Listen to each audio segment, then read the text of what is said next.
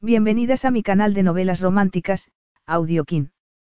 Estaré agradecida si te suscribes al canal, dejas un comentario y un me gusta. Comencemos con la narración de la novela cuyo título es Deseos a medianoche. Argumento. Estaba decidido a desenmascarar a esa misteriosa mujer, hasta que quedó deslumbrado por sus encantos. Nathaniel Stone, piloto de avionetas y ejecutivo de telecomunicaciones de Alaska, no estaba preparado para confiar en la impresionante desconocida que decía ser la hija biológica de su jefe. De verdad la habrían cambiado al nacer. O Sofie Cruz estaba ejecutando una estafa brillante para introducirse en aquella adinerada familia. Nathaniel se acercó a ella para descubrirlo, se acercó demasiado. Porque cuando bajó la guardia y se rindió a la pasión, las revelaciones amenazaron con destapar su propio engaño, y un secreto familiar sobrecogedor. Capítulo 1.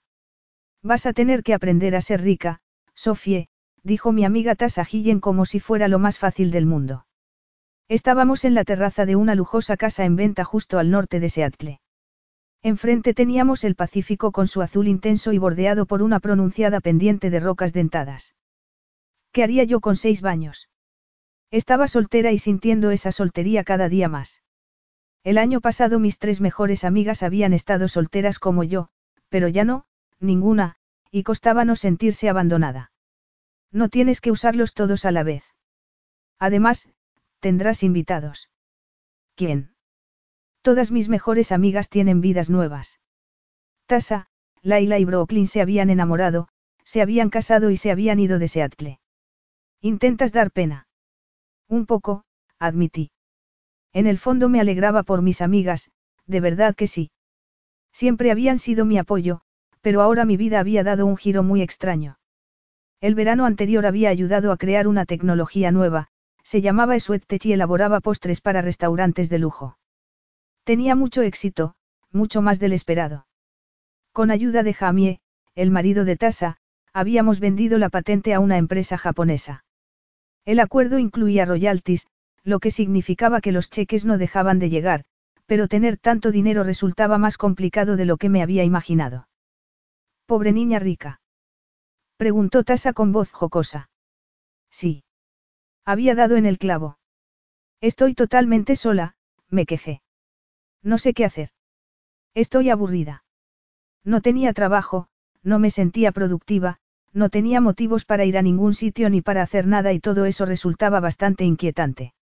Este sería un lugar genial para estar sola y aburrida. Es alucinante.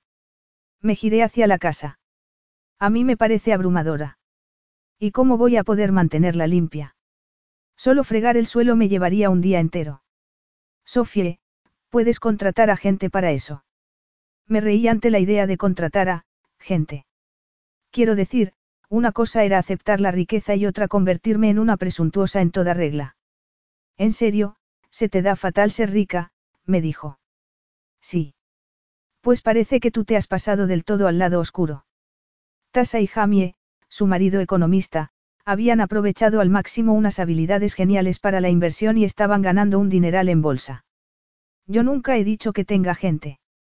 Pero tienes gente, contesté, segura de ello por el modo en que me lo había sugerido. Vale, sí, tengo a un par de personas.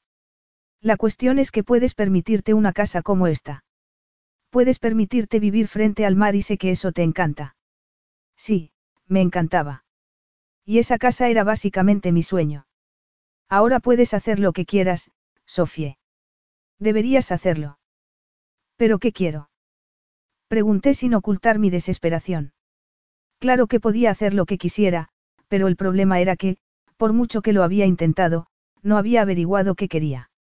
Había hecho una donación a obras benéficas porque, si tienes algo de corazón, eso es lo primero que haces cuando recibes un flujo de dinero inesperado.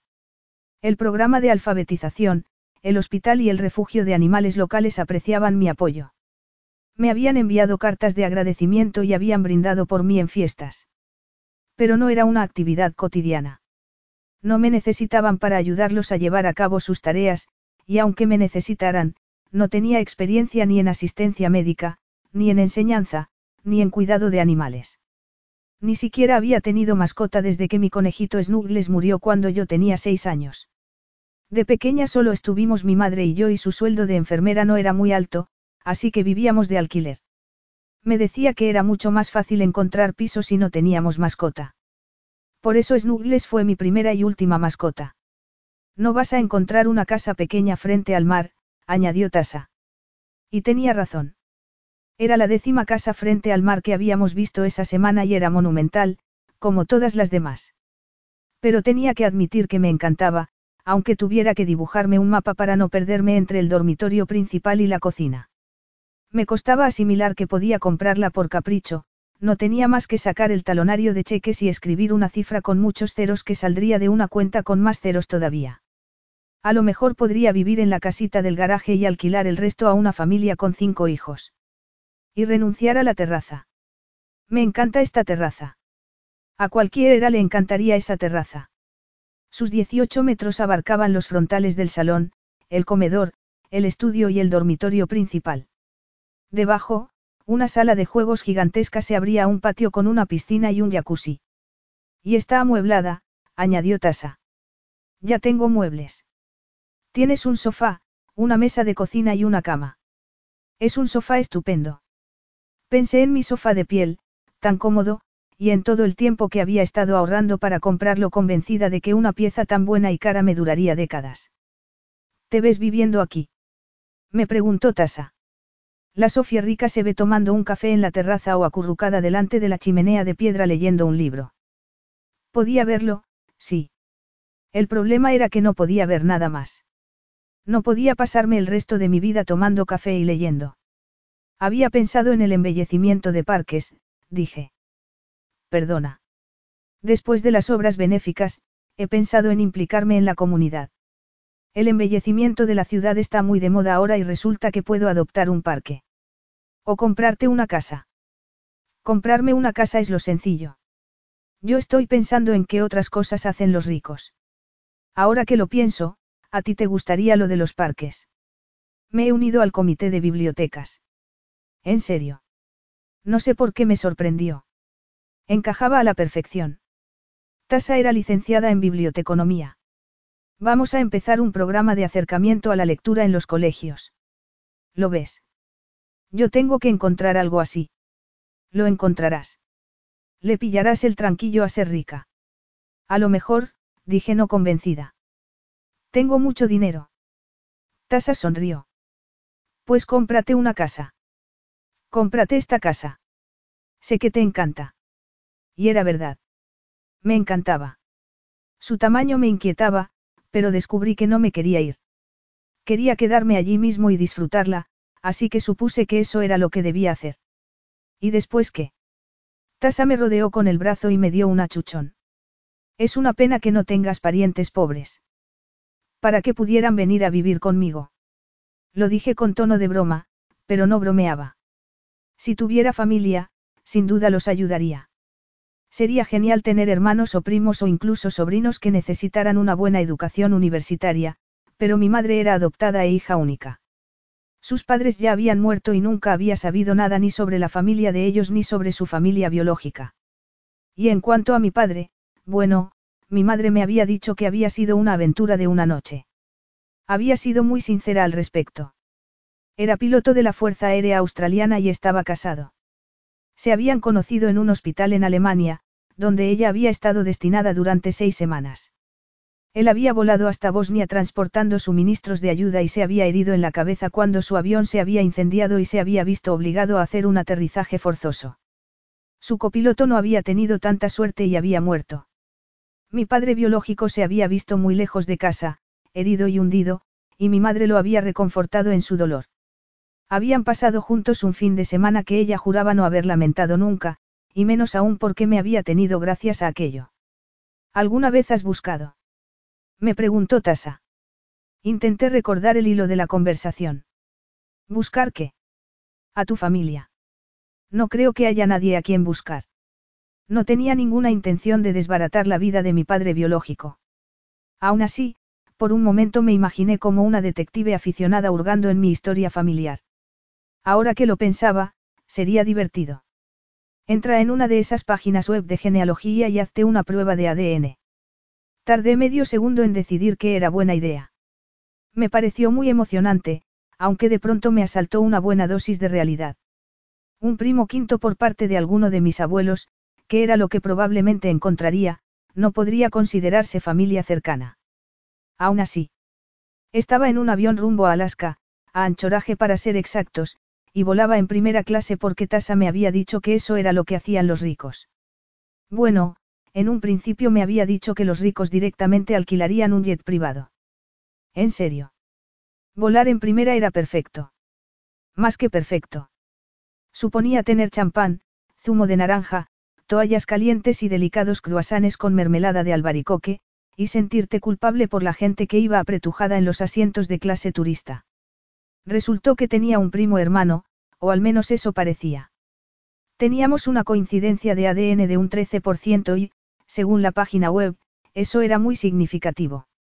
Se llamaba Mason Cambridge, tenía 35 años, había nacido en Alaska y trabajaba para una empresa con sede en Anchorage llamada Kodiak Communications.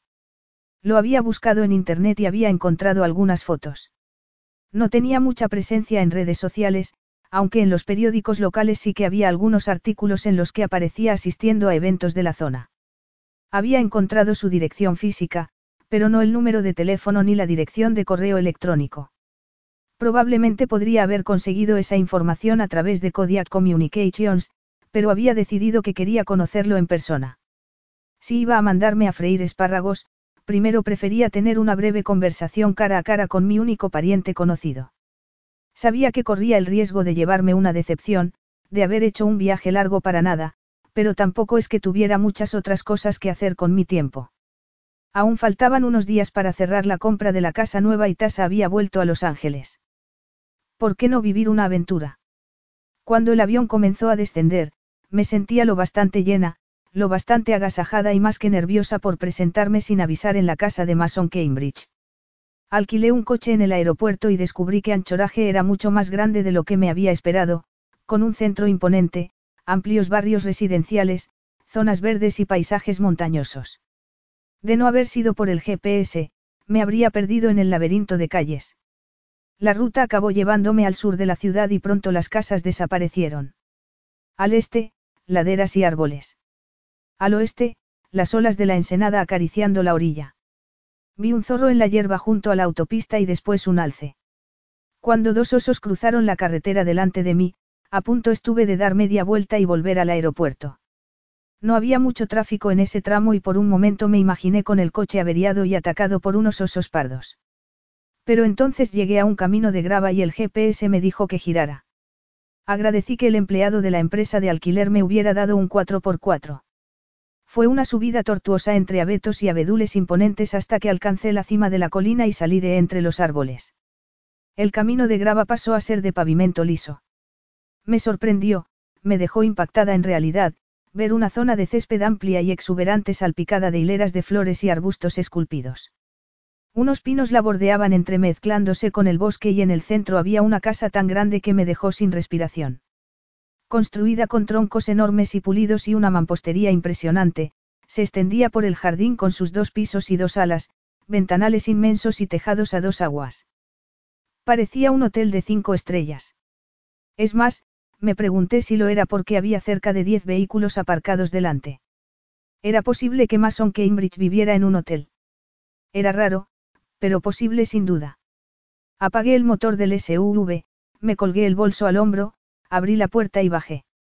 El aire era fresco y olía a limpio. La brisa me echó el pelo en la cara y deseé haberme hecho una coleta o una trenza. Lo tenía demasiado largo como para llevarlo suelto con ese viento. Como apaño temporal, me lo eché hacia atrás y me lo sujeté con la mano a la altura de la nuca mientras cruzaba el aparcamiento. Me sentía fuera de lugar. Parecía un sitio tranquilo y reservado donde solo atendían a gente muy rica y privilegiada. Y yo, por mucho que ahora tuviera dinero en el banco, no podía hacerme pasar por una rica y privilegiada. Mis vaqueros eran de unos grandes almacenes y el bolso lo había comprado en rebajas por 20 dólares. Y eso por no hablar de los botines. Eran de piel marrón con tacón cuadrado y estaban desgastados.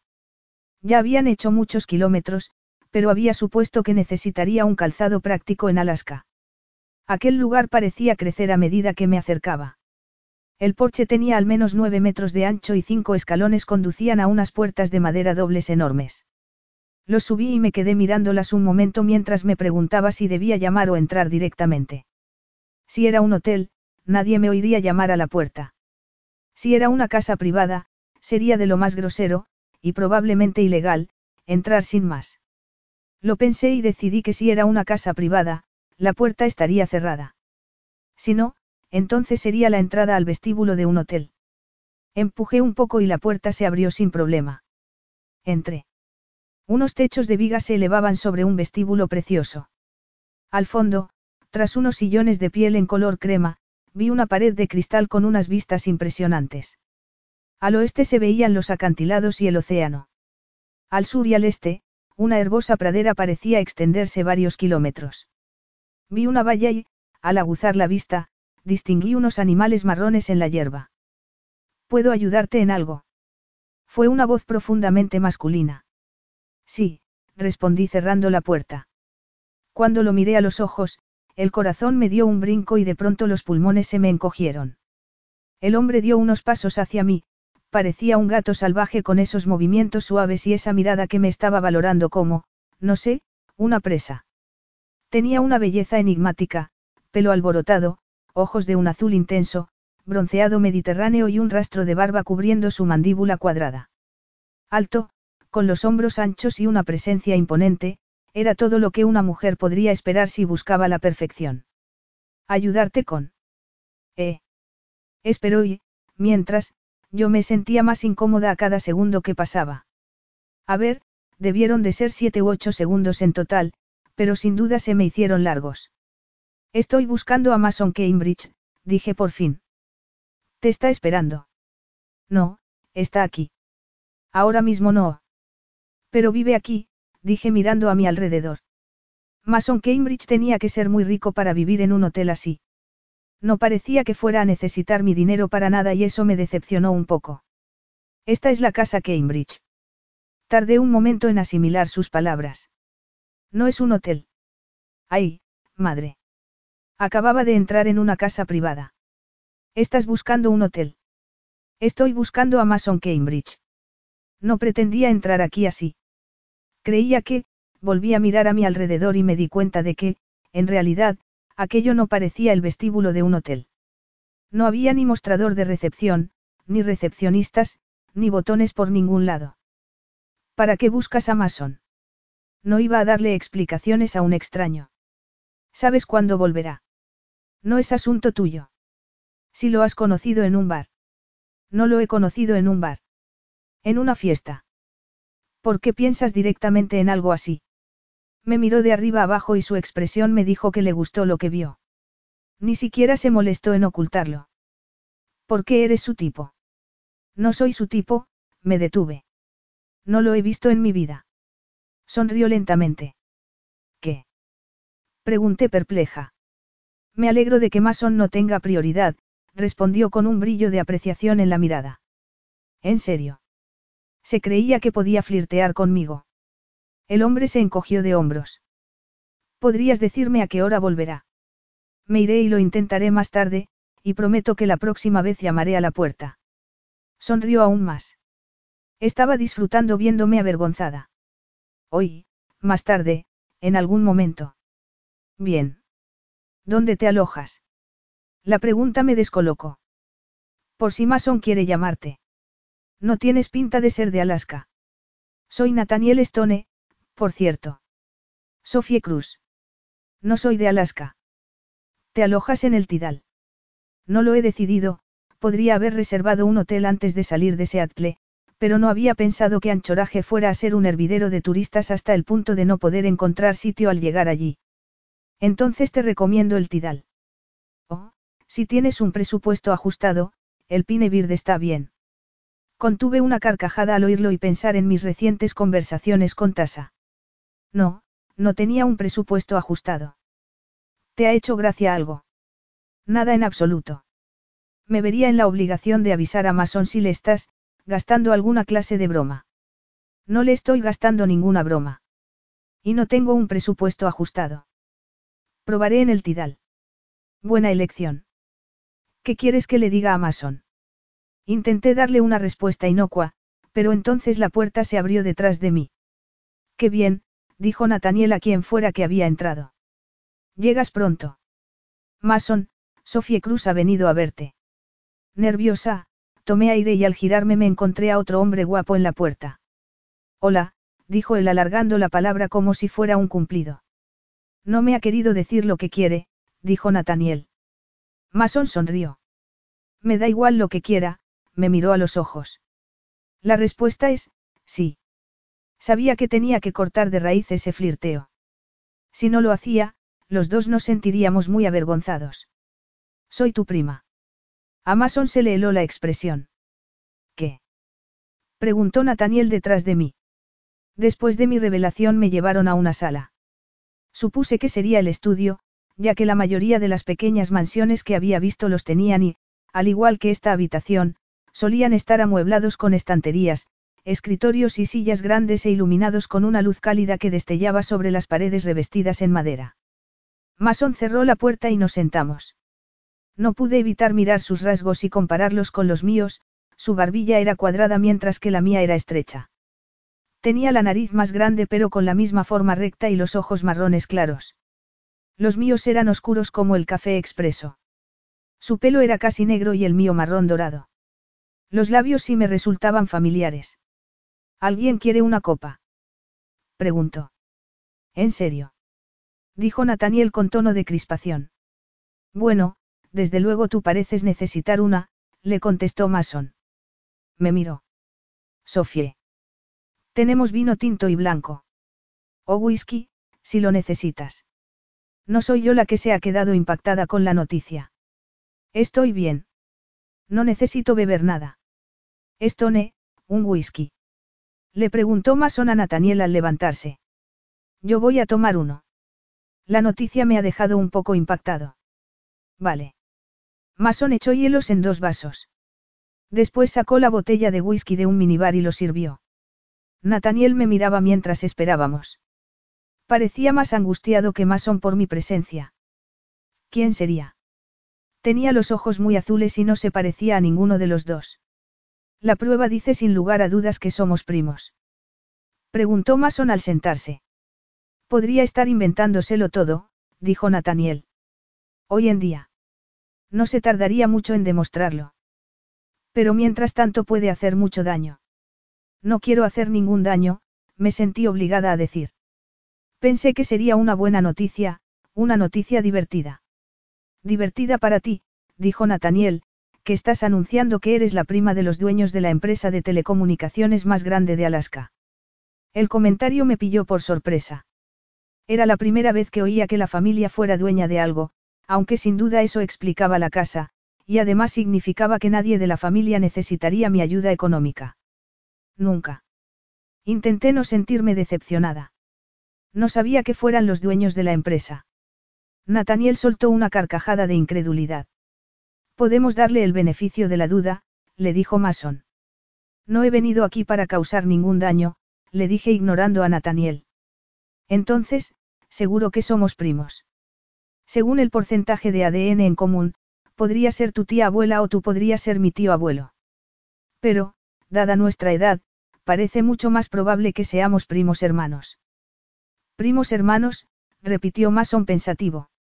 Eso dice el informe. A lo mejor debería haber contratado el servicio de ADN Deluxe, pero en aquel momento, cuando solo buscaba datos básicos, no me pareció que mereciera la pena pagar la diferencia de precio. ¿Qué informe? Preguntó Nathaniel.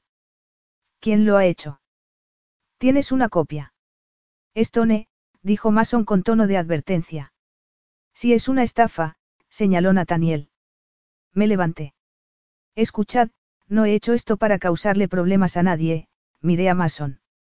Solo quería conocerte y ya te he conocido. Está claro que no soy una sorpresa agradable, así que volveré a Seattle antes de que. No, dijo Mason. Mason, Nathaniel pronunció su nombre como si fuera una advertencia. Por favor, siéntate. Miré a Nathaniel.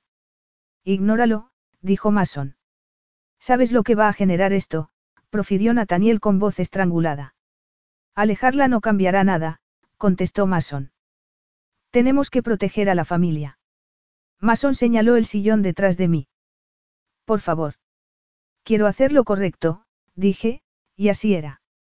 No sabía que me había esperado encontrar al ir allí, tal vez que me recibiera con los brazos abiertos una familia grande y jovial sentada alrededor de la mesa compartiendo un asado. Sentarte es lo correcto. Me senté. Mi madre era hija única, continuó Mason, y mi padre solo tiene un hermano, Braston. Imagino que rondas los 30 años, no. Asentí. Entonces la lógica indica que fuiste concebida cuando mi tío Braston estaba felizmente casado con la tía Christine. Es lo único que se me ocurre que explique que tenga una prima hermana. Tu madre pudo haber tenido un hermano. Rotundamente no. Vivió en Alaska toda su vida. Todo el mundo conocía a la familia. Y un hermanastro secreto. Entonces el porcentaje de ADN sería distinto. De verdad tenemos que contemplar todas las hipótesis. Preguntó Nathaniel con frustración. ¿Quieres dinero? Es eso. Déjalo ya. Le gritó Mason. Hay que averiguar qué quiere y acabar con esto. Te extenderé un cheque aquí y ahora mismo. Me levanté. ¿Lo ves? Ahí es donde cometes un error descomunal. Lo último que quiero es dinero. Antes de poder hacer una salida dramática de la habitación, la puerta se abrió. Me giré y vi a un hombre de cincuenta y tantos años. Era alto, canoso, con porte distinguido y expresión severa. Llevaba un blazer gris marengo y una camisa de vestir blanca. ¿Qué pasa aquí? Preguntó con tono autoritario. Tanto Nathaniel como Mason se levantaron. Tío, dijo Mason asintiendo. Hola, Braston, dijo Nathaniel. Braston me miró. Sus ojos eran como los míos, oscuros como un café expreso. ¿Quién es? Capítulo 2. La mirada penetrante de Braston me recorrió. Estaba claro que esperaba una respuesta. Es Sofie Cruz, dijo Nathaniel. Se hizo el silencio en la habitación. Y. añadió Braston con brusquedad. Pensé que debía dejar que Mason tomara el control, pero no lo hizo y el silencio se prolongó. Soy de Seattle, dije dando un paso al frente para estrecharle la mano. Encanta de conocerle, Braston. Braston Cambridge, dijo mientras nos dábamos la mano. Tenía una mano grande y algo callosa. Me estrechó la mía conteniéndose, como si fuera consciente de su fuerza y no quisiera arriesgarse a hacerme daño. Sofía Cruz. Ha venido a ver a Mason, señaló Nathaniel. Braston miró a los dos hombres. Hay algo que debería saber. No, se apresuró a decir Nathaniel. Relajé la mano y Braston me la soltó. Sí, respondió Mason. Nathaniel lo miró. No podemos esperar. Creo que ya hemos esperado demasiado, apuntó Mason. Me estoy hartando, dijo Braston con tono severo. Braston, deberías sentarte, le aconsejó Mason. Braston me miró de arriba abajo. Está embarazada. ¿Por qué todo el mundo va por ahí? Pregunté. Mason parecía confuso.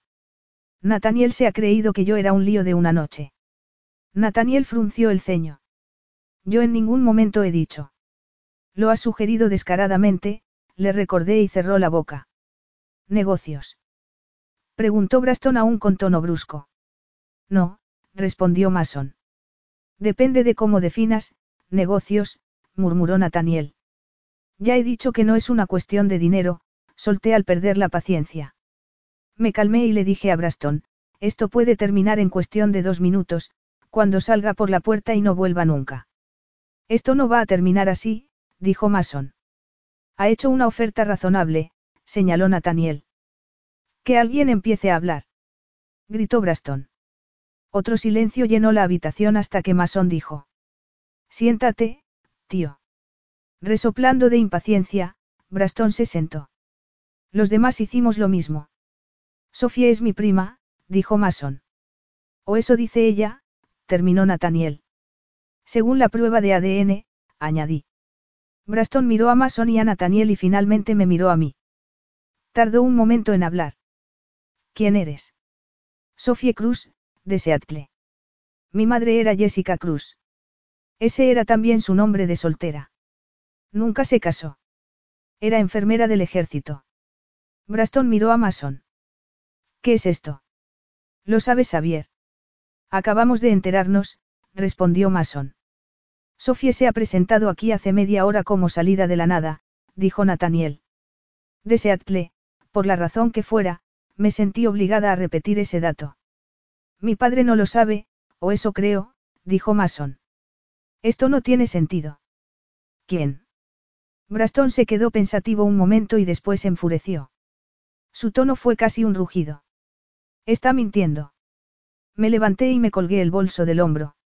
Ha sido, estuve a punto de decir, un placer, interesante conocerte, le dije a Mason. No soy una mentirosa, me dirigí a Braston, que ahora estaba muy colorado, pero ya veo que para usted es mejor que lo sea. Así que, adiós a todos. Fui hacia la puerta. Espera. Gritó Mason al levantarse. Esto es ridículo. Que se vaya no cambiará nada. Si es mi prima, quiero saberlo. No es tu prima, dijo Braston. ¿Estás seguro? Le preguntó Mason. Me detuve con la mano en el pomo de la puerta. No necesité girarme para saber que Braston se había puesto de pie. Lo oí en su voz. Yo nunca he sido infiel. Jamás. Entonces, ¿cómo explicas lo de Sofie? Preguntó Mason con prudencia. Está claro que miente, dijo Nathaniel.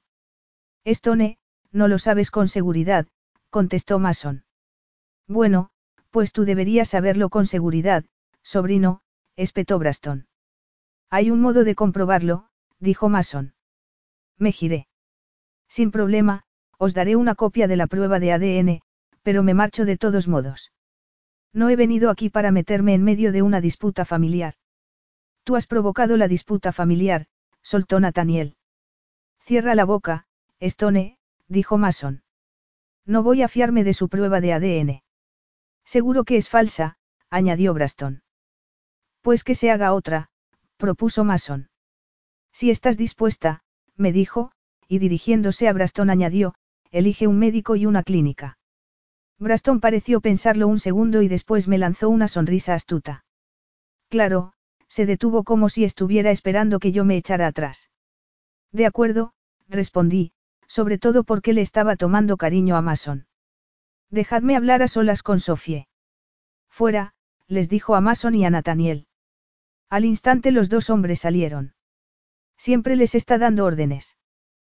Pregunté. ¿A qué estás jugando? A nada. Solo quería conocer a mi primo. Lo único que tenía es el porcentaje de coincidencia de ADN. Es todo lo que me dieron. No contraté el paquete deluxe. A lo mejor debería haberlo hecho. A lo mejor nos habría ayudado a todos a entender. ¿Qué quieres? ¿Qué esperabas ganar con todo esto? Nada. No te molestes en hacerte la recatada. Estamos solos. No me estaba haciendo la recatada en absoluto. Solo quería saber.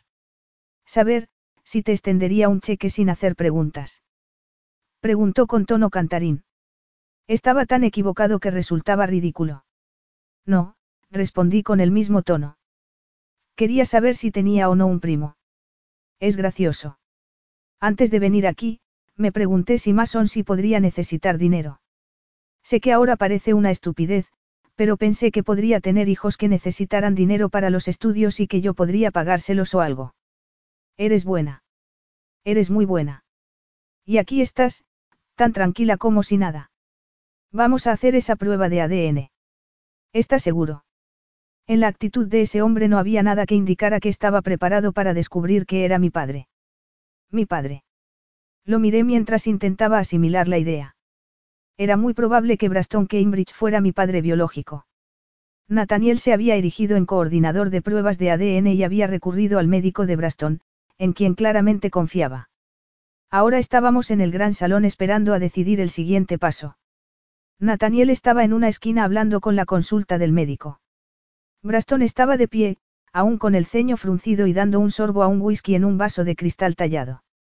Había rechazado su invitación de acompañarlo porque no me había parecido muy sincera. Y Mason parecía estar escribiendo a alguien.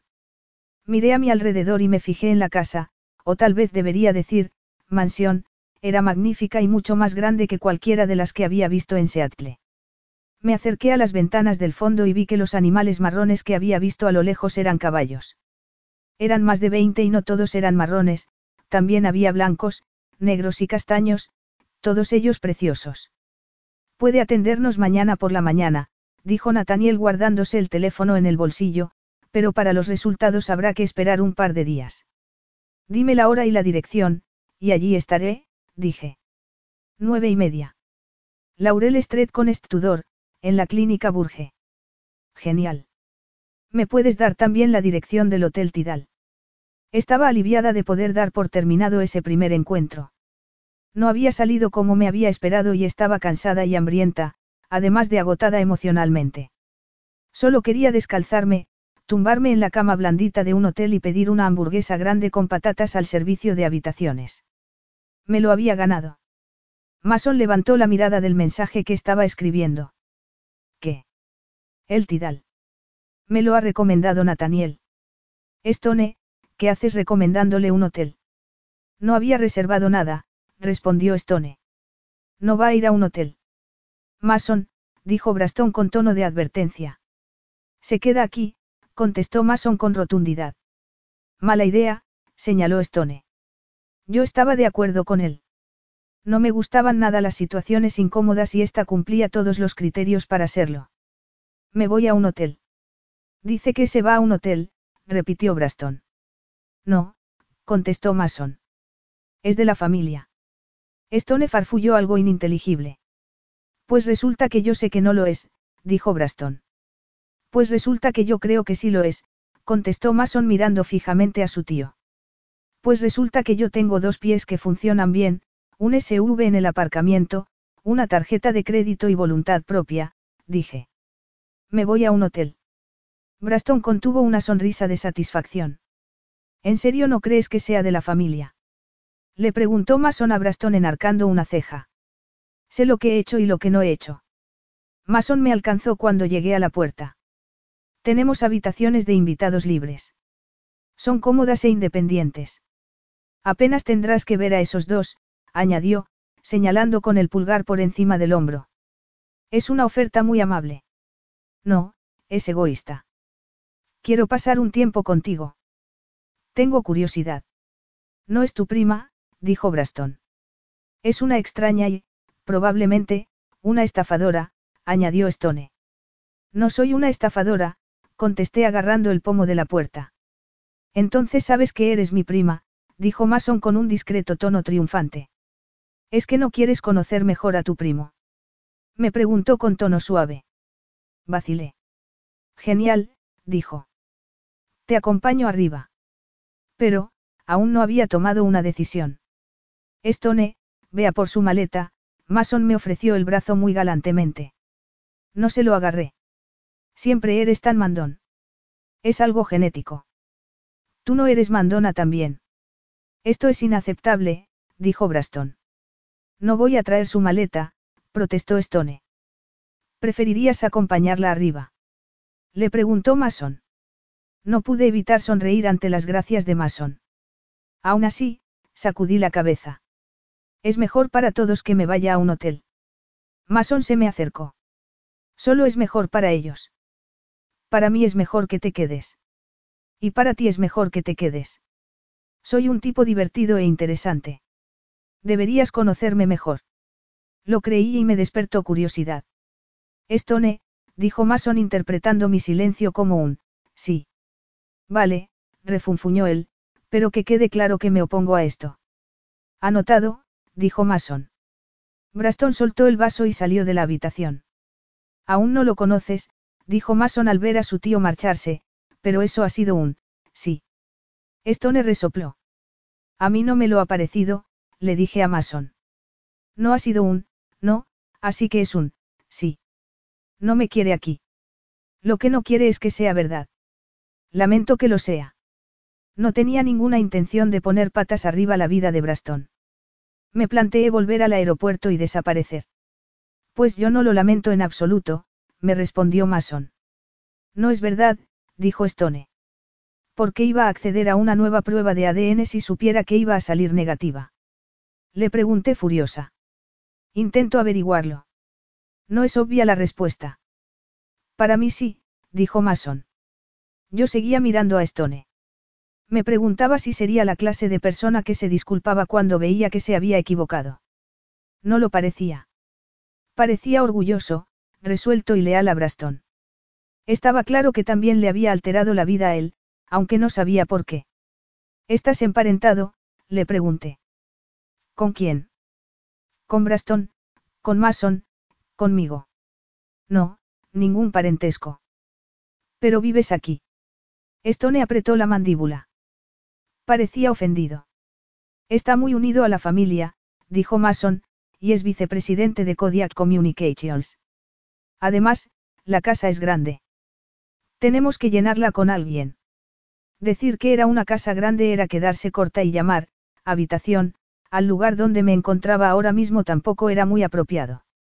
Era una suite espléndida con techos altos de vigas e hileras de ventanas en dos paredes. Tenía una cama enorme con dosel y un colchón grueso al que tendría que subirme dando un salto. En una esquina había un sofá, dos sillones de color crema y un par de mesitas de cristal. Una chimenea de mármol ocupaba gran parte de una pared y la zona del vestidor conducía a un baño impresionante con una bañera enorme, ducha y lavabo doble. Alguien llamó a la puerta. Adelante, grité imaginando que sería Mason. La idea de acomodarnos en la zona de los sillones y conocerlo un poco mejor me resultó atrayente. Tenía preguntas sobre su padre, su familia, Alaska, y tal vez también sobre Stone, porque parecía dispuesto a hacer que mi estancia allí fuera lo más incómoda posible. La puerta se abrió. No era Mason, sino Stone con mi maleta. Por la razón que fuera, había olvidado cuánto me había impactado su físico y de nuevo me dejó impresionada. Aquí. Preguntó acercándose a un pequeño banco a los pies de la cama. Esa sola palabra hizo que me ardiera el pecho.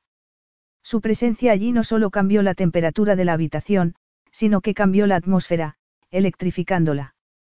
Di un paso atrás para dejarle paso y tardé un segundo en lograr decir. Sí. Gracias. Puso la maleta boca arriba y clavó en mí sus ojos azules. Eres lista, dijo con tono sarcástico. Sabrás que solo tienes un par de días para conseguir lo que sea que intentas conseguir. Porque la prueba de ADN saldrá negativa. Conozco a Brastón desde hace casi 20 años. Jamás lo he visto mentir. Entonces soy yo la que miente. Sí. A lo mejor mintió en eso y es muy bueno mintiendo. Tienes la desfachatez de venir a esta casa e insultarlo. Me dijo con tono amenazador.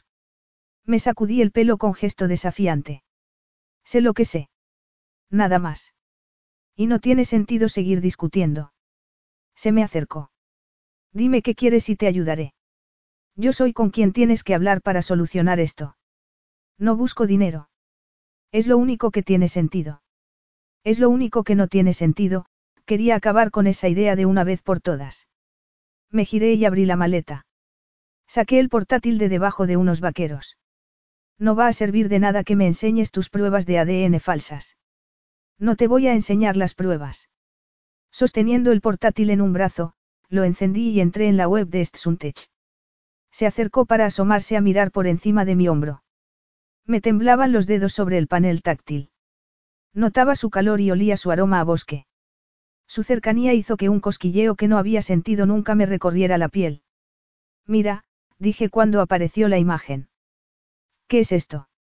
Me rozó el brazo con el suyo y el cosquilleo se multiplicó por mil. Me costó disimular que estaba sin aliento. Es lo que vendemos a Stsuntech. Mis amigos y yo. Me quitó el portátil para verlo mejor. No lo entiendo. Yo antes trabajaba en un restaurante, me giré para mirarlo. Parecía perplejo. Ahora Stsuntech vende nuestro invento a través de proveedores y distribuidores de todo el mundo y nosotros nos llevamos los royalties, veía que seguía sin entenderlo. Dinero, Stone. Mucho dinero. Lo mandan todos los meses y no sé qué hacer con todo. Añadí eso último porque era cierto. Era lo que me había llevado hasta allí, así que era ridículo que Stone me ofreciera un chantaje para que me fuera. Eres rica. Agarré el portátil y lo dejé en el banco. Soy, estuve a punto de usar algún eufemismo, pero finalmente lo admití, sí, soy rica. Entonces, ¿a qué viene todo esto? Nos miramos.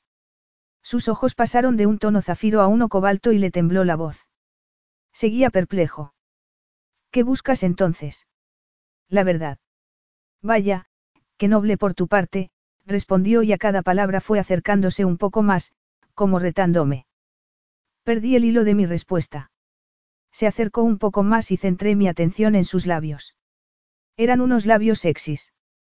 Unos labios sexys y un hombre sexy en una habitación sexy. Después fui yo la que se acercó más, alzando la barbilla y ladeando la cabeza. No lo estaba haciendo a propósito. Lo hice sin más. La habitación estaba en completo silencio. Stone me rozó la mejilla con el pulgar. Cerré los ojos y dejé que la sensación me recorriera el cuello y los pechos hasta llegarme al estómago. Vaya. Todo eso solo con una caricia. Tomé aire y sus labios, húmedos y ardientes con intensos toques de whisky añejo, rozaron los míos antes de cerrarse sobre ellos. Le devolví el beso, separé los labios, me puse de puntillas y le rodeé por el cuello mientras él me rodeaba por la cintura. Fue un beso sexy, fue un beso fantástico. Su boca era tierna y habilidosa. Cuando su lengua tocó la mía, gemí. El deseo floreció en mi interior y se extendió hasta mis miembros. Stone se detuvo un instante y después continuó, intensificando el beso y acercando nuestros cuerpos, su torso firme contra mis pechos, sus muslos entremezclados con los míos. Quería arrancarnos la ropa y que nos echáramos en la cama. Me lo estaba planteando seriamente cuando se oyó un golpe en el pasillo. Me quedé paralizada y nos miramos asombrados. Eh, empecé a decir intentando recuperar el aliento. No pretendía, parecía tan desconcertado como me sentía yo. Puede que haya sido una mala idea, di un paso atrás y separé así nuestros cuerpos, que estaban enredados de un modo muy erótico a pesar de estar completamente vestidos. ¿Puede? preguntó él asombrado. Y entonces, como si acabara de recordar que estaba ahí, apartó la mano de mi cintura y rompió el contacto del todo. No pretendía hacerlo. Me has besado accidentalmente. Lo que pretendía era apelar a tu sentido del honor y de la integridad. Chantajeándome. No, el chantaje era el plan A. Lo de apelar a tu sentido del honor es el plan B. Ah, vale. Pues venga, hazlo. Brastón es más frágil de lo que parece. Ese es tu argumento. Ha sufrido mucho. No me lo tragaba. Otros hijos secretos han venido buscándolo. No, perdió a una hija de nueve años. Murió en un accidente de coche con su esposa. No tenía más hijos. Era una historia desgarradora que me hizo cambiar mi opinión de Brastón al menos un poco. Lo siento. Imagino que entenderás que le haya afectado tanto que hayas venido aquí diciendo eso. Aquello tuvo que pasar hace años, era una tragedia, pero no cambiaba mi situación. No estaba diciendo nada falso para manipular a Braston. Nunca se olvida a un hijo. ¿Tienes hijos? Que no llevara anillo de casado y me hubiera besado como si no hubiera un mañana no significaba nada. No, respondió sorprendido por la pregunta. Entonces no se puede decir que seas ningún experto, no era una insensible, pero tampoco quería marcharme de allí sin conocer la verdad, fuera cual fuera. No hace falta ser un experto para saber que la gente quiere a sus hijos. ¿No crees que Braston merece la verdad? ¿No crees que yo merezco la verdad? Creo que ya la sabes y creo que Braston se merece que le dejes en paz. Si no voy a lograrlo con dinero, dime con qué. Con nada. Estoy aquí y me voy a hacer la prueba de ADN. Stone se quedó mirándome como intentando averiguar mis motivaciones. Quise preguntarle qué vio, pero se dio la vuelta y se marchó. Mejor así. Me evitó durante los dos días siguientes y Braston también. Mason, por su parte, fue un anfitrión amable, aunque estuvo mucho tiempo ocupado trabajando. Nuestras conversaciones fueron más breves de lo que me había esperado y no habían ido mucho más allá de las típicas charlas de cortesía. Me contó que había ido a la universidad en California y que su hermana, Adeline, seguía en Sacramento trabajando en un doctorado sobre desarrollo urbanístico.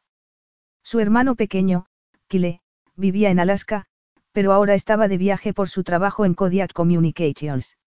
Así que tenía otros dos primos, bueno, eso contando con que las cosas salieran como esperaba. Según pasaban las horas y los días, intenté olvidar el beso de Stone, aunque no tuve mucho éxito. Para distraerme, iba a ver a los caballos. La tercera tarde por fin llegaron a la mansión los resultados de las pruebas y Braston parecía seguir convencido de que le harían justicia. Me planteé que se hubiera tratado de un encuentro cargado de alcohol del que no tuviera ningún recuerdo de verdad, pero también me extrañó que mi madre se hubiera inventado esa historia tan elaborada sobre un soldado australiano casado. A lo mejor no había querido que buscara a mi padre y a lo mejor había una buena razón para ello. Nos habíamos reunido en el estudio con la puerta cerrada y el minibar preparado. Sorprendí a Stone mirándome y miré a otro lado, aunque no fui demasiado rápida y no pude evitar recordar ni nuestro beso ni la ráfaga de calor que me recorrió la piel. Braston me miraba fijamente mientras abría el sobresellado. ¿Quieres salir corriendo? No hace falta, estoy bien. Si todo había sido una confusión y estaba equivocada, me disculparía, volvería a Seattle y recordaría aquello como una experiencia de vida de lo más extraña. Significaría que no tenía familia, al menos no que yo pudiera encontrar, pero lo superaría. Braston empezó a leer en voz alta. Los resultados de las pruebas de ADN, se detuvo y le cambió la cara. Tío. Preguntó Mason. Es imposible, dijo Braston mirándome. Stone se levantó disparado y se colocó detrás de Braston. Me miró. ¿Cómo has? Así que es verdad. exclamó Mason encantado. Esto no puede estar bien. Bramó Braston muy colorado. Yo no engañé a Christine. Ni una sola vez. Jamás. Quería a mi esposa. Forma parte del pasado, dijo Mason. No forma parte del pasado, Braston me miró con desconfianza. Stone también me miró como si hubiera amañado los resultados. Para besar también era un completo cretino. Ni siquiera sé a qué laboratorios los han enviado, dije respondiendo a la pregunta que Stone no había llegado a formular. No ha falseado el resultado, exclamó Mason. Tiene que haber una explicación, dijo Braston. ¿Una fiesta? Pregunté. Algo que no recuerdes. No te atrevas a sugerir que engañé a mi mujer en plena borrachera. No quería decir, bueno, si había querido decirlo, pero las explicaciones que tenía todo aquello eran muy limitadas. ¿Alguna vez has estado en un hospital? Estuviste en el ejército. Mi madre era enfermera. No he estado en el ejército y soy totalmente consciente de cada hora de mi vida. No engañé a mi mujer, se levantó de la silla y tiró los resultados sobre la mesa. ¿Y podría ser algún pariente? Preguntó Stone. Un hermano secreto o hermanastro en algún sitio. Esto dice que soy su padre biológico, dijo Braston acercándose al minibar. Si alguien me lo ofrecía, esta vez sí que bebería algo, vino, cerveza, bourbon, lo que fuera. ¿Un gemelo? Preguntó Stone. Un gemelo secreto. Dijo Mason escéptico. Podría pasar, respondió Stone. A veces la respuesta correcta es la respuesta obvia, señaló Mason. Me estás llamando mentiroso. Solo digo que la evidencia científica dice que eres el padre de Sofie. Y Sofie es una joven maravillosa. Quiero que te pares a pensarlo un momento. Braston parecía confuso. Tío, tienes una hija. Braston me dirigió su mirada de espanto y Mason siguió hablando. Pasara como pasara y tenga la explicación que tenga, tienes una hija. Lo siento, le dije a Braston. Y lo sentía de verdad.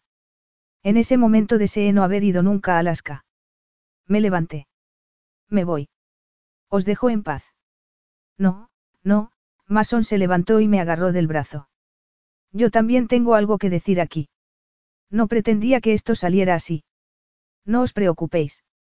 No le voy a decir nada a nadie. Voy a aclarar todo esto, dijo Stone con determinación.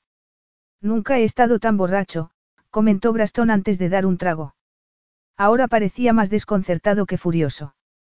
Kile llegará a casa mañana, dijo Mason, y tenemos que llamar a Adeline. Eh, eh, exclamó Stone. No saquemos las cosas de quicio. No sacamos nada quicio, respondió Mason señalando las pruebas. Está confirmado.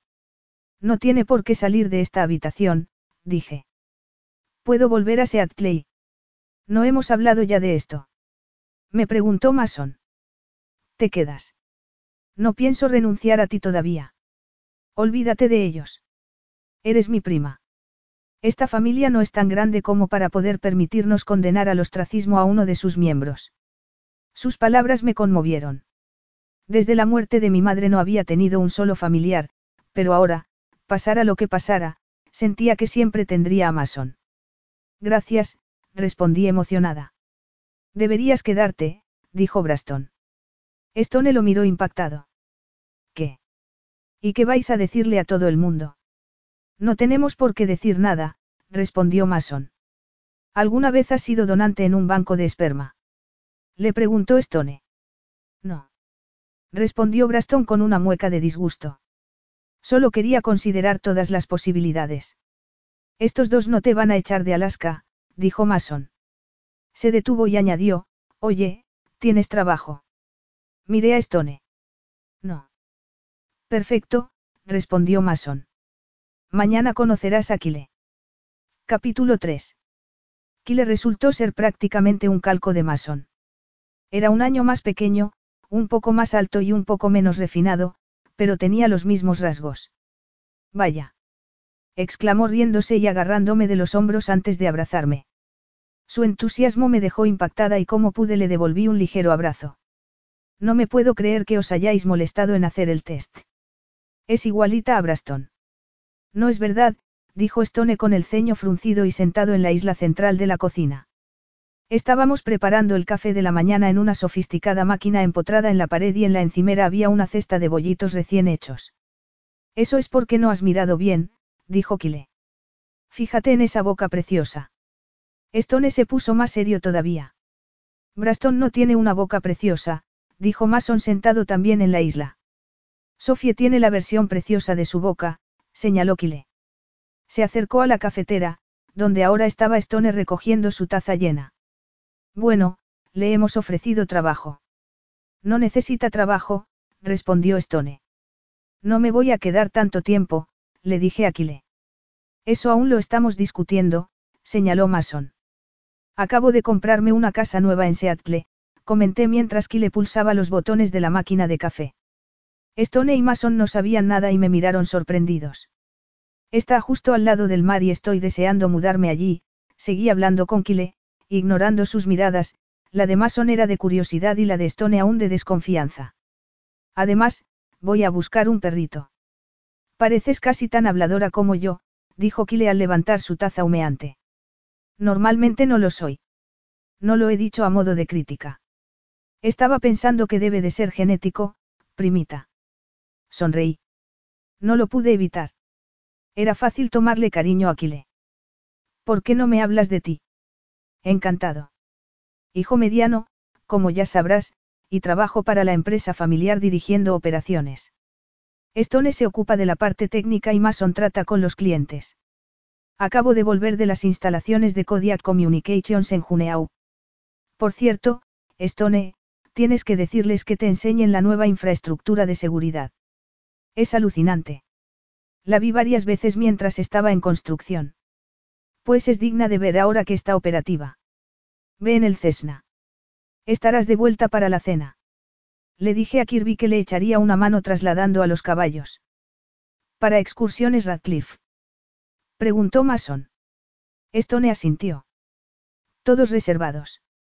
Voy a bajar a Seattle para una feria de empleo, Kile me miró. ¿Quieres venir? Que si quiero ir. Pregunté confusa. El Kinair no es tan rápido como un avión comercial, pero es mejor volar en privado. Te lo digo por si tienes que hacer algo allí o recoger algunas de tus cosas. Kile me estaba ofreciendo volar a Seattle en un avión privado y no pude evitar pensar que Tasa estaría orgullosa. Aquí puede comprar lo que necesite, dijo Mason. No necesito nada. Necesitarás un copiloto, le dijo Stone a Kile. Puedo pilotar solo, respondió Kile sorprendido. Es mejor que en la tripulación haya dos. ¿Quieres abandonarme allí? Le pregunté a Stone. Kile nos miró a los dos. ¿Qué me he perdido? Stone está preocupado por Braston, dijo Mason. ¿Por qué? ¿No has hecho las cuentas? Le preguntó Mason a su hermano. Kile me miró. ¿Quieres decir? Tengo 27 años, dije. Kile abrió los ojos de par en par. Oh. Eso es, dijo Stone. Oh. Vaya sorpresa. En realidad, le parecía mucho más que sorprendido. Parecía perplejo. Su expresión me dijo que no creía que Braston hubiera sido infiel a su esposa. Voy a aclarar todo esto, dijo Stone cruzándose de brazos. No es responsabilidad tuya, señaló Kile. Alguien tiene que hacer algo, murmuró Stone. Cuando acabó la charla del café, vagué por la enorme casa sopesando la oferta de Kile y valorando si debía aceptarla y decirle adiós a Mason. Había encontrado lo que había ido a buscar y no había muchas razones para prolongar mi estancia allí. Terminé en una pequeña biblioteca junto al vestíbulo principal delante de un montón de fotos de familia que colgaban en la pared detrás de un escritorio. Reconocí a Mason y Aquile de adolescentes. Iban montados a caballo. Supuse que el hombre que había entre los dos era su padre, Xavier, el hermano pequeño de Braston y a quien aún no había conocido. En otra foto durante un picnic estaban los chicos pero más pequeños y acompañados de una niña que debía de ser su hermana Adeline. Me acerqué a otra imagen de una mujer y una niña. Estaban agachadas en un campo de flores y las dos sonreían a la cámara. Debían de ser la esposa difunta de Braston, Christine, y su hija Emily. Me quedé sin respiración por un instante. Christine era preciosa y Emily adorable. Me fijé en sus ojos, su nariz y su barbilla, y tuve claro que vi algo familiar en ella. Me impactó. Era mi hermanastra. Se me encogió el pecho y se me hizo un nudo en la garganta de la emoción. Si hubiera vivido, habría tenido una hermanastra. Habría sido maravilloso. Hay álbumes de fotos por todas partes, dijo Stone detrás de mí. Me tragué la emoción, aún me costaba hablar. Stone se situó a mi lado y miró las fotografías. Aún no me puedo creer que esté mintiendo. Entonces soy yo la que está mintiendo. Él se encogió de hombros. No sé en qué podrías estar mintiendo. Creo que eso fue lo más cerca que había estado nunca de admitir que se había equivocado. Decidí que no tenía sentido insistir en el asunto, así que me giré y volví a mirar la foto. Emily parece muy feliz aquí. Era una niña feliz. Unos meses después de que se sacara esta foto. Fue cuando murió. Este día era su cumpleaños.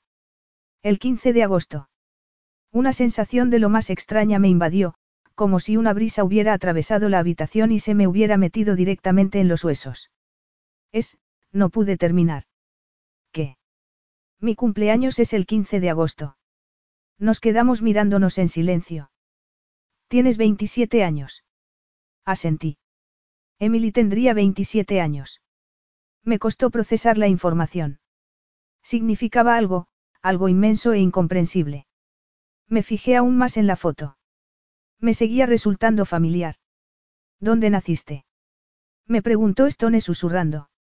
Entonces caí. Emily tenía los ojos de mi madre. Tenía la sonrisa de mi madre. Aquí no, sacudí la cabeza enérgicamente. No podía aceptar lo que los dos estábamos pensando. Mi madre trabajaba en una base militar en California, al norte de San Francisco. Al instante Stone añadió. Emily nació en California.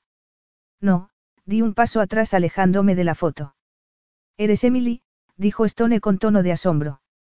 No, no puede ser. Eso no pudo pasar. No pasó. Sofie. No. Mi madre era mi madre. Yo era su hija, me empezaron a temblar las manos y las rodillas. Estás. Cerré los ojos y me tambaleé. Me rodeó los hombros con su fuerte brazo y unos segundos después estaba envolviéndome en un abrazo firme, como si pensara que me iba a derrumbar o a salir corriendo. No me resistí. Cerré los ojos y hundí la cara en el hueco su hombro, quería huir del mundo y ocultarme en la oscuridad todo lo que pudiera. Esto no puede estar pasando, susurré con un nudo en la garganta. No puede ser, por lo que sabía de los hospitales, era prácticamente imposible confundir a dos bebés. Eso explica la paternidad de Braston. Eso borra mi vida. No, no, no. Sigues siendo tú. Siempre serás tú. No me sentía yo. De pronto sentía que no era nadie. No sabes nada de mí, respondí furiosa. Tienes razón, dijo, pero siguió abrazándome. Me apoyé en él como si fuera un ancla. Oye, Sofie, quería, Mason se cayó de pronto. Abrí los ojos y miré hacia la puerta. Stone también giró la cabeza. ¿Qué pasa? Preguntó desconcertado al vernos. Stone me miró y yo asentí. No era algo que pudiera mantener en secreto. Tenemos que hablar contigo, le dijo a Mason. ¿Qué puñetas está pasando? Stone, si le has hecho algo.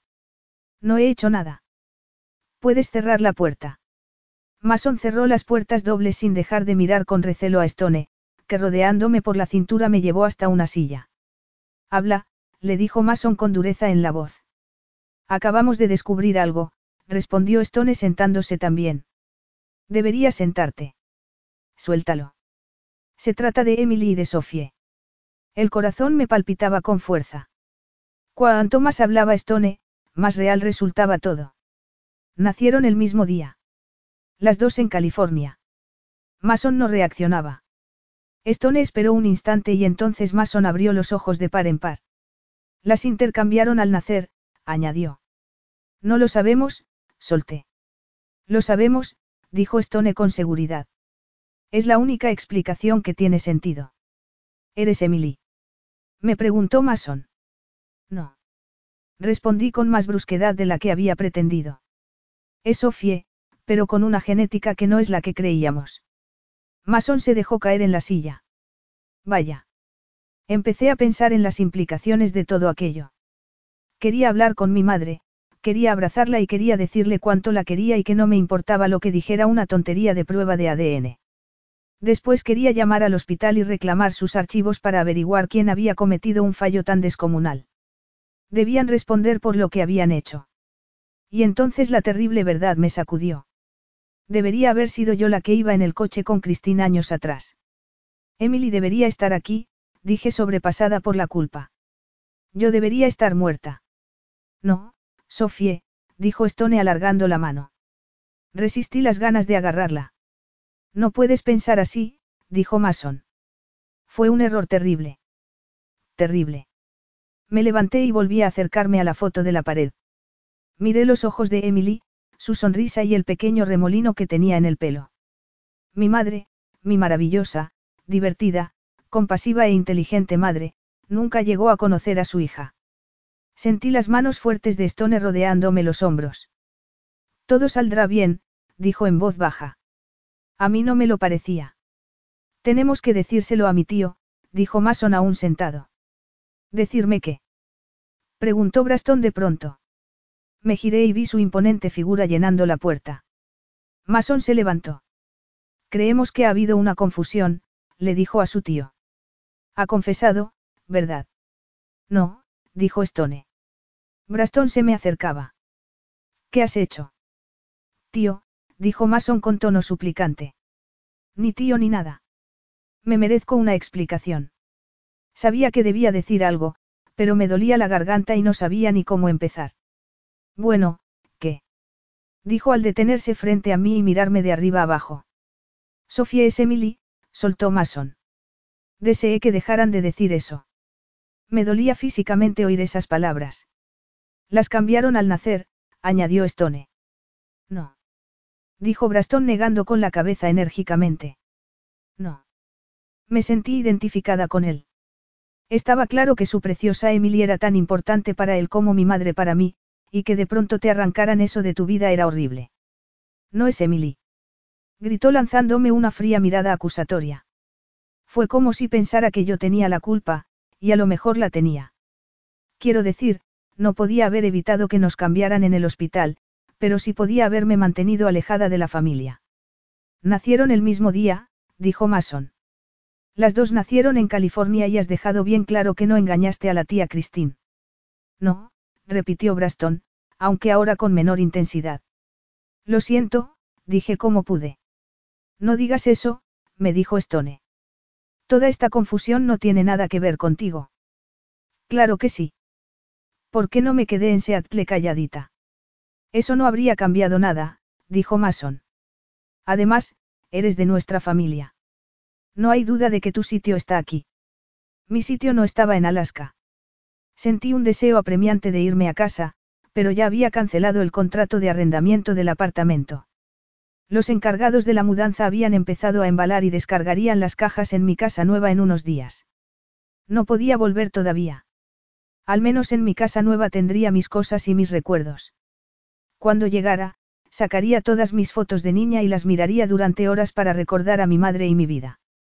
Estaba sola en el patio trasero mirando los caballos y la naturaleza que me rodeaba. La brisa era fresca. Era media tarde, estábamos en pleno verano y el sol trazaba un lento círculo en el cielo.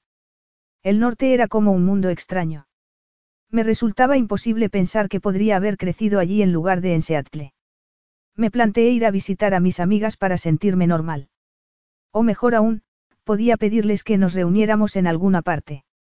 Estaría bien ir a un spa y pasar un fin de semana de chicas como hacíamos antes, un fin de semana de baños termales, masajes, pedicuras y vino, mucho vino.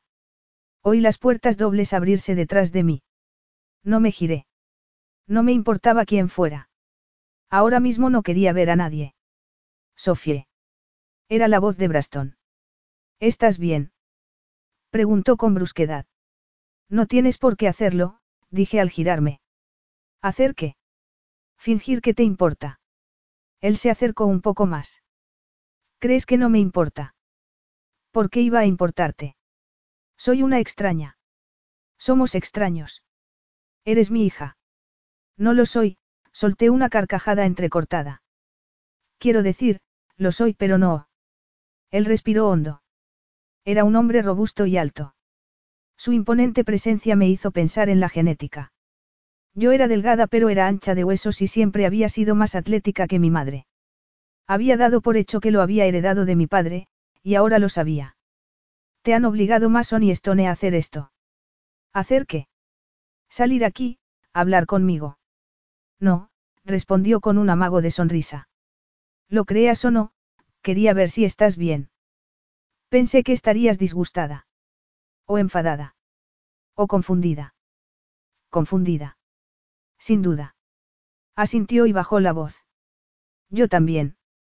Nos quedamos mirándonos y entonces Braston rompió el silencio. Puedo ver a Christine en ti. Hacía solo unas horas me había repudiado y ahora veía el parecido familiar. Antes no me había parado a buscarlo, dijo como si me hubiera leído el pensamiento, y espero que entiendas por qué no lo he hecho.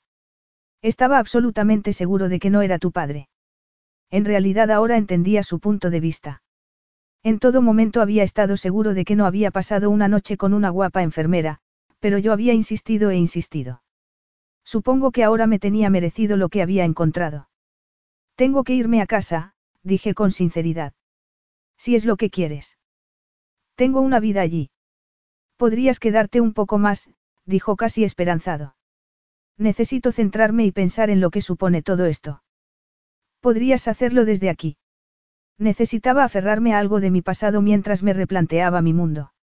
Había ido a Alaska esperando encontrar un primo y en lugar de eso había perdido a mi madre. Esperabas encontrar a tu familia aquí. Pero no así, respiré hondo, temblorosa, intentando controlar mis emociones. Era mi madre. Los sonidos de la naturaleza resonaban a nuestro alrededor bajo el impresionante cielo. Tenía una hija, dijo él mirando al horizonte. Su voz sonó muy lejana y despertó mi compasión. Y a mi mujer, Christine. Tu madre. Algo se retorció dentro de mí y quiso brotar a modo de protesta. Christine no podía usurpar el puesto de mi madre. No así. Estuvo a punto de morir al dar a luz a Emily. A ti, quiero decir. Se le disparó la tensión y estuvo al borde de un fallo renal. Después de aquello no nos atrevimos a tener más hijos. Y entonces las perdí a las dos. Fue todo tan repentino y eran tan jóvenes, se giró y me miró a los ojos. Pero aquí estás. Aquí, estás. No soy ella. Pero eres tú, y eso es algo. Es una especie de milagro. No quería ser un milagro. Solo quería recuperar mi vida, la vida que reconocía. Estaba haciendo el equipaje. Había aceptado la oferta de Kile de llevarme a Seattle y no sabía cuándo volvería. En cuanto llegara a casa, llamaría a Tasa porque cada vez me gustaba más la idea del spa. Quería desconectar de la realidad en un lugar acogedor y cálido con mis queridas amigas, unos masajistas habilidosos y una bodega bien surtida. Alguien llamó a la puerta y supuse que sería Mason para intentar convencerme de que me quedara. No quería herir sus sentimientos, pero no me haría cambiar de opinión. Estás haciendo el equipaje, fue Stone quien entró. Estoy haciendo el equipaje, dije confirmando lo obvio mientras guardaba unos vaqueros. Esperaba que Stone no siguiera pensando en hacer de copiloto. Sería mejor alejarme de él ahí que volar juntos varias horas y después tener una incómoda despedida en Seattle. Por mucho que hacíamos lo posible por ignorarlo, nuestro beso seguía ahí, pendiendo entre los dos. Lo sabía por cómo me miraba, como si estuviera buscando una respuesta a una pregunta. Tampoco podía olvidar sus brazos rodeándome en los minutos que siguieron al descubrimiento del intercambio de bebés.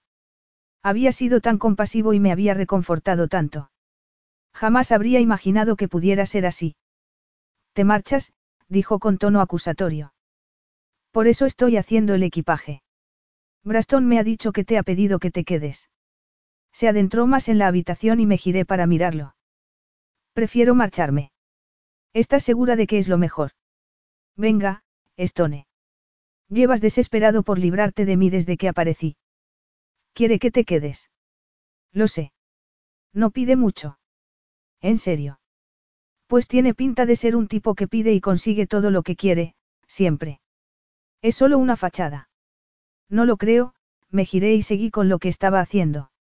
Sofie, dijo tocándome el hombro. Me quedé paralizada. La delicada presión hizo que unas ondas magnéticas me recorrieran el brazo y me llegaran al pecho. Es mi decisión, respondí como pude. ¿Te marchas por mí? Me giré y bajó la mano. La eché de menos. Me marcho por mí. Sé que no te he recibido como debería, creía que eras una timadora. Pues no lo soy.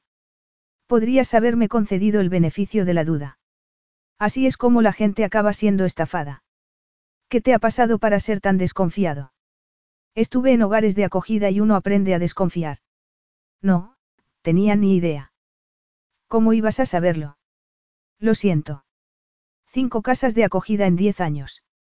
No lo digo para darte pena, aunque sí sirve para que te quedes, aceptaré tu compasión. Su sonrisa me resultó encantadora. No intentes encandilarme. Está funcionando. No, no permitiría que funcionara. Conocí a Braston cuando tenía 15 años. Por aquel entonces mis amigos y yo buscábamos diversión y para nosotros eso significaba meternos en líos, así que nos colamos en un recinto de Kodiak Communications. Y os pillaron. Mientras estuvimos dentro no, pero no nos dimos cuenta de que había cámaras de seguridad. UPS. Éramos jóvenes y no se nos daba especialmente bien el mundo de la delincuencia. Usamos la antena de telecomunicaciones para hacer prácticas de tiro. ¿Quién llevaba pistola? Pregunté impactada. Tirachinas. Yo era el que tenía mejor puntería. Nos cargamos a unos mil clientes. ¿Qué hizo Braston? Esa es la cuestión. Podría haberme caído una buena, podría haber acabado en el reformatorio. Y no hizo nada. Me sorprendió. Por lo que creía, Braston no tenía compasión y no daba segundas oportunidades. Al enterarse de lo de las casas de acogida, me hizo un trato. Podía vivir con el bajo arresto domiciliario y trabajar para pagar el coste de la reparación tendiendo cables y recogiendo abono de caballo. Me dijo que si me comportaba y sacaba buenas notas, retiraría los cargos. Que, no encontraba la palabra apropiada, generoso, compasivo, noble. Me salvó la vida o, al menos, mi futuro. Me dio un hogar, un trabajo y una educación. Todo lo que soy se lo debo a Braston. Mi opinión sobre Braston volvió a cambiar. Él quería que me quedara, así que Stone quería que me quedara. Pero el problema era que yo no quería quedarme, y mi opinión también contaba. Tengo que pensar. Necesito tiempo y espacio. Piensa aquí. No es. En Alaska hay tiempo y espacio. Volveré. Su mirada de decepción me produjo una punzada en el corazón. ¿Por qué no te creo? ¿Por qué eres un desconfiado? Me lanzó una sonrisa. Es mi padre, al pronunciar esas palabras supe con seguridad que volvería y, probablemente, antes de lo planeado. Estaba deseando conocer a mi familia biológica. Entonces, ¿por qué perder el tiempo? Era una buena pregunta para la que no tenía una respuesta. Capítulo 4. ¿Te quedas o te vas? A la mañana siguiente Mason me encontró en la cocina. Los nervios siempre me hacían comer y Marí me había enseñado una bandeja de cupcakes de limón. La noche anterior había llamado a Tasa. Conmovida, me había dado todo su apoyo y, antes de que terminara la larga llamada, me había ayudado a valorar los pros y los contras desde todos los ángulos imaginables. le dice que te vas y Stone dice que te quedas. ¿Quién tiene razón? Me serví el cupcake en un platito y me la del pulgar una pizca de cobertura de vainilla. Me quedo. Gracias a Dios, Mason se sirvió otro.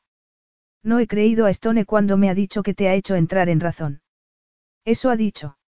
Asintió y dio un mordisco. Me senté en un taburete y giré el cupcake observando la cobertura y la ralladura de piel de limón azucarada, anticipándome al primer bocado. Stone no ha tenido nada que ver, más bien había sido Tasa, aunque la conversación con Stone era lo que me había animado a llamarla en lugar de subirme al avión directamente. Bueno, ha tenido un poco que ver. Es persistente. Me dijo que quería lo que quisiera Braston. Mientras Mason asentía, le di un mordisco al cupcake y mis papilas gustativas dieron un brinco de alegría. Madre mía. exclamé sonriendo. Está delicioso. Sebastián es una joya. Deberías probar sus hamburguesas. Stone siempre quiere lo que quiere Braston. Me contó lo de las casas de acogida y cómo lo ayudó Braston. Sí. Asentí mientras daba otro bocado celestial. Me sorprende. Por eso has cambiado de opinión. Me guardé la conversación con Tasa. Me di cuenta de que al final acabaría volviendo de todos modos, así que aquí estoy y ya de paso aprovecho para conocerte mejor. Mason parecía feliz. Bien. Bueno, ¿qué quieres hacer primero? Podríamos ir a Anchoraje y te enseño la ciudad. La vi un poco cuando fuimos a hacer la prueba de ADN. Pero esa no es la mejor parte. Podemos pasarnos por la oficina central de Kodiak. Puede que te replantees tu interés por el negocio. Telecomunicaciones. No tiene nada que ver con mi campo de especialización. Además, mi vida está en Seattle. Mensaje captado. Pero aún así podríamos dar una vuelta por anchoraje. Me gustaría. ¿Qué te gustaría? Preguntó Stone al entrar. Dar una vuelta por anchoraje. Le acabo de decir a Mason que me voy a quedar unos días. Solo unos días. No la presiones, le advirtió Mason. No me manipuléis, les dije a los dos y, señalando a Stone, añadí, tú no me has convencido, me giré hacia Mason. Y tú no me vas a influenciar. Ni siquiera siendo súper encantador, divertido y el mejor primo del mundo. No estoy aquí para divertirme. Pero podrías aprovechar para divertirte un poco.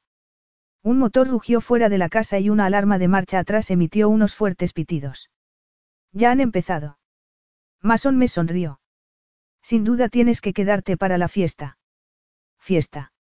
El sábado que viene, respondió y se levantó para mirar. Lo seguí. La fiesta anual de agradecimiento al personal de Kodiak Communications. Viene todo el mundo.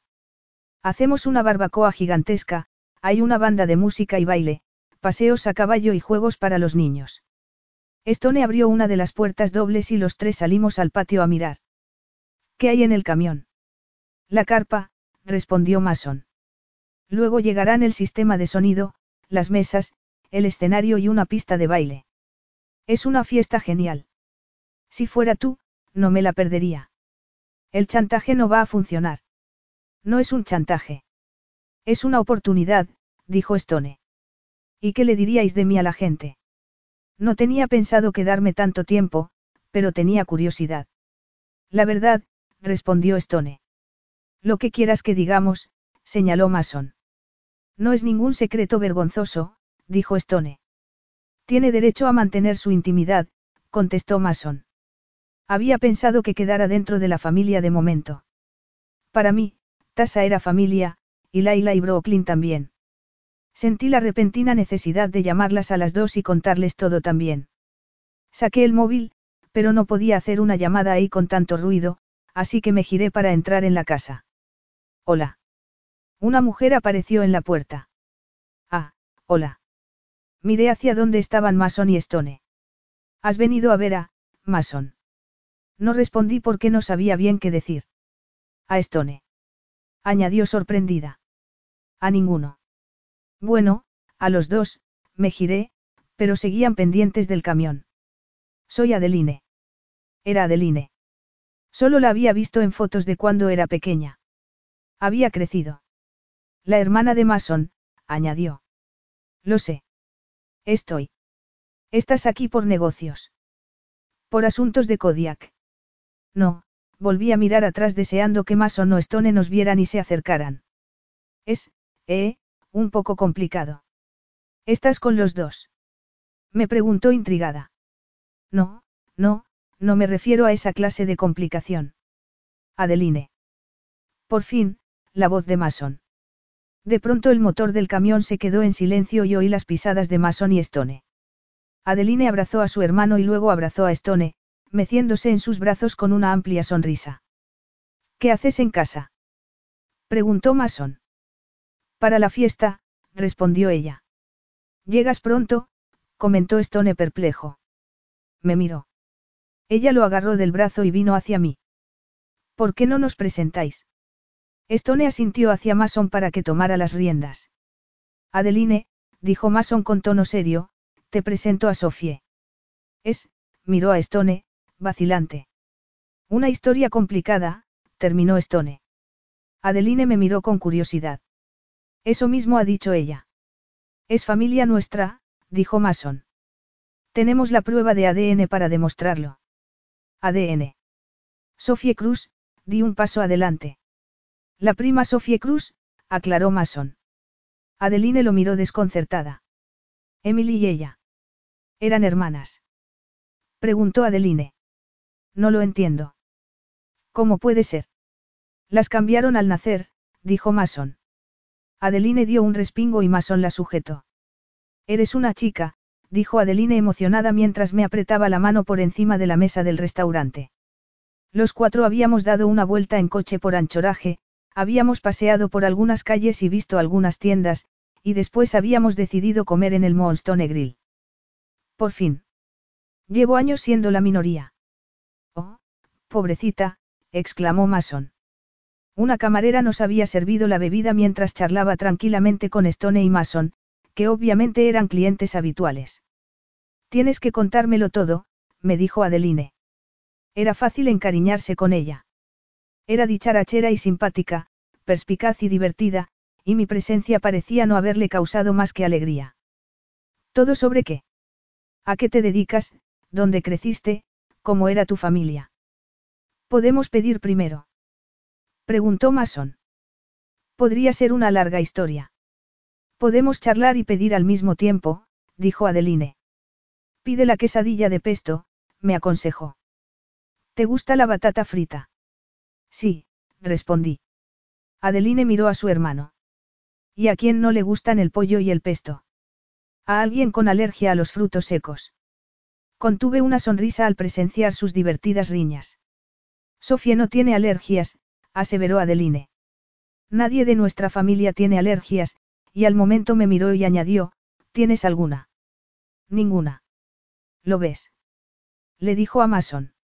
Yo te recomiendo la hamburguesa beluga, dijo Mason. No es de beluga, es de ternera en un panecillo casero y con su salsa especial. Los dos me estaban mirando y me sentía atrapada. Stone abrió la carta delante de mí. A lo mejor Sofía podría decidir por sí misma. La quesadilla suena bien, dije. Adeline se mostró triunfante. No lo dije por lealtad a la hermandad, sino porque me parecía que la quesadilla tenía buena pinta y me encantaba la batata frita. Aún así, miré la carta diligentemente y al instante captó mi atención una porción de tarta de crema de plátano. Es mi favorita, dijo Adeline mirando la carta. Entonces vamos a tomar postre. Preguntó Mason. Es una celebración, respondió ella. Para eso está el champán, contestó él. ¿Vais a dejar que hable Sofie? Preguntó Stone. Puede hablar cuando quiera, respondió Adeline. ¿Qué se lo impide? añadió Mason. Vosotros dos, dijo Stone. No puede decir ni pío, y mirándome añadió, necesitarás un tiempo para acostumbrarte a su estilo de conversación. Todos dejaron de hablar y me miraron. Háblales de tu invento, dijo Stone. ¿Tienes un invento? Preguntó Adeline. ¿Qué sabe Stone de eso? Preguntó Mason. Ya estáis otra vez, les dijo Stone frunciendo el ceño. Los dos dejaron de hablar y me miraron. Es una máquina para hacer postres. La creé con unos amigos y vendimos la patente. ¿A quién? Preguntó Mason. ¿Qué hace? Preguntó Adeline. Exquisiteces, respondí primero a Adeline. Cosas muy elaboradas con mucha crema, ganache y masas. La vendimos a Estsuntech en Japón. Japón. Mason parecía impresionado. No la vendí yo, aclaré. No quería llevarme el mérito. El marido de mi amiga Tasa tiene contactos por todo el mundo. Es el hermano de Laila, mi otra amiga, y lo conozco desde hace años. Sin él probablemente seguiríamos trasteando en el garaje y cargando con ella por todos los restaurantes de Seattle promocionándola. La camarera se acercó otra vez. ¿Listos para pedir? Creo que sí, respondió Stone. Lo de siempre.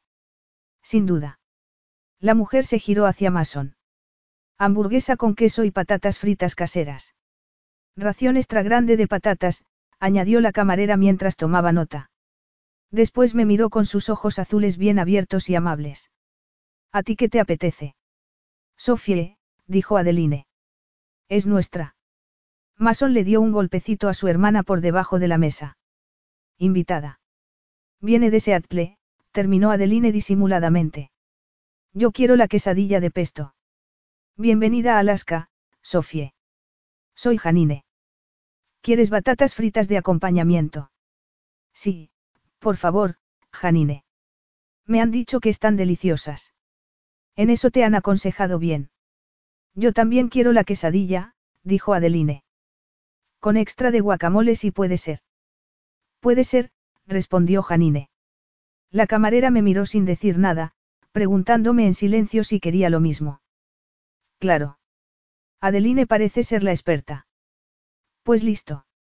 Pegadme un grito si necesitáis más bebida. Gracias, dijo Stone recogiendo su carta y la mía y devolviéndoselas. Debéis de venir mucho por aquí, y entendía por qué. El DJ empieza a las ocho, dijo Adeline. Podemos bailar si quieres. No pude evitar lanzarle una mirada fugaz a Stone, pero entonces vi que Adeline me vio y esbozó una sonrisita. Quise gritar que no, que no quería bailar con Stone. Bueno, a ver, claro que sería divertido bailar con él, pero no quería que Adeline se llevara una idea equivocada. Además, a saber si un tipo como él bailaría alguna vez. ¿Me acompañas al baño? Me preguntó Adeline apartando la silla. Claro, perfecto. Así le aclararía todo. Así que Stone, eh. Me dijo agarrándome del brazo y antes de que yo siquiera pudiera sacar el tema. Está buenísimo. No. ¿Qué quieres decir con, no? Quiero decir que no es lo que te ha parecido. La miradita que le has echado. No le he echado ninguna miradita, dije temiendo que fuera posible que lo hubiera hecho. Ha sido sutil. No se ha dado cuenta. Se rió mientras cruzábamos el vestíbulo y yo no pude evitar sentir que me caía bien. No es. ¿Te parece que está buenísimo? Me dio un golpecito en la cadera con la suya. Lo único que hacemos es discutir. No nos ponemos de acuerdo en nada. Se pensó que era una timadora. Empezó a subir las escaleras delante de mí. ¿Por qué decías que el tío Brastón era tu padre? Eso al principio no lo sabía. Lo único que sabía era que Mason podía ser mi primo. No me puedo creer que Mason les diera su ADN. Es muy raro que hiciera algo así. Pero no me malinterpretes, estoy súper contenta de que lo hiciera porque, de lo contrario, nunca te habríamos conocido. No estás. No estás enfadada por Emily. Imaginaba que Adeline y Emily habían sido amigas y crecido juntas. Fue una tragedia, respondió deteniéndose en la puerta del baño. Nos costó años empezar a superarlo, pero no fue culpa tuya. Me siento como si lo fuera, como si hubiera tenido que pasarme a mí. Bueno, deberías haber sido tú, pero habríamos estado igual de hundidos por perderte. No podemos cambiarlo, Sofie. En eso tenía razón. Tienes que pasar al baño. Negué con la cabeza. Solo la había acompañado por dar una vuelta. Yo tampoco. Las dos nos giramos y bajamos las escaleras. ¿Quieres que te ayude a juntarte con Stone? Stone y yo juntos. No es buena idea, la atracción estaba ahí, sí, pero también las complicaciones. ¿Cómo puedes saberlo? Apreté los labios mientras intentaba dar con una respuesta razonable. ¿Ha pasado algo ya? Me llevó a un rincón de la recepción. No ha pasado nada. Define, nada. Siempre eres así. Dije en un intento de desviar la conversación. Tengo un don. Para leer la mente. Sus ojos verdes se iluminaron. Entonces sí que ha pasado algo. Lo sabía. Lo besé. O él a mí. Nos besamos. Y. Y nada. Paramos. ¿Por qué? ¿Por qué no pretendíamos hacerlo? Estábamos discutiendo. Él intentaba hacer que me marchara de Alaska y yo insistía en descubrir la verdad. Espera. Creía que Stone te convenció para que te quedaras. No me convenció de nada. No sé por qué sigue intentando llevarse el mérito por eso. Sí, claro, ahora quiere que me quede, pero entonces quería que me largara de Alaska y no volviera nunca. Siempre se pone de parte de mi tío. Son una piña, dijo con gesto más serio. Stone y Braston. Todos. Los hombres Cambridge. Nunca escuchan, se le volvió a iluminar la cara. Pero da igual. Aquí me tienes si quieres mi ayuda. No necesito ninguna ayuda con Stone. Me quedo para conoceros mejor a Kile, a Mason y a ti. Nunca había tenido primos. Volvió a agarrarme del brazo. Pues te va a encantar tener primos. Al menos, te va a encantar tenerme a mí de prima, y a mí me va a encantar estar contigo. Pero ten cuidado con los chicos. ¿Por qué? Son muy resueltos y con las ideas muy claras. Yo también lo soy. Tú ten cuidado, solo te digo eso. Vamos, seguro que ya tenemos la comida en la mesa. Tuve que darle la razón a Adeline cuando vi a Stone y Aquile dirigiendo el montaje del jardín para la barbacoa. Los dos parecían saber exactamente lo que querían. La carpa era enorme y con el techo transparente. Podía imaginar el resultado final. Quedaría impresionante. Vi a varios de los trabajadores descargar mesas de un camión. Eran rectangulares y demasiado simples para la belleza de la carpa.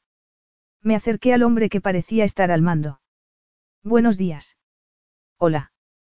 Soy Sofía Cruz. Michael Hume. Encantada, Michael. ¿Puedo ayudarte en algo? Preguntó algo distraído. Estaba muy ocupado y lo entendí. ¿Sabe el número de invitados? Pareció sorprendido por la pregunta. 225. Evalué el espacio rápidamente. Bufé o servicio en mesa. Bufé. ¿Y tú eres? La persona al mando, dijo Stone detrás de mí. No lo había oído acercarse. No pretendo hacerme cargo de nada, le dije a Stone. Sofía puede ocuparse de la organización de las mesas. Claro, respondió Michael. No lo sabía. Yo tampoco, dije. No quería empezar con mal pie con Michael. Simplemente tenía algunas sugerencias. ¿Sabe lo que hace? señaló Stone. Regentaba un restaurante en Seattle. Había exagerado. No había estado al cargo de todo el Blue Fern, solo del servicio de comedor. ¿Qué quieres cambiar? Me lancé esperando que Michael no reaccionara demasiado mal a mis ideas. Estaba pensando que sería mejor que las mesas fueran redondas. Se han encargado las rectangulares. Es tradición desde hace años.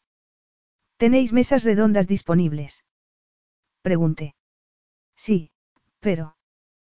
Pues vamos a cambiarlas, dijo Stone. Voy a necesitar más tiempo. Es razonable. Muy costoso. Podía imaginármelo y me gustaba la idea, pero no quería resultar demasiado terca. Podríamos hacer horas extra esta noche, sugirió Michael. No hay problema, respondió Stone. Queremos lo mejor. Las mesas redondas son lo mejor, dije. Hecho, concluyó Stone. Michael apretó la mandíbula y respondió con tono muy profesional y educado. Entonces redondas. Silbó y todos los trabajadores levantaron la mirada. Fue hacia ellos. Espero no haber causado muchas molestias. Stone se encogió de hombros. Le pagamos para que lo haga bien. Y confío en tus ideas. Algo más. Te has planteado servicio en mesa en lugar de buffet. Por su expresión supe que no. Habla con el Caterín. Que hable yo con ellos. Es la primera vez que tenemos a una profesional de la restauración en la empresa. No pertenezco a la empresa. Ya sabes a qué me refiero.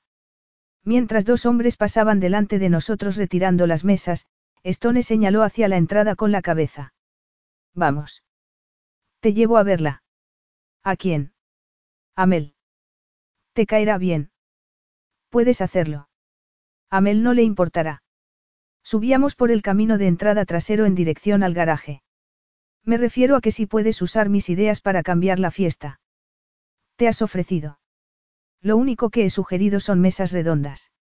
Y servicio en mesa. Ahora todo depende de ti, Sofie.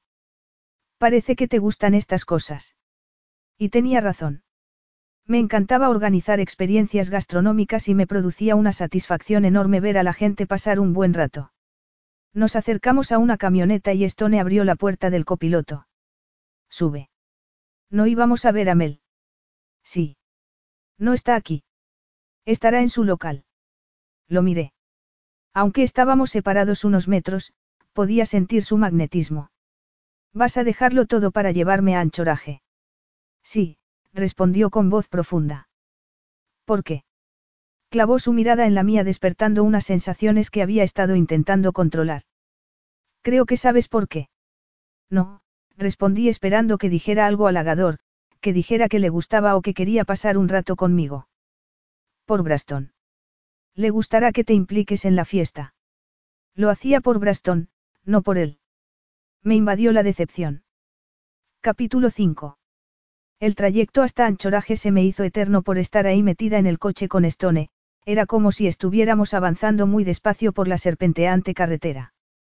Pero entonces, de pronto, algo negro asaltó mi visión. ¡Eh!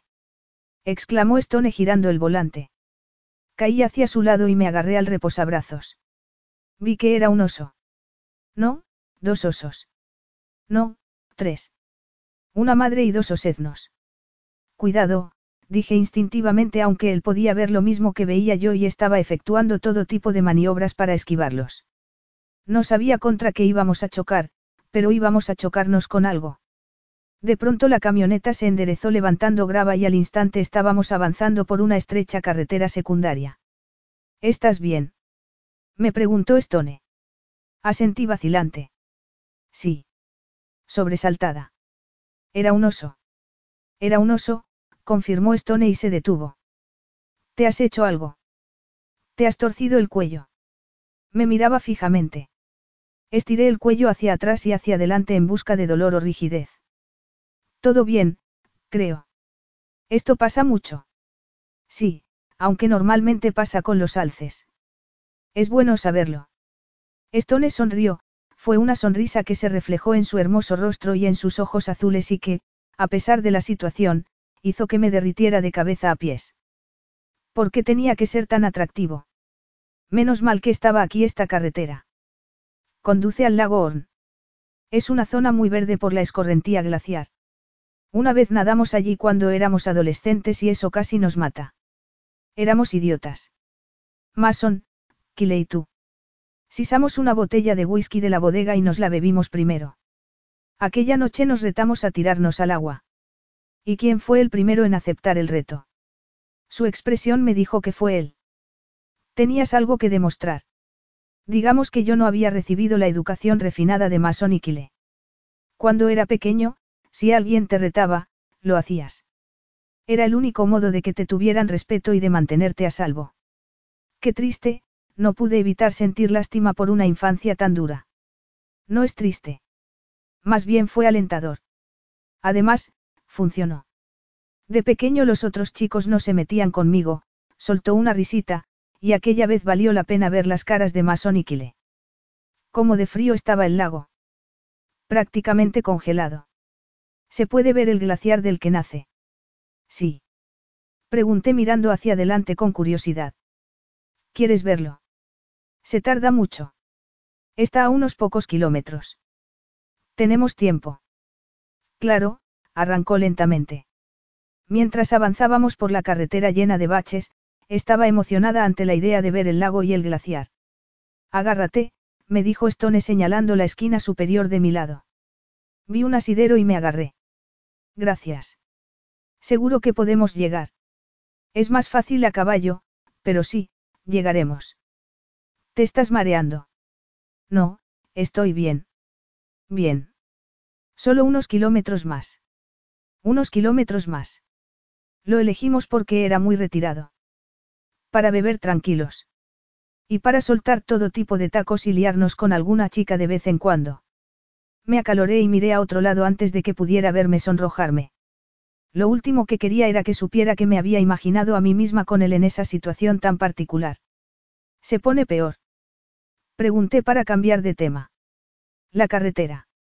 Sí. Un poco, justo cerca del final. Qué bien. Es divertido. Lo estoy deseando, dije con sarcasmo. Pisó el acelerador. Agárrate. El coche traqueteaba, los dientes me traqueteaban. Y entonces un terraplén increíblemente empinado apareció ante nosotros. Vamos a subir eso. Lo he hecho montones de veces. Cerré los ojos, noté el coche elevarse un poco y por un instante fue como si estuviéramos flotando. ¿Lo ves? Preguntó Stone cuando subimos. No ha sido divertido. El primer vistazo al lago Horn me confirmó que era espectacular. Un agua cristalina turquesa rodeada de un exuberante bosque con un glaciar blanco y deslumbrante a lo lejos contra el cielo azul. Stone dejó la camioneta de cara a la carretera y dijo. Vamos a echar un vistazo. Salimos del vehículo y bajó el portón trasero para que pudiéramos sentarnos. Un momento, dije. Primero quería comprobar la temperatura del agua. Me agaché y metí los dedos. Estaba tan fría que dolía. ¡Ay! exclamé apartando la mano al instante. Está fría, ¿eh? Me preguntó situándose a mi lado. Congelada. Sí, por entonces éramos bastante salvajes. No sé cuánto se tarda en entrar en hipotermia con esta temperatura, pero no creo que sea mucho. Estás diciendo que tuviste suerte de sobrevivir a tu adolescencia. Ahora entenderás con lo que tuvo que lidiar Braston. Lo había pensado en más de una ocasión y era admirable que un hombre hubiera acogido a un adolescente rebelde que había asaltado su propiedad. ¿Sabes por qué lo hizo? Sigue siendo un misterio para mí. Está claro que no me lo merecí.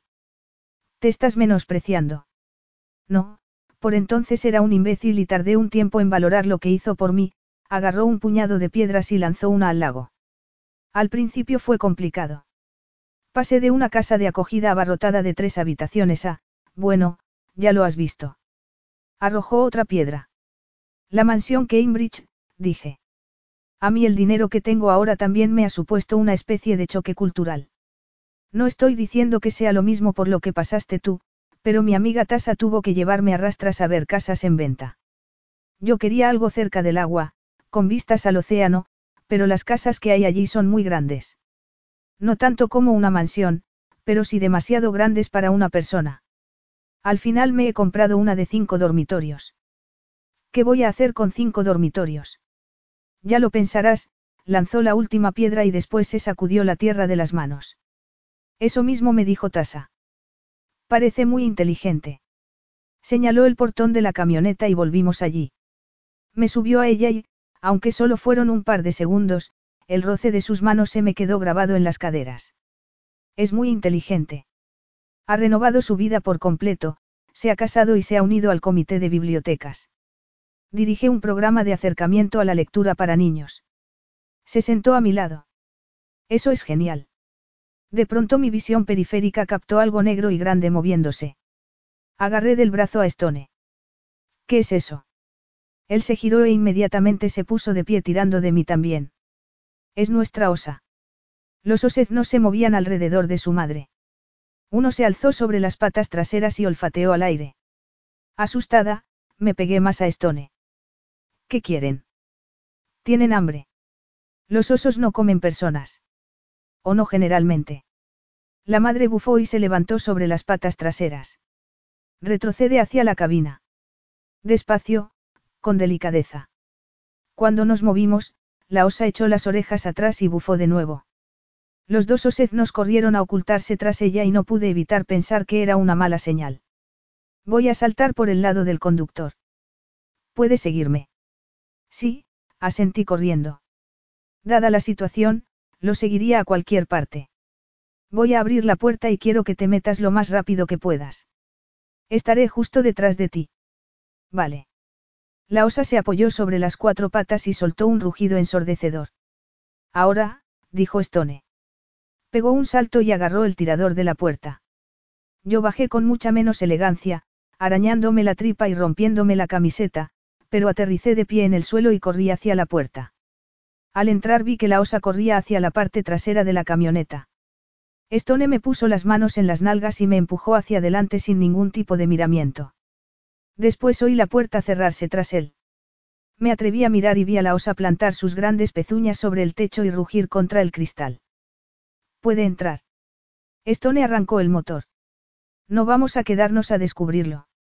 El ruido del motor debió de sorprender a la osa, que se quedó atrás ofreciéndonos la oportunidad de avanzar. Bajamos por la pendiente dando botes y bandazos. No había tenido tiempo de abrocharme el cinturón y me caí del asiento. Me di un golpe en la rodilla. ¿Estás bien? gritó Stone. Sí. Tú sigue. Miró por el retrovisor. No nos sigue. Aminoró la marcha. ¿Te puedes levantar? Claro, temblando, me incorporé y me abroché el cinturón. Stone tiró del suyo con una mano y se lo cruzó por el pecho. ¿Me puedes ayudar? Alargué la mano y se lo abroché. ¿Te había pasado antes? Aquí no. Los encuentros con los osos pardos no son habituales. Entonces ha sido algo especial. Logré decir con una risa temblorosa. Muy especial, me miró. En serio, estás bien. Tendrás la adrenalina por las nubes, así que puede que aún no sientas nada. En eso tenía razón. Me he dado un golpe en la rodilla, pero nada más. Te has roto la camiseta. Es solo un tirón. Estás sangrando. Muy poco, ahora empezaba a escocer, pero no era un corte profundo. ¿Y tú? ¿Te has hecho algo? Nada. Hemos hecho un buen entrenamiento de cardio durante un minuto, se rió también. Parecía mucho menos nervioso que yo. Condujimos en silencio unos minutos más. Gracias, dije finalmente. ¿Por ponerte en peligro? Preguntó mirándome. Por mantener la calma, por saber qué hacer. Me di cuenta de que tenía el pelo hecho un desastre y, cuando me lo eché hacia atrás, vi que me temblaba la mano. Oye, dijo Stone preocupado. Antes de poder darme cuenta, había parado la camioneta, nos había desabrochado los cinturones y me estaba abrazando. No pasa nada, dijo contra mi pelo. Lo sé. Es solo la adrenalina. La adrenalina es buena. Sobre todo cuando hay osos delante. Se rió. Bien hecho, Sofie. ¿Por qué me dices eso? Por recuperarte tan pronto, por bromear, por no perder los nervios. Ni siquiera me había dado tiempo de perder los nervios. La reacción de Stone había sido rápida, inteligente y resuelta. Gracias, susurré de nuevo, abrazándolo con gratitud. Nos quedamos un rato en silencio abrazados y entonces me rozó la sien con un beso de lo más sutil. Se me encogió el pecho, me ardía la piel, sentía un cosquilleo por las extremidades e, inconscientemente, arqueé el cuerpo hacia él. Volvió a besarme, esta vez con más firmeza y moviéndose hacia mi mejilla y más abajo. Después se apartó un poco.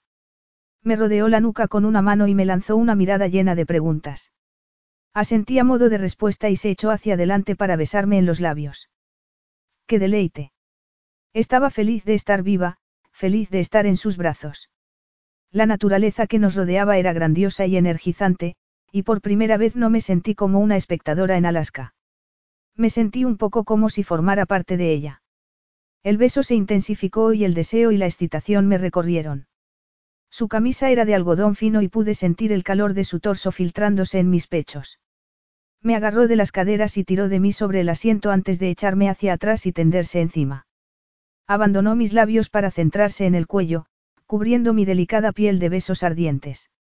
Temblaba mientras sus labios iban dejando un rastro de excitación hacia mi pecho. Me desabrochó la camisa y contuve el aliento a la espera de que me acariciara. El sujetador era de seda fina y noté los pezones tensarse contra la tela, esperando desesperados que los tocara. Entonces me acarició con la boca humedeciendo la seda y tomó la dura cúspide. Fue la sensación más erótica que había experimentado nunca y, jadeante, me arqueé hacia él, pidiendo más. Stone me complació y pasó al otro pecho. Le quité la camiseta. Quería sentir nuestras pieles y nuestros cuerpos juntos. Me apartó la camisa y me la echó sobre los hombros. Me miró a los ojos y volvió a juguetear con mis pechos. Yo, impaciente, terminé de quitarme la camisa, prácticamente arrancándomela, y me saqué el sujetador por la cabeza. Después pegué los pechos a su piel, lo rodeé por el cuello y lo besé intensamente mientras dejaba volar mi imaginación y veía nuestros cuerpos juntos, haciendo el amor, completándose. Sofie, me pareció como si su voz sonara muy lejana. Sí. Sí, acerqué la mano a su bragueta. Sofie, repitió. Me agarró la mano para detenerme y lo miré aturdida. No estaba pensando en esto, dijo con voz ronca y cerrando los ojos. ¿Estás bien? Le pregunté estupefacta. No era la mujer más experimentada del mundo, pero sabía cuando un hombre quería estar conmigo y, desde luego, Stone quería estar conmigo. Me apartó la mano de la bragueta. No es buena idea. No, es una idea genial. Sofie, apoyó la frente en la mía con delicadeza, estamos reaccionando al susto. Es algo hormonal. Ya nos habíamos besado. Pero no habíamos hecho esto, respondió mirando mis pechos desnudos. Es demasiado complicado. Recogió mi camisa del suelo y me cubrió con ella. Empecé a ponérmela y él desvió la mirada. El sujetador colgaba del asiento y me lo guardé en el bolsillo de los vaqueros. Ya está. Contento. No, molesto. Estaba molesto conmigo. Por favor. Has sido tú el que ha parado. No estoy molesto contigo, sino conmigo. Con las circunstancias, se situó en el asiento del conductor y agarró el volante. No sabes quién soy. Y tú tampoco sabes quién soy yo. Es un requisito para tener sexo. Sí. ¿En serio? Bueno, no siempre, pero sí en este caso. ¿Por qué? Eres su hija. Todo esto es por Braston. Un hombre al que apenas conocía estaba interfiriendo en mi vida sexual. Sí. No me tocas por un retorcido sentido de la lealtad hacia él. Mi vida personal no es asunto de Braston Cambridge. Precisamente por eso no vamos a decirle nada. Desde luego que no vamos a decirle nada. ¿Por qué íbamos a decírselo? Exacto. Pero entonces le estaría ocultando algo y yo no funciono así. Ponte el cinturón, dijo mientras él se abrochaba el suyo. Estás diciendo que esta conversación ha terminado. Sí. Me quedé mirándolo. Lo deseaba y él me deseaba, pero tenía claro que no le iba a suplicar. Sofie. No pasa nada. Haz lo que quieras. Me sorprendió que Stone girara hacia Anchoraje en lugar de volver a la mansión. No entendía por qué querría estar en el coche conmigo más tiempo del estrictamente necesario. Aún vamos a ir al catering. De eso se trataba. No ha cambiado nada. Yo, en cambio, sentía que habían cambiado muchas cosas. Es lo que crees. No es que lo crea, es que es un hecho. Vas a conocer a Mel, hablaréis de ideas para la fiesta, compartirás tus conocimientos y te implicarás en el evento familiar. Así todos salimos ganando. No te sientes incómodo. ¿Por qué? Por mantenerme fiel a mis principios. No, eso nunca me hace sentir incómodo. Pues yo sí me siento incómoda. Supéralo.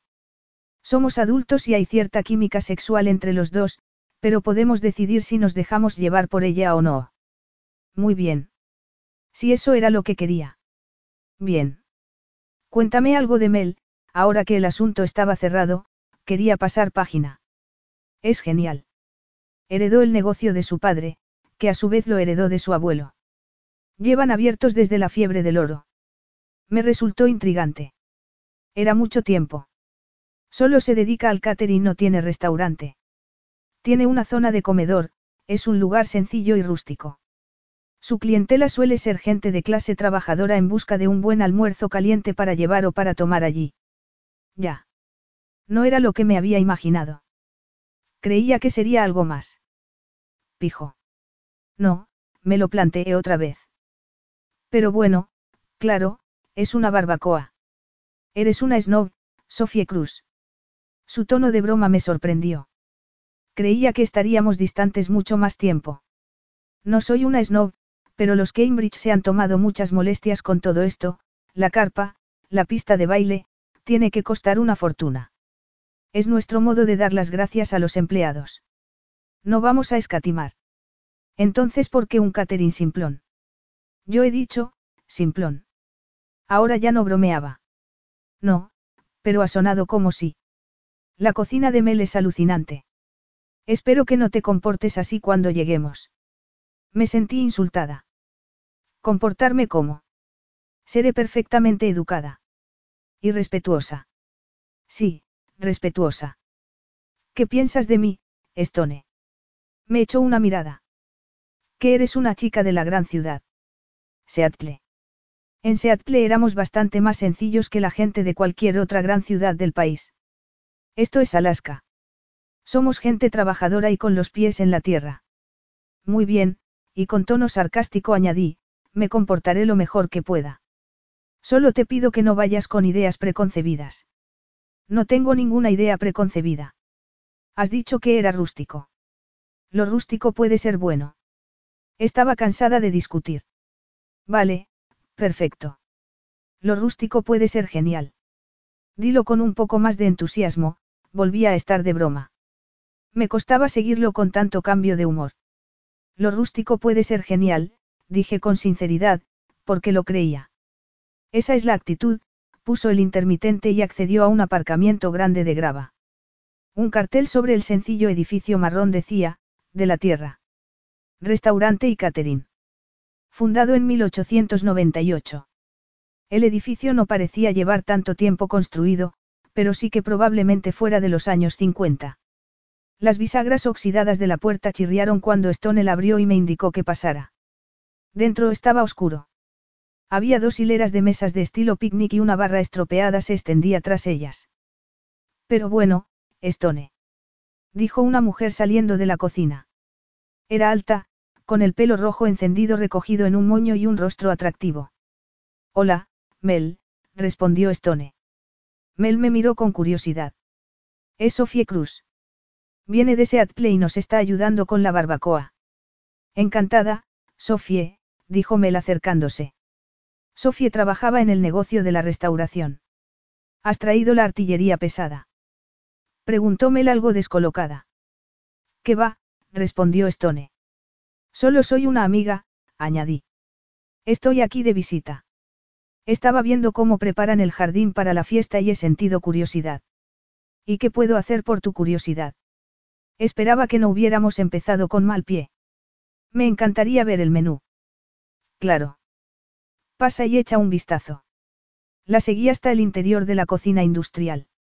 A diferencia de la zona de comedor, era luminosa y moderna y estaba repleta de electrodomésticos de acero inoxidable. Había tres cocineros trabajando y una repostera que en ese momento sacaba una bandeja de tartaletas del horno. El olor era delicioso. Hacéis vuestra propia repostería. No era lo habitual. En el Bluffer nacíamos encargos diarios a un horno de pan y bollería. Es una parte importante de nuestro negocio. Trabajamos la masa madre como nadie. Hacéis pan. Y nuestros panes de hamburguesa, dijo señalando unas rejillas enfriadoras. La mayoría de los bollos se agotan por la mañana, pero las hamburguesas están en el menú y también los sándwiches a la plancha.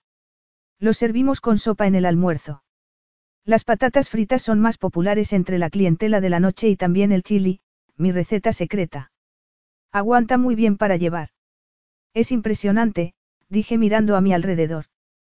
Para la barbacoa serviremos hamburguesas, claro. Y también de pollo. Empanado. Pregunté imaginándome las hamburguesas de pollo típicas de la comida rápida. A la parrilla.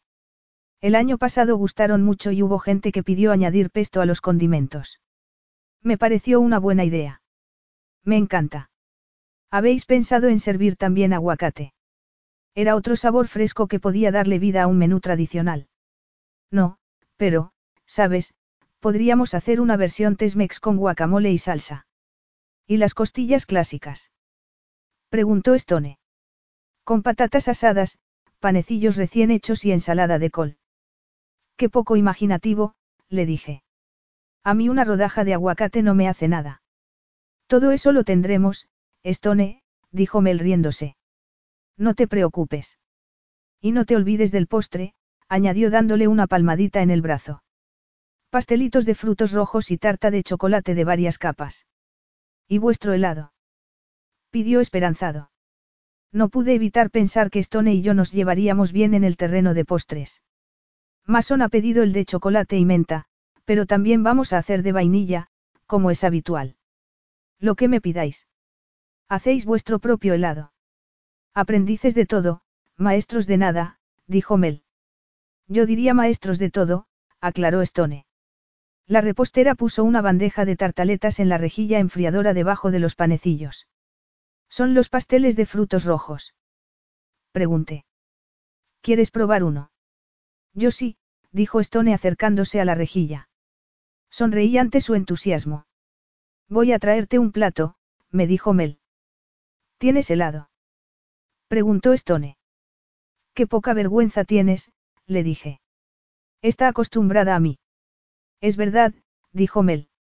Deberías haberlo visto de adolescente, era un pozo sin fondo. Quemaba muchas calorías. Mel nos dio a cada uno un plato y un tenedor pequeño. Servíos. Voy a por el helado. Tienes que probarlas con el helado, me dijo Stone, sobre todo cuando están así de calientes. No puedes decir que hayas vivido de verdad hasta no haber probado los pasteles de Mel. Mel se rió mientras entraba en una cámara frigorífica. Ya te dije que te caería bien, me dijo Stone en voz baja al servirse dos tartaletas. Me cae bien, sí, yo me conformé con una. El delicioso aroma me hizo salivar. Solo tengo vainilla. Gritó Mel mientras volvía con un tarro de helado. Lo dejó en la encimera, quitó la tapa y abrió un cajón para sacar un cucharón. Sofie. Me preguntó. Totalmente, respondí sintiéndome una privilegiada por tener la oportunidad de probar semejante exquisitez. Sentaos, nos dijo después de servirme. Stone retiró tres taburetes mientras Mel le servía doble ración de helado. ¿Tú no comes nada? Le preguntó al verla cerrar el tarro. No puedo pasarme. Estoy deseando saber tu opinión, me dijo con un brillo en los ojos. Los sabores del pastel y del helado me estallaron en la boca. Dios mío. Stone dio un bocado y me sonrió. Esto está increíble. Le dije a Mel. Su habilidad me sorprendió y por un momento me sentí culpable por el dinero que estaba ganando con Sweattech. Nuestra tecnología podía lograr creaciones preciosas, pero no podían competir con las de Mel en sabor. Gracias, me respondió sonriendo. Increíble de verdad. ¿Tenía razón o no? Me preguntó Stone. Acabo de renovar mi fe en ti. Una calidez totalmente distinta me recorrió cuando nuestras miradas se encontraron y se clavaron la una en la otra. Capítulo 6. El jardín trasero solo se podía describir como un caos organizado. Mel había dicho que accedería al servicio en mesa si le hacía una selección de seis platos. Además necesitaría una carpa para la cocina junto a la carpa comedor. Ahora estaban montando la otra carpa y Adeline estaba sentada conmigo en el patio viendo cómo avanzaba todo. Estaba acurrucada en una tumbona acolchada y yo tenía el portátil sobre las rodillas mientras sopesaba si la ensalada de patata o las patatas fritas serían el mejor acompañamiento para las hamburguesas de pollo y pesto. ¿Mel sirve batatas fritas? Pregunté. No que yo haya visto. ¿Crees que las haría? Probablemente, me respondió. Oye, ¿qué es eso? Miré y vi un grupo de obreros levantando un andamio en la zona destinada al escenario. Impresionante, me pareció que debía de ser una tarea muy complicada. Está impresionante, ¿verdad? Dijo Adeline abanicándose. No los hacen así en California. Observé a los seis hombres y me fijé en uno moreno con unos bíceps gigantescos. Creía que California era la meca de los culturistas, bromeé. Se musculan por moda, por estética, solo para lucirse. Estos, en cambio, son auténticos. Fíjate. No pude evitar pensar en Stone. Lo había visto sin camiseta y sus abdominales y pectorales tan definidos me habían demostrado que estaba en una forma física fantástica. Entiendo que no tienes un novio en Sacramento. No hay novio, Adeline seguía mirando al hombre mientras hablaba. Rompí con un chico hace unas semanas. Era algo serio. Para él sí. Para mí no. Por eso has venido antes. No, he venido por esto. Los preparativos son tan emocionantes como la fiesta. A ti también te debe de gustar. Si no, porque trabajabas en un restaurante abarrotado un sábado por la noche en lugar de tener un trabajo de oficina más relajado. Supongo que sí me gusta. A lo mejor por eso no me vuelve demasiado loca la vida de ricos. Es tranquila, demasiado tranquila. ¿Qué es demasiado tranquila? Preguntó Stone, que apareció de pronto a mi lado. La vida de Sofie. Bueno, no ahora precisamente, añadí. Stone se sentó a mi lado. ¿Qué tal llevas los platos? Ahí voy. La cuestión es que sean sorprendentes pero no demasiado exóticos. Por eso lo del buffet. Los buffets son un barullo de gente yendo y viniendo y comiendo en momentos distintos. Un servicio en mesa es mucho mejor, sobre todo cuando el objetivo del evento es reunir a personas que no tienen la oportunidad de socializar muy a menudo. Compartir una buena comida es maravilloso para eso. Vende bien, dijo Adeline. Sí, apuntó Braston uniéndose a la conversación. Me quedé sorprendida. Aún me ponía nerviosa delante de él. He oído que estás haciendo unos cambios a la barbacoa. Algunas cosas, respondí sin girarme, pero por supuesto Mel tiene la última palabra. A mí me parece buena idea, dijo sentándose al lado de Stone. Estará bien darle un aire nuevo al evento. Además, tienes tanto derecho como nosotros a. No lo hago con intención de reclamar ningún derecho. Sofie, dijo con delicadeza, me alegra que muestres interés. No quiero traspasar los límites. No podrías aunque lo intentaras. Ahora eres una de los nuestros. Pero si haces algo que no les gusta, te frenan, me dijo Adeline. Así que si aquí tienes luz verde, aprovecha y disfruta. No estás ayudando, le dijo Brastón a su sobrina. Sí que ayuda, dije. Gracias. Creo que lo disfrutaré. Brastón resopló. Me dio la sensación de que no le hacía ninguna gracia que Adeline y yo nos hubiéramos aliado. Adeline, en cambio, parecía encantada. La cena había ido bien y parecía haber sido del agrado de los invitados, que, por cierto, habían ido más arreglados de lo que me había imaginado. Por suerte, Adeline y yo habíamos ido de compras a Anchoraje y me había animado a comprarme un conjunto chulísimo. Todo el mundo había salido de la carpa del comedor y la banda se estaba preparando en el escenario. Aún se me hacía raro ver el sol tan alto en el cielo a las nueve de la noche. Hacía falta vivir un verano en Alaska para poder creerlo. Bueno, ha ido bien, dijo Stone al acercarse. Mel es toda una profesional. Es muy buen anfitrión, dije asintiendo hacia él. Parecía contento. Estaba moviéndose entre la multitud saludando a todos los empleados y sus familias. Sus empleados lo adoran. Se asegura de conocerlos a todos en persona. No me había imaginado que fuera así, comenté sorprendida. Eso es porque has conocido al Brastón familiar. El Brastón familiar. Están el Brastón familiar y el Brastón empresario. El empresario es sereno, profesional e impecable. Y el familiar puede ser, irritable y cascarrabias. Iba a decir, exigente. Eres incapaz de criticarlo, ¿eh? Solo estoy siendo preciso. Estás siendo amable. Soy un tipo amable. Ja. Cuando no he sido amable. El primer día que entré por la puerta. Bueno, no te conocía. Ahora me conoces. Y ahora soy amable. Ahora eres imposible. Me miró de arriba abajo. Estás genial, por cierto. El cumplido me agradó demasiado. Me ha aconsejado Adeline. Tiene buen ojo. Te sienta bien, su mirada cálida despertó una chispa de deseo en mi interior. Creía que no íbamos a hacer esto. ¿Hacer qué? No te hagas el tonto. Me lo he estado replanteando, dijo con una sonrisa pícara. ¿Replanteándote qué? Lo de contarle lo nuestro a Brastón. ¿Quieres decirle a Brastón que te vas a acostar conmigo? Stone se rió.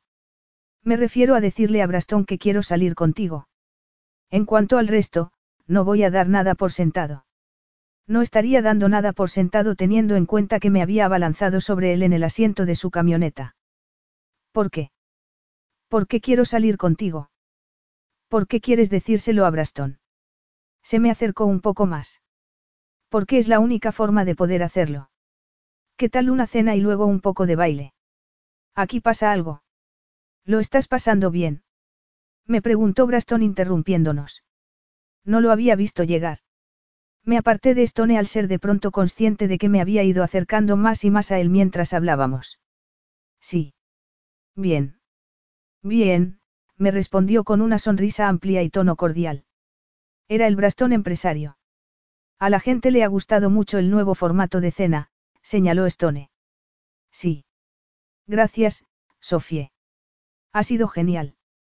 Y sé que a Mel le ha encantado trabajar contigo. Me sentía rara, como si estuviera interactuando con un Braston falso. El cantante de la banda saludó por el micrófono. Vamos allá. Dijo Braston contento. Esta es la mejor parte de la fiesta. Los empleados de Kodiak son muy bailones, añadió Stone. ¿Por qué estás ahí como un pasmarote? Sé un caballero y saca a bailar a Sofie. Stone no lo dudó. Sofie. Yo sí dudé. Braston intentaba juntarnos o solo estaba actuando como el Braston empresario y ejerciendo de buen anfitrión. Stone enarcó una ceja a la espera de mi respuesta. Claro, no quería ser grosera. Además, me apetecía bailar con él. Cuando agitó los dedos para animarme a darle la mano, me quedé sin respiración por un momento. Puse la mano sobre la suya anticipándome a la inevitable ráfaga de calor que me recorrió el brazo y me llegó al pecho. Fuimos a la pista y Braston se quedó atrás. ¿Qué ha sido eso? Pregunté. Ni idea, me respondió mientras asentía en respuesta a los saludos de la gente. Era el Braston empresario cumpliendo con su deber. Espero que sí. No sé qué otra cosa ha podido ser.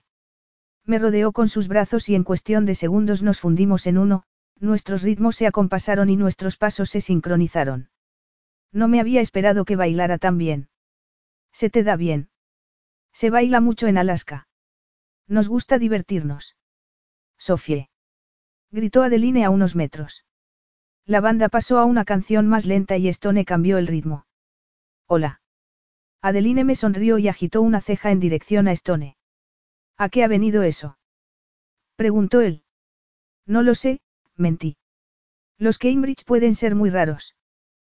Tú eres una Cambridge. No soy, me detuve. Sí que lo era. Pero solo por un accidente genético. Eres Cambridge a más no poder. Me quedé callada embargada por la melancolía y me acurruqué a él, apoyándome en su fortaleza como ya había hecho antes. Oye, ¿qué pasa? Todo va muy deprisa. Es como si el pasado se estuviese desvaneciendo, y no quiero perderlo. Jamás lo perderás, Sofie. Tu madre siempre será tu madre. Sé que mi madre siempre será mi madre, añadió con la voz entrecortada. Tu madre. Era la primera vez que la mencionaba. Murió cuando tenía seis años. Lo siento mucho. Lo pasé mal, pero fue hace mucho tiempo. Ahora sé que no fue culpa suya. No fue culpa de nadie. Lo agarré con más fuerza y él hizo lo mismo. Mis problemas no son nada comparados con los tuyos, dije. Te has llevado un impacto fuerte y solo han pasado unos días. Tienes derecho a sentirte confusa, furiosa y disgustada. No estoy furiosa, no lo estaba. Estaba triste y desorientada, pero no furiosa. Bueno, a lo mejor con el hospital. Pero, claro, si lo hubieran hecho bien, no habría conocido a mi madre, no habría crecido con ella. Deja de sentirte culpable. No es culpa de nadie. Lo sé, mi cabeza lo sabía y mis emociones iban asimilándolo poco a poco. Adeline estaba sola en la cocina cuando bajé. Eran casi las diez de la mañana, pero todos habíamos bailado y reído durante toda la noche, además de disfrutar del vino de la bodega Cambridge. Estaba atontada y deseando una dosis de café. ¿Un expreso? Me preguntó, aún en pijama. Incluso despeinada y con el maquillaje emborronado estaba preciosa. Yo había controlado mi antojo de café lo suficiente para peinarme y ponerme unos pantalones de yoga y un jersey suelto. Algo más suave. Moca. Marchando, sacó una taza y pulsó unos botones de la cafetera. Fue una pasada. Y tanto, respondí al sentarme en un taburete. Exceptuando a los que se habían ido a casa pronto con sus hijos, los empleados de Kodiak Communications bailaron, bebieron y rieron hasta bien entrada la madrugada. Mientras salía mi café, Adeline se sentó y dio un trago a su expreso. Anoche bailaste mucho, me dijo. Sí, fui a por el café y le di un trago antes de volver a sentarme. Qué rico.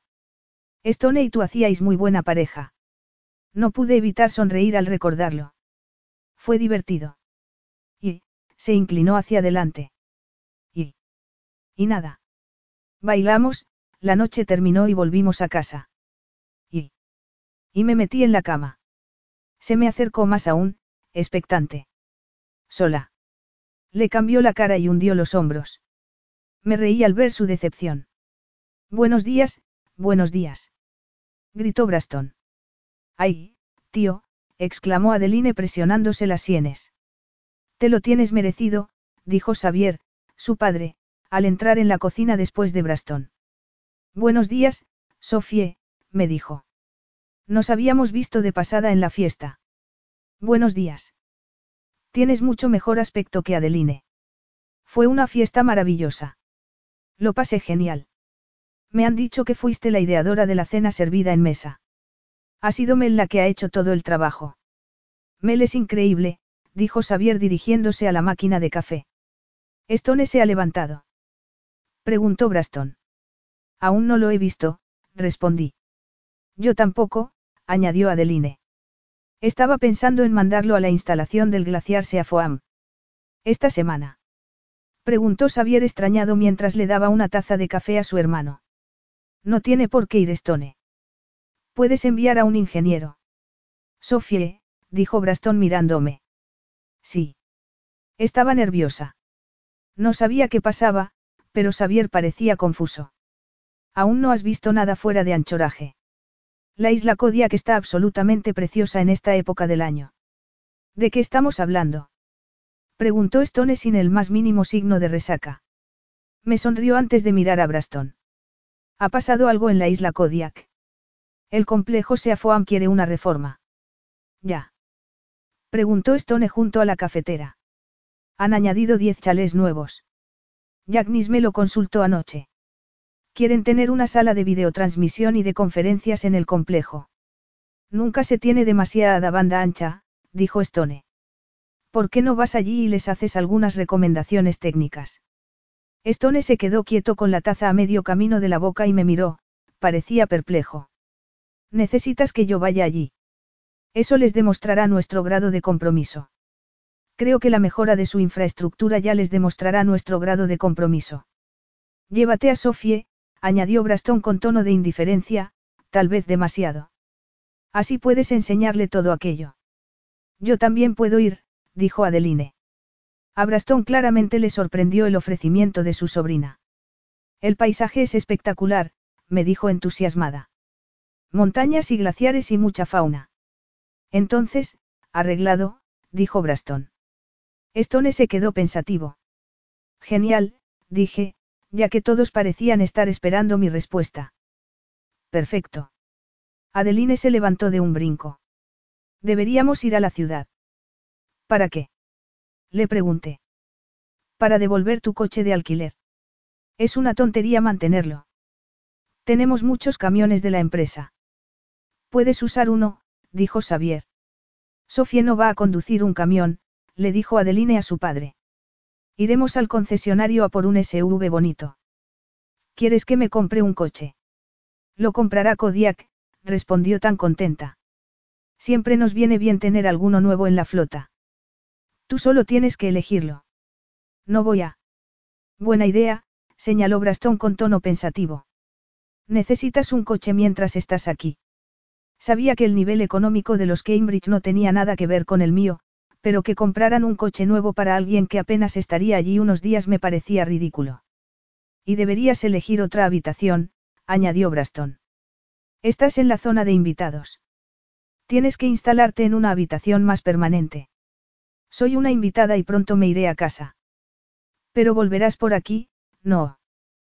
Preguntó Xavier. Y todos queremos que te sientas cómoda.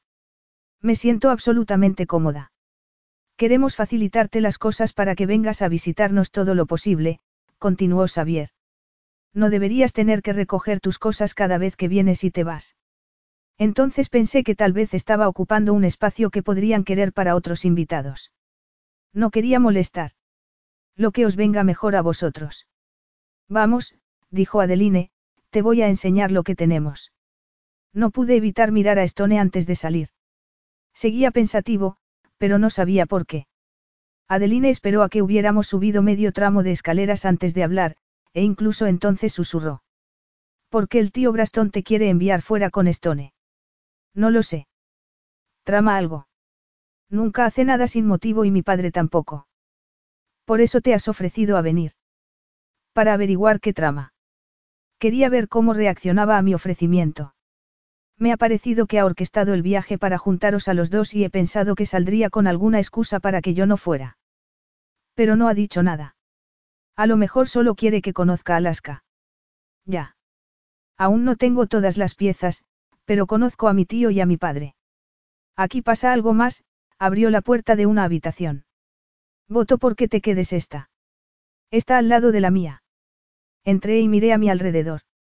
Costaba creerlo, pero era aún más grande que la que tenía ahora. Es casi tan grande como mi antiguo apartamento de Seattle. Queremos que te guste estar aquí. Me gusta mucho estar aquí, salí al precioso balcón que tenía, inhalé el aire fresco y contemplé el prado y las montañas que ya me eran tan familiares. Si el plan secreto de Braston era que me gustara Alaska, iba por buen camino. Capítulo 7. Parecía imposible, pero Stone estaba incluso más sexy con traje de piloto que con vaqueros. Estábamos subiendo a un hidroavión Cessna y estaba emocionada. Nunca había volado en un avión pequeño y, desde luego, nunca había despegado ni aterrizado en el agua. Habíamos llegado en camioneta al lago Od, donde estaba amarrado, y los tres habíamos descargado cajas, bolsas de lona y neveras portátiles. Stone lo había colocado todo al fondo. Justo en ese momento otra camioneta se detuvo junto a la orilla. Es Mason, dijo Adeline. Espero que no esté pensando en venir, dijo Stone mientras miraba por la ventana todos los objetos que acababa de colocar. Mason llegó con una caja grande. ¿Qué pasa? gritó Stone. Seafoam acaba de llamar. Necesitan reemplazar tres extintores. ¿Cuánto pesan? 44 kilos. Estás de coña. Dijo Adeline. Te has quedado fuera, le dijo Stone. Adeline sacudió la cabeza y me miró como si sospechara que había sido todo una treta. Yo no lo vi así, supuse que habría surgido sin más. Bueno, pues pasadlo bien, dijo con tono apagado. Tú ya has estado allí y lo has visto todo, le dijo Mason. Ya, pero quería estar con Sofie. Es divertida, no como vosotros. Mason y Stone se rieron. Yo me sentí mal por ella. Podría. No, dijeron los tres al unísono. Bueno, vale. Stone colocó la caja en el asiento trasero que quedaba libre y la sujetó con una cuerda. Pisa aquí, me dijo después señalando un saliente de metal. Agárrate a ese asidero. Está alto, pero yo te sujeto por detrás. Vale, dije. Hablamos cuando vuelvas, me dijo Adeline. Sonreí. Levanté un pie y me agarré al asidero. Stone me sujetó de las caderas y me alzó. Metí la cabeza y giré la cintura hasta que me acomodé en el asiento del copiloto. Bien. Me preguntó. Asentí. La puerta se abre así, me hizo la demostración, y aquí hay un salvavidas por si caemos al agua, añadió dirigiéndome la mano bajo el asiento. ¿Cómo dices? Los accidentes ocurren. ¿Alguna vez has tenido alguno? Un par de aterrizajes complicados, pero nada de lo que debas preocuparte. En realidad no estaba preocupada.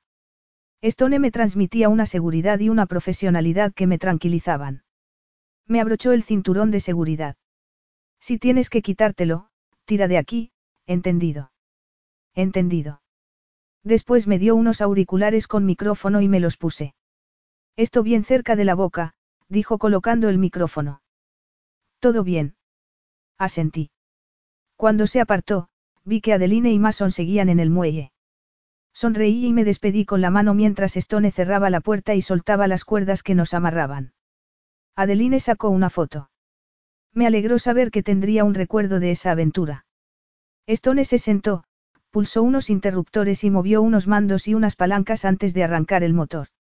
Se puso los auriculares, hizo unos ajustes más, contactó con la torre por radio y al instante nos estábamos moviendo por el lago. ¿Preparada? Me preguntó con una sonrisa. Sí.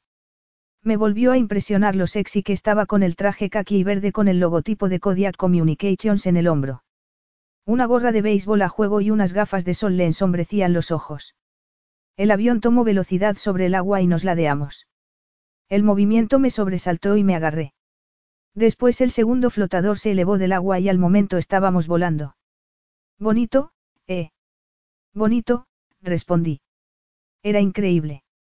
A medida que ascendíamos, veía los altos edificios de anchoraje, las montañas coronadas de blanco a lo lejos y el agua moteada de embarcaciones. Cruzamos un bosque con algunos lagos y lleno de alces, caribús e incluso unos cuantos osos pardos. Los osos me gustan mucho más desde aquí arriba, dije. Se rió. Atravesamos una amplia extensión de mar para llegar a la isla Kodiak. Me puse un poco nerviosa al ver que nos acercábamos al agua y respiré aliviada una vez aterrizamos y bajamos. Hola, Stone. Gritó una voz masculina desde lo alto de una rampa larga. Hola, Raihai.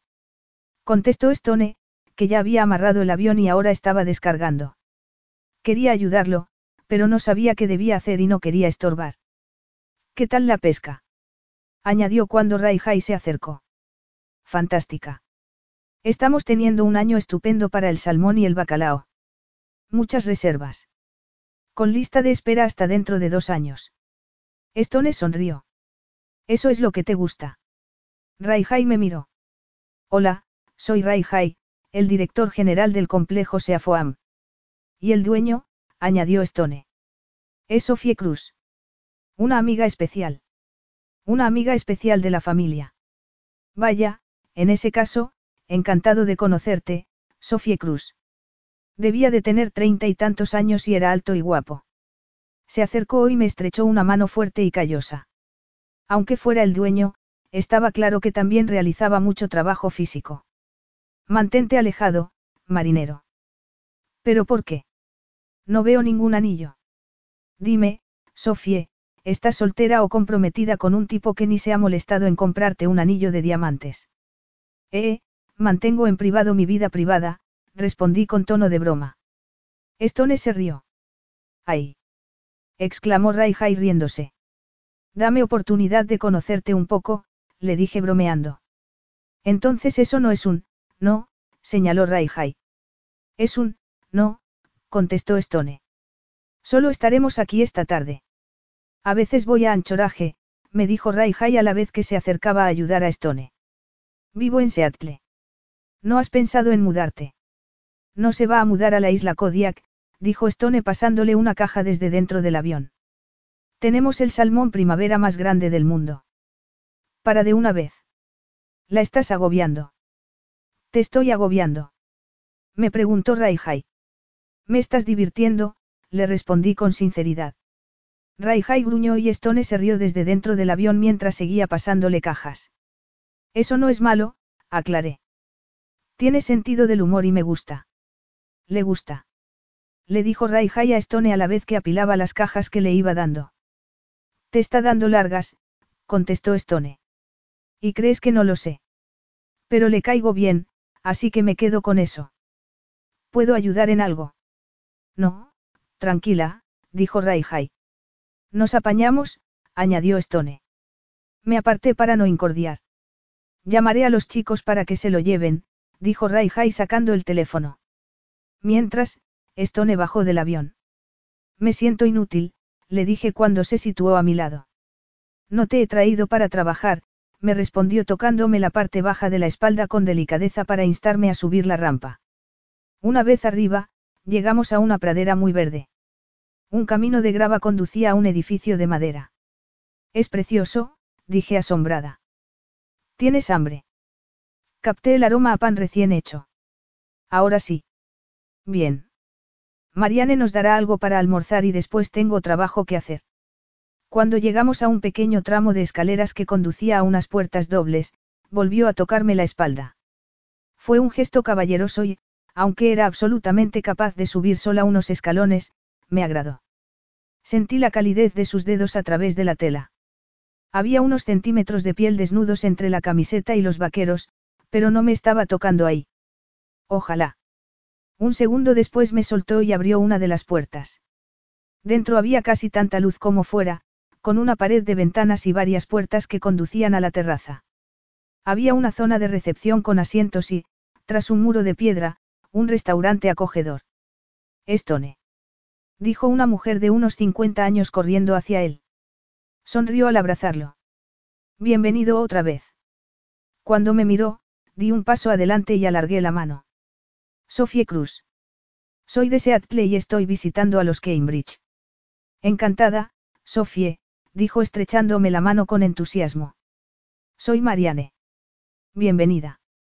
Todo esto es alucinante, dije mirando a mi alrededor otra vez.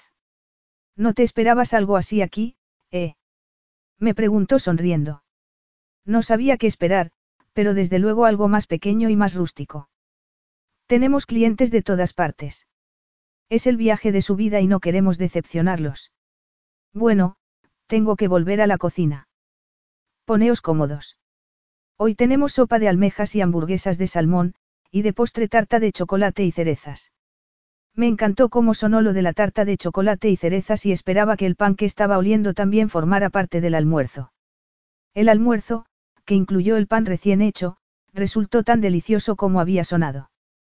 Una vez terminamos, Stone y Raihai se marcharon en dos watts a una estación satélite mientras yo pasaba la tarde sola, paseando encantada por la playa y el resto del complejo. Encontré un espacio soleado en la terraza y una empleada me ofreció unos prismáticos. Conté doce águilas imperiales y vi muchos otros pájaros, además de ardillas e incluso un ciervo y un cervatillo.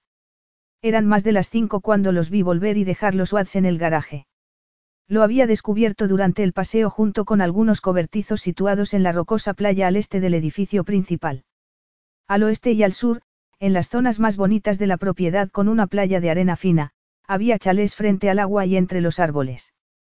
Según había visto en un folleto, los huéspedes podían alojarse en habitaciones en el edificio principal o en los chalés si buscaban más intimidad. Las comidas gourmet, el vino y el resto de bebidas de primera estaban incluidos en cualquiera de las opciones. Stone sonrió al verme y me saludó con la mano. Raihai le dijo algo y los dos se rieron. Intenté no darle importancia, no había nada que indicara que estaban hablando de mí. Podrían haber comentado cualquier otra cosa.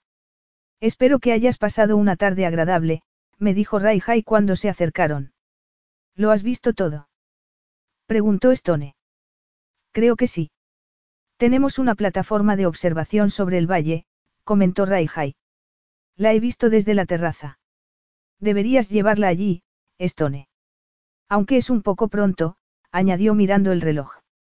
Hay mucho más que ver más entrada la tarde. Stone se sentó frente a mí. ¿Te apetece? Sí, parecía divertido. Podríamos quedarnos y subir por la noche.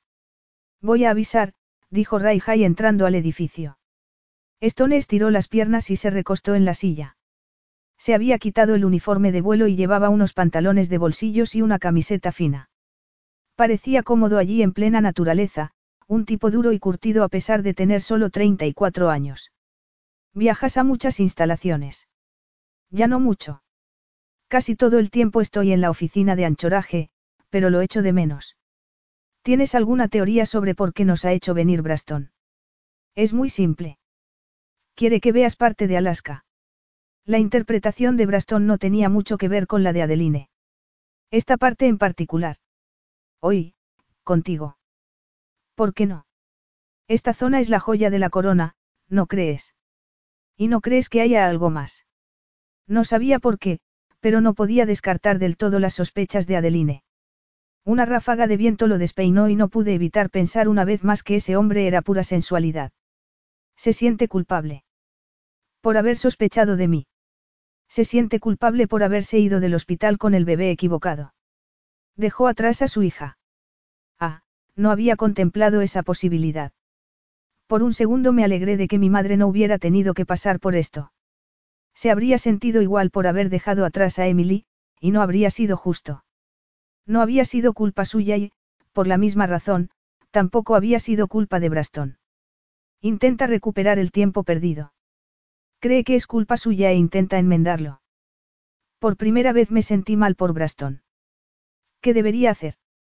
Nada. No tienes culpa de nada. Disfruta, dijo señalando lo que nos rodeaba. Estaba disfrutando y él era uno de los grandes motivos. Pasaban las ocho cuando Stone me llevó hasta un UAD. Creía que iríamos andando, le dije pensando en poder quemar las calorías de la tarta que nos había servido Mariane después de la cena. Son ocho kilómetros. Sube, me dijo después de sentarse en el UAD. Arrancó el motor. Busca los reposapiés y agárrate a la rejilla trasera, o a mí. Vi su sonrisa de perfil. Le puse una mano en el hombro y eché una pierna sobre el asiento. Me acomodé y me agarré a la rejilla. Acurrucarme a Stone y rodearlo por la cintura me parecía demasiado íntimo. Lista. Lista. Aún brillaba el sol en el cielo y árboles cubiertos de musgo se alzaban sobre nosotros según ascendíamos, rodeados de exuberantes prados verdes y flores de muchos colores. Cuando llegamos a la plataforma, vi que estaba vallada y que tenía un portón. Stone descorrió el pestillo. Había dos hileras de sillas situadas de cara al valle y seis telescopios cubiertos. Es peligroso. Está vallada básicamente para darles a los turistas sensación de seguridad. Los osos no tienen tanto interés por nosotros. Les quitó la cubierta a dos de los telescopios. Es mejor elegir un punto y observar detenidamente. Me acerqué. Elige un punto de referencia del río y luego desplázate hacia abajo con esta palanca pequeña de aquí. Está todo negro. Tienes que quitar la tapa de la lente. Ah, gracias, dije al ver la luz de pronto. Volví a probar y ahora pude ver con asombroso detalle los arbustos, las rocas y el agua corriendo. Sin embargo, no vi nada que se moviera. Mira por aquí, me dijo apartándose de su telescopio. ¿Qué has encontrado? El animal tenía unas astas impresionantes y estaba agachado bebiendo del río. Es un alce. Hay otro, y otro más, exclamé emocionada. Volví a mi telescopio. ¿Cómo puedo encontrarlos? Sigue usando el mío. Vacilé. No me parecía justo. Vamos. Yo miraré a ver qué encuentro con el tuyo. Acepté la invitación porque estaba fascinada con los animales, pero cuando volví a mirar, ya no estaban. Se han ido. Seguro. Mira bien. Esperé y entonces vi una forma grande y marrón. ¡Guau! Ya he visto lo que los ha asustado. ¿Un oso? Sí. No, tres osos, al darme cuenta de que estaba acaparando las vistas, me aparté. Mira tú. Tranquila. Tú sigue mirando, en serio.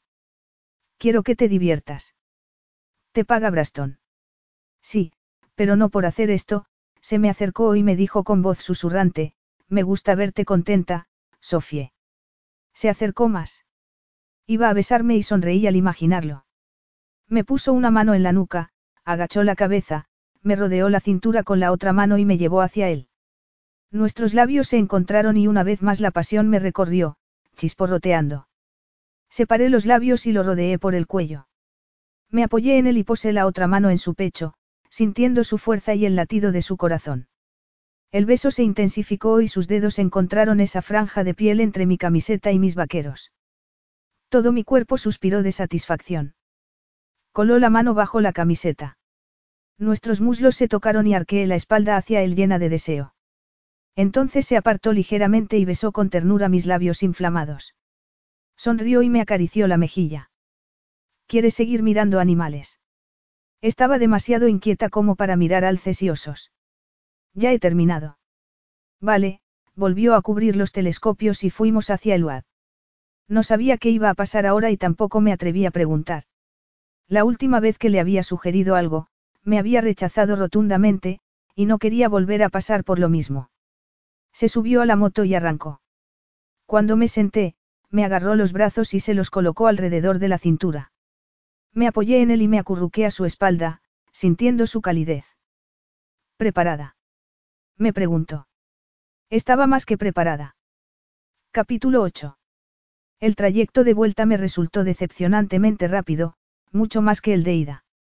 Contemplé el paisaje, pero básicamente me centré en Stone. Sentía su hombro fuerte bajo la mejilla y notaba los músculos de su abdomen flexionarse al tomar las curvas y esquivar obstáculos.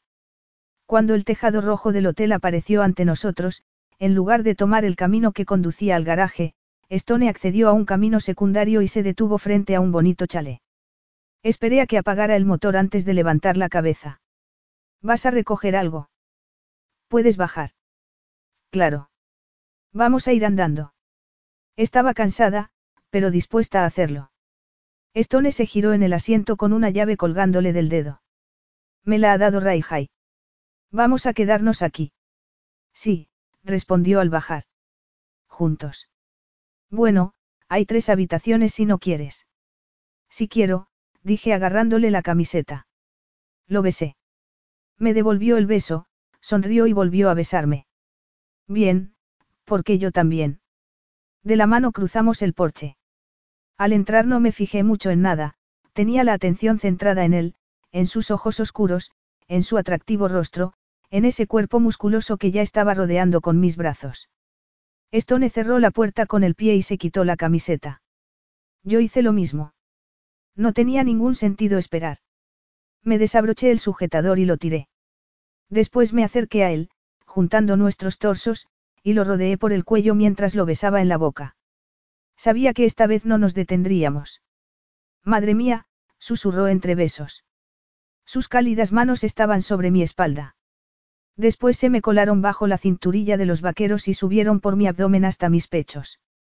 Sí, gemí, echando la cabeza atrás. El deseo me invadía. Stone era pura magia.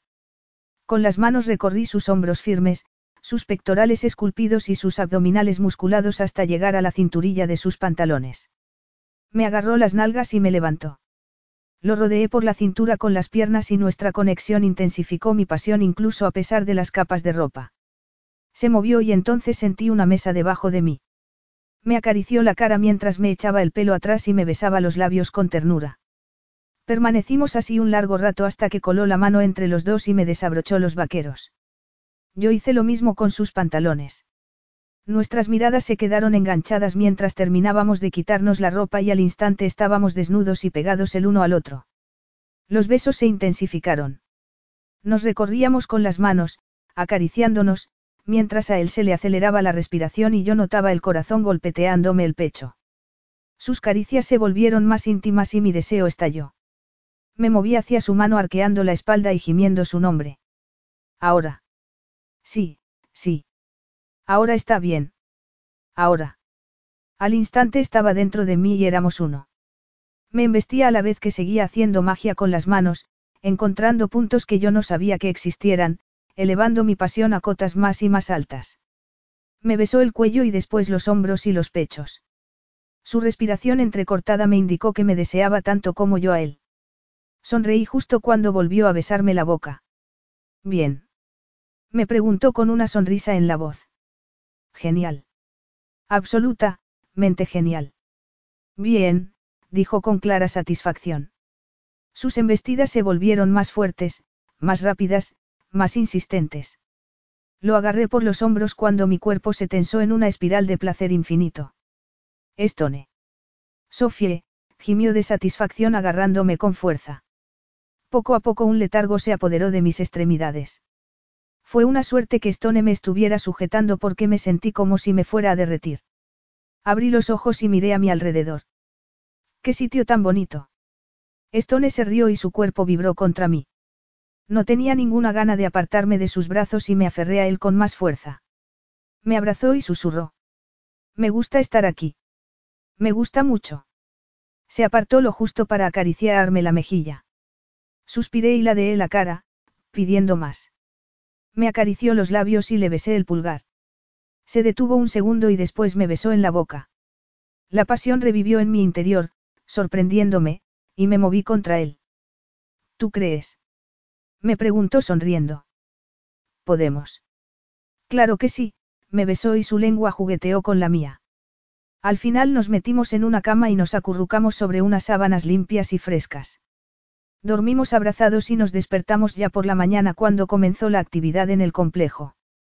Deseé que pudiéramos quedarnos algo más en la isla Kodiak, pero sabía que era imposible. Ya íbamos a llegar más tarde de lo planeado y esperaba que eso no le causara problemas a nadie. Después del maravilloso desayuno que nos ofreció Mariane, volvimos a la mansión, donde nos estaba esperando Adeline. ¿Qué te ha parecido? Me preguntó agarrándome del brazo y alejándome de Stone.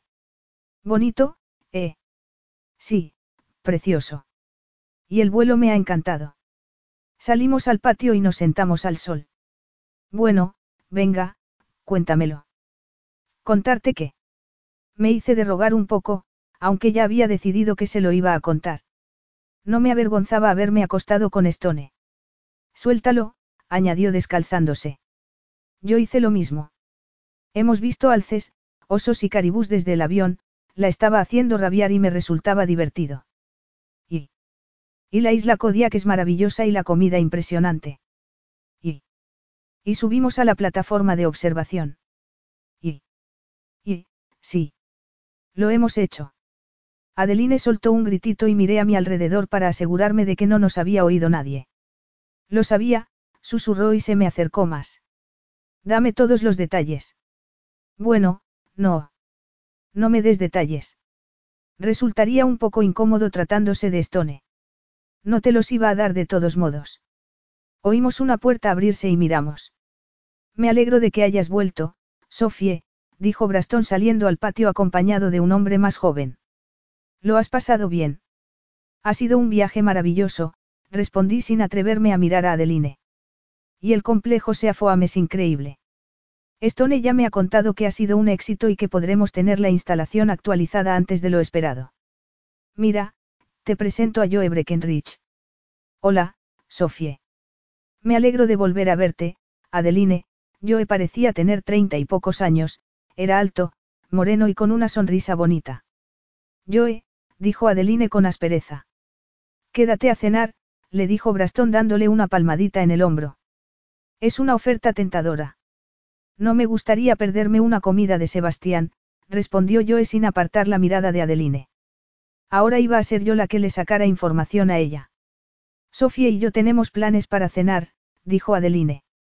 La miré asombrada, pero enseguida cambié la expresión a una neutral. No podéis posponerlos. Preguntó Braston tensando la mandíbula. Tenemos una reserva. Cambiadla. Es en el Big G, tío.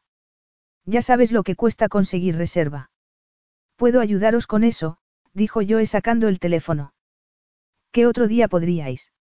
Vi que Adeline se quedó bloqueada, así que le eché una mano. No sé cuánto tiempo me voy a quedar. ¿Qué? preguntó Braston. No sabía qué pensar asirte. Tengo que volver para mudarme a mi casa nueva. Braston no dijo nada, pero no se quedó muy convencido. Miró a Adeline. Por favor, no seas mal educada. Adeline se cruzó de brazos y resopló. Vale. Lo cancelaremos. Joe sonrió. ¿Qué día y qué hora? Adeline no respondió, seguía enfadada. El viernes a las siete, dije, suponiendo que lo de Joe era un farol y que, de todos modos, no conseguiría mesa. Hola, Ronda, dijo al teléfono. Soy yo Breckenridge. Puedes conseguirme una mesa para el viernes a las 7. En la terraza, si tenéis, esperó un momento. Sí. Gracias, colgó. Listo. Me quedé alucinada.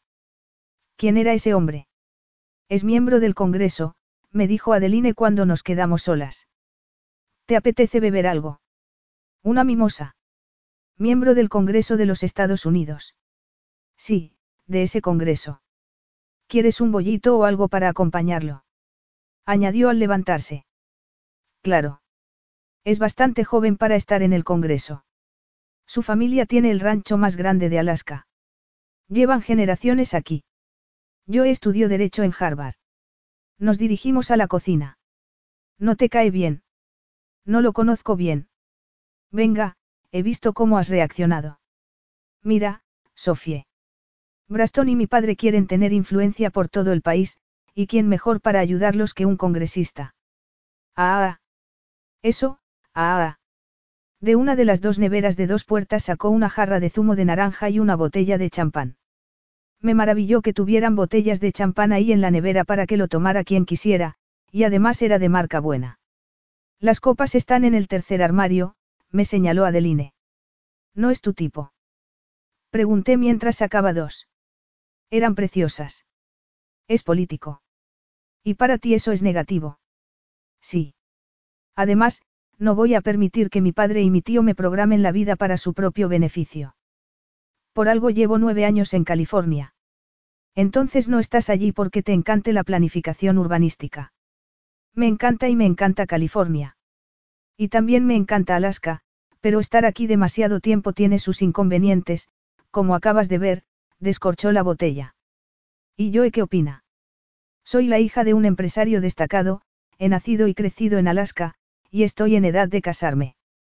Sé bailar y socializar, y me arreglo bien para las ocasiones formales. Seguro que estás preciosa. Tenía esa clase de figura a la que le sentaba todo bien. Además, tenía un cabello rojizo y unos ojos verdes únicos. Si yo fuera yo y buscara novia, Adeline sería mi primera opción. Si yo fuera él, lo haría. ¿Hacer qué? Me preguntó mientras llenaba las copas. Las bebidas tenían un aspecto delicioso y en la encimera teníamos un cesto de bollitos de arándanos recién hechos. Casarme contigo, respondí al servirme una mimosa y un bollito. Adeline soltó una carcajada de pronto. Yo sí que me casaría contigo. Pero somos primas. Es verdad, se encogió de hombros y fue hacia la puerta. Volvimos a sentarnos. No irás a marcharte pronto, ¿verdad? Me preguntó. No lo he pensado, y era verdad. Le di un bocado al bollito, que se me derritió en la boca. Qué rico. ¿Cómo es que Sebastián no tiene su propio restaurante? ¿Por qué le pagamos mucho para que siga aquí? ¿En serio? No sé la cifra exacta, pero en cuanto se plantea expandir sus horizontes, la familia entra en pánico y alguien le sube el sueldo. No me extraña. Aunque espero que sea feliz así. Stone llegó en ese momento desde la cocina. ¿Quién esperas que sea feliz? Yo. Sebastián, respondió Adeline poniendo los ojos en blanco. ¿Y por qué no iba a ser feliz? Preguntó Stone sentándose a nuestro lado. Porque pensaba que le gustaría abrir un restaurante, dije. Intentas quedarte con Sebastián. Vas a abrir un restaurante. Es una idea genial, dijo Adeline. Aunque a lo mejor deberías abrirlo en California, esbozó una sonrisita al añadir, Sacramento está muy bien. Ni se te ocurra intentar quedarte con Sofie, la advirtió Stone. No soy un objeto. Sofie decide, dijo Adeline. Los dos sabéis que no voy a abrir ningún restaurante, no. De todos modos, pujaríamos más que tú por Sebastián, dijo Stone. ¿Queda algún bollito? En el cesto, respondió Adeline. Saboreé otro pedazo del mío mientras Stone iba a la cocina a por uno. Sabe que lo sé. Susurró Adeline. Negué con la cabeza. Vale. He visto a Joe, comentó Stone al volver y sentarse. Se había servido una mimosa también. Están los tres en el estudio. ¡Qué casualidad! exclamó Adeline. Es un buen tipo. Deberías darle una oportunidad, dijo Stone sonriendo. ¿Estás de acuerdo con que quieran emparejarlos? Pregunté. Es un modo más de conocer a alguien. ¿De qué parte estás? Le pregunté. Estaba claro que a Adeline no le interesaba Joe, así que ¿por qué querían presionarla?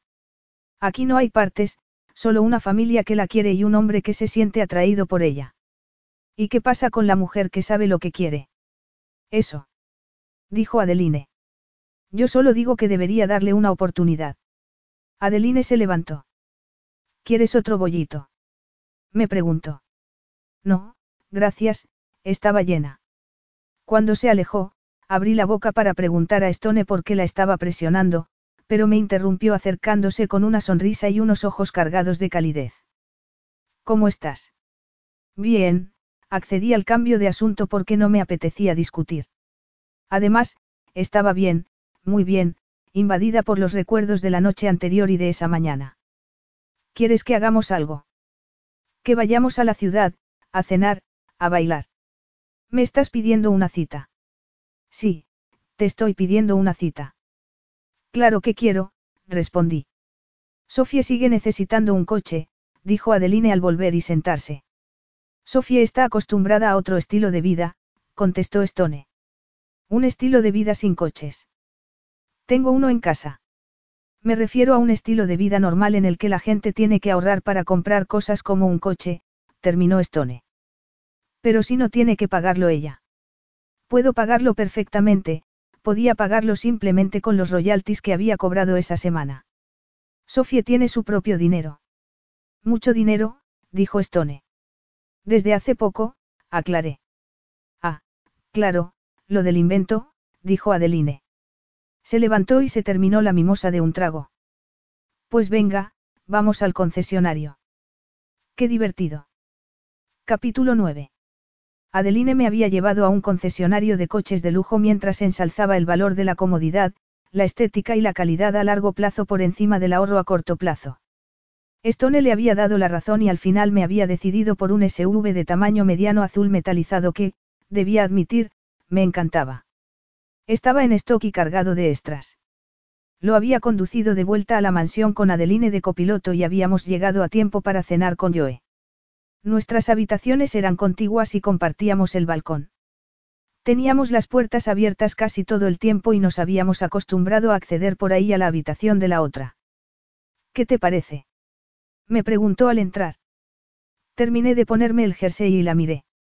Llevaba un blusón de seda con manga japonesa, unos vaqueros negros ajustados y unas botas de piel azules. Además se había puesto unos pendientes gruesos de oro y más maquillaje del habitual. Estás muy arreglada, le dije. No tanto. Vamos a cenar en el comedor formal. Yo llevaba un jersey morado con mangas tres cuartos y vaqueros azules, y había pensado ponerme zapatos planos. Debería cambiarme. Estás genial. Va a ser una cena formal porque es un congresista. Porque papá y el tío creen que el mundo gira a su alrededor y porque no quiero que luego me echen la bronca diciendo que ha sido una falta de respeto por mi parte, bla, bla, bla. Me voy a cambiar de pantalones. Me pondría unos negros y, en lugar de los zapatos planos, unos botines de tacón. Además, me cambiaría los pendientes. Es que quieres impresionar a alguien en la mesa. No pude evitar sonreír. No creo que le dé mucha importancia a lo que me ponga, pero es una cena al fin y al cabo. Me cepillé el pelo, me puse unos pendientes de cristal largos y las botas de tacón. Estamos increíbles, dijo Adeline. Asegúrate de sentarte a mi lado. No quiero que me caiga la charla de negocios toda la noche. ¿Alguna vez te ha interesado el negocio familiar? Nunca. No me gusta la tecnología y no estoy dispuesta a pasarme el resto de mi vida dominada por mi padre. Tan mala es la relación. Él me propone qué debería hacer, dónde debería ir y cómo debería sentirme, y si no acepto sus sugerencias, se enfurruña y vuelve a proponerlas dándoles la vuelta por si no me doy cuenta. Ah, claro, y siempre convence a Braston para que me presione, además de a Mason y Aquile, aunque no creo que mis hermanos lo hagan con mala intención, abrió la puerta y salimos. Dame un ejemplo. Yo Breckenridge. Eso ya lo sé. Otro. La Universidad de Alaska en lugar de la de California. La elección de mi carrera. Mi vestido de graduación. Mi pareja para la fiesta de graduación. Intentaron que fuera Joe. Joe llegó después, pero si por entonces hubieran sabido lo que acabaría siendo. Nos reímos y entramos al comedor. Braston y Xavier estaban charlando mientras Stone, Mason y Kyle parecían inmersos en una animada conversación con Joe. Ah, aquí están, dijo Xavier con un tono que me hizo preguntarme si habríamos bajado demasiado tarde. Adeline me dio un pellizco en el brazo disimuladamente. Bienvenidas, señoritas, dijo Braston. Retiró una silla mirándome. Por favor. Quedó claro que no podría elegir dónde sentarme. Xavier había hecho lo mismo al otro lado de la mesa. Adeline. Quería sentarme al lado de Sofie. No digas tonterías, dijo Xavier con tono amable. Sebastián lo tiene todo planificado. Adeline me miró mientras nos separábamos. Braston, muy galante, me acercó la silla a la mesa y le di las gracias. Stone se sentó a mi derecha y Mason a mi izquierda. Yo estaba frente a Stone y Kyle frente a Mason. Braston y Xavier ocuparon los extremos. Un hombre trajeado, que debía de ser un maitre, salió de una puerta lateral seguido por otros ocho ataviados con pantalones y chalecos negros y camisas blancas. Me pareció excesivo. Buenas noches. La cena de hoy serán vieiras con salsa de miel y mostaza de Dijon y ensalada de cítricos. A continuación, fletán a la plancha con ciruela y pepino y risotto de setas como plato de principal. De postre, creme brûlée.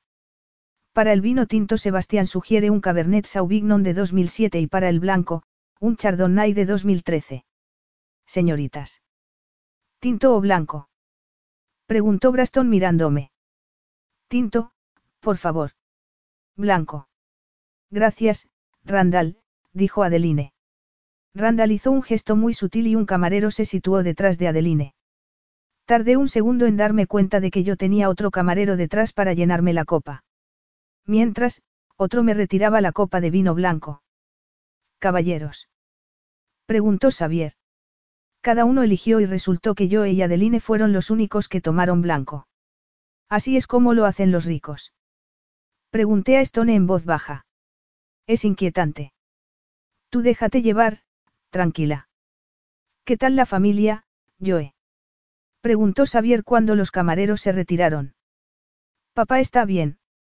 Mamá insiste en que delegue más trabajo en el capataz del rancho para que ellos puedan viajar, pero creo que a mi padre no le interesa mucho. Debería pensárselo. La familia es lo primero, dijo Braston. Se lo diré de tu parte, respondió Joe sonriendo, pero dudo que sirva de algo. ¿Y tus hermanas? Preguntó Xavier. Patty está embarazada otra vez y Elaine está saliendo con un chico de Texas. Proviene de una familia de rancheros. Tu padre se alegrará si la cosa funciona, dijo Xavier. Y todos sabemos lo importante que es eso, añadió Adeline. Yo no tengo hermanos, dije para romper el silencio que se hizo. Mis nuevos primos son todo lo que tengo ahora, así que estoy emocionada, mis palabras generaron más impacto que las de Adeline y rápidamente me di cuenta de mi error. Creía que se lo habíais dicho. Vamos a contárselo a la gente. Preguntó Braston complacido. A los amigos cercanos y a la familia, respondí vacilante. Joe me lanzó una cálida sonrisa. Adeline frunció el ceño. Es un honor que se me incluya en ese grupo. ¿Cómo es que no me lo habías contado? Le preguntó Joe a Braston. Braston dejó la copa en la mesa y se puso derecho. Sofie, dijo y me lanzó la sonrisa más cálida que había visto nunca, es mi hija. Joe no mencionó nada, pero sus ojos reflejaban que se había quedado impactado.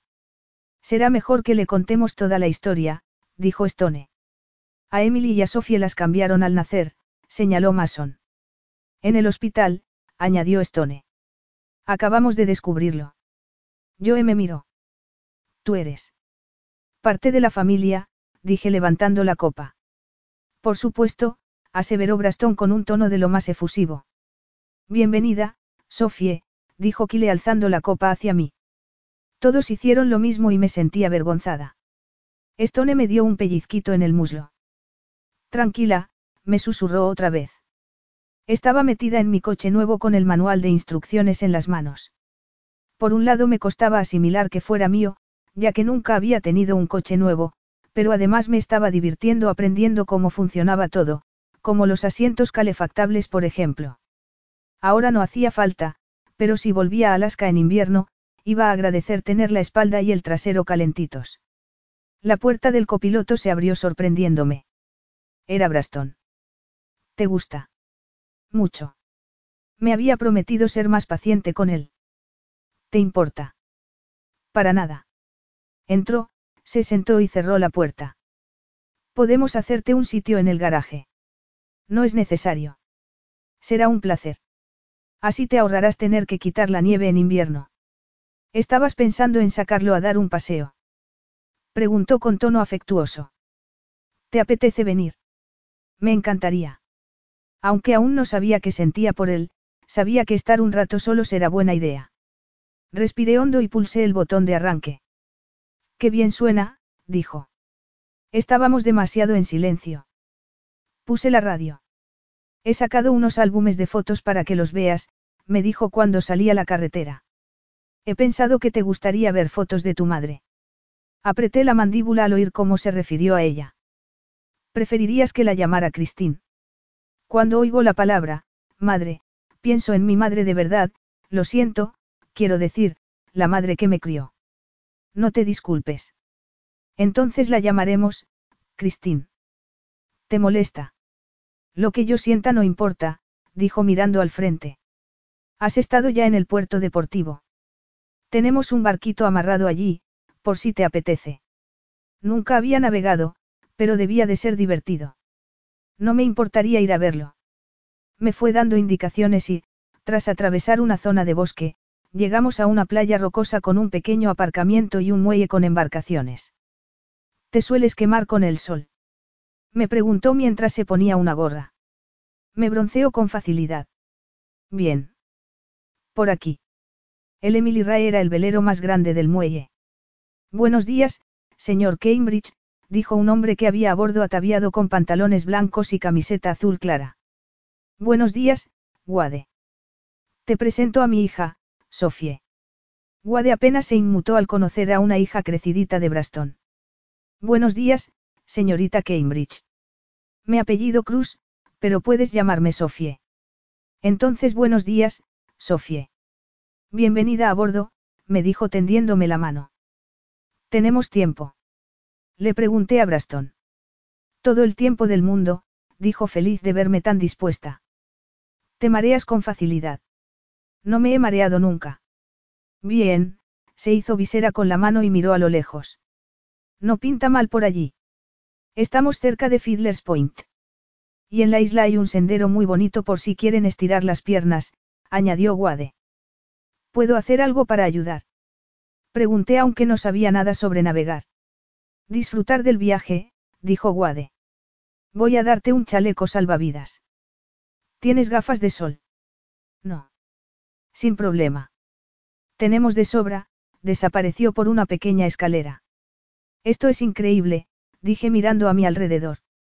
Me alegro mucho de que te guste. Guade volvió con tres chalecos salvavidas y una gorra y unas gafas de sol para mí. Nos los pusimos. Braston le dio su teléfono. ¿Puedes sacarnos una foto? Guade agarró el móvil y nos colocamos. Me preparé por si Braston me echaba un brazo sobre los hombros, no muy segura de cómo me haría sentir ese gesto, pero no lo hizo, se limitó a situarse detrás para encajar mejor en el plano. Zarpamos y recorrimos una buena distancia con un motor silencioso antes de que Guade y Braston desplegaran las velas. El viento me soplaba contra la cara y el agua me salpicaba refrescándome. Braston se sentó a mi lado. ¿Sabes navegar? Le pregunté. Sí, aunque de joven lo hacía más. Ahora los aficionados son Stone, Mason y Kile. Stone navega. En cuanto lo dije me di cuenta de mi error. Debería haber incluido también a Mason y Aquile en la pregunta. Me refiero a que si navega además de pilotar hidroaviones. Volar y navegar se basan en muchos principios parecidos. Una vela es una forma de ala. Y pasas mucho tiempo en el agua. No tanto como antes. Lo echo de menos. Es muy relajante. En días como hoy sí, señaló Guade, pero tenemos otros complicados en los que el tiempo cambia en un instante y la cosa se pone peligrosa. Y hoy va a cambiar. Probablemente no. Puedo mirar abajo. Desde luego, Braston me acompañó por los estrechos escalones. Todo era muy compacto, pero parecía práctico y estaba resplandeciente.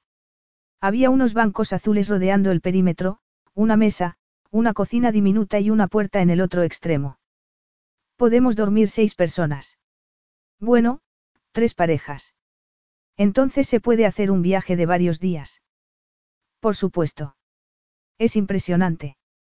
Es reducido, pero lo hemos usado mucho a lo largo de los años.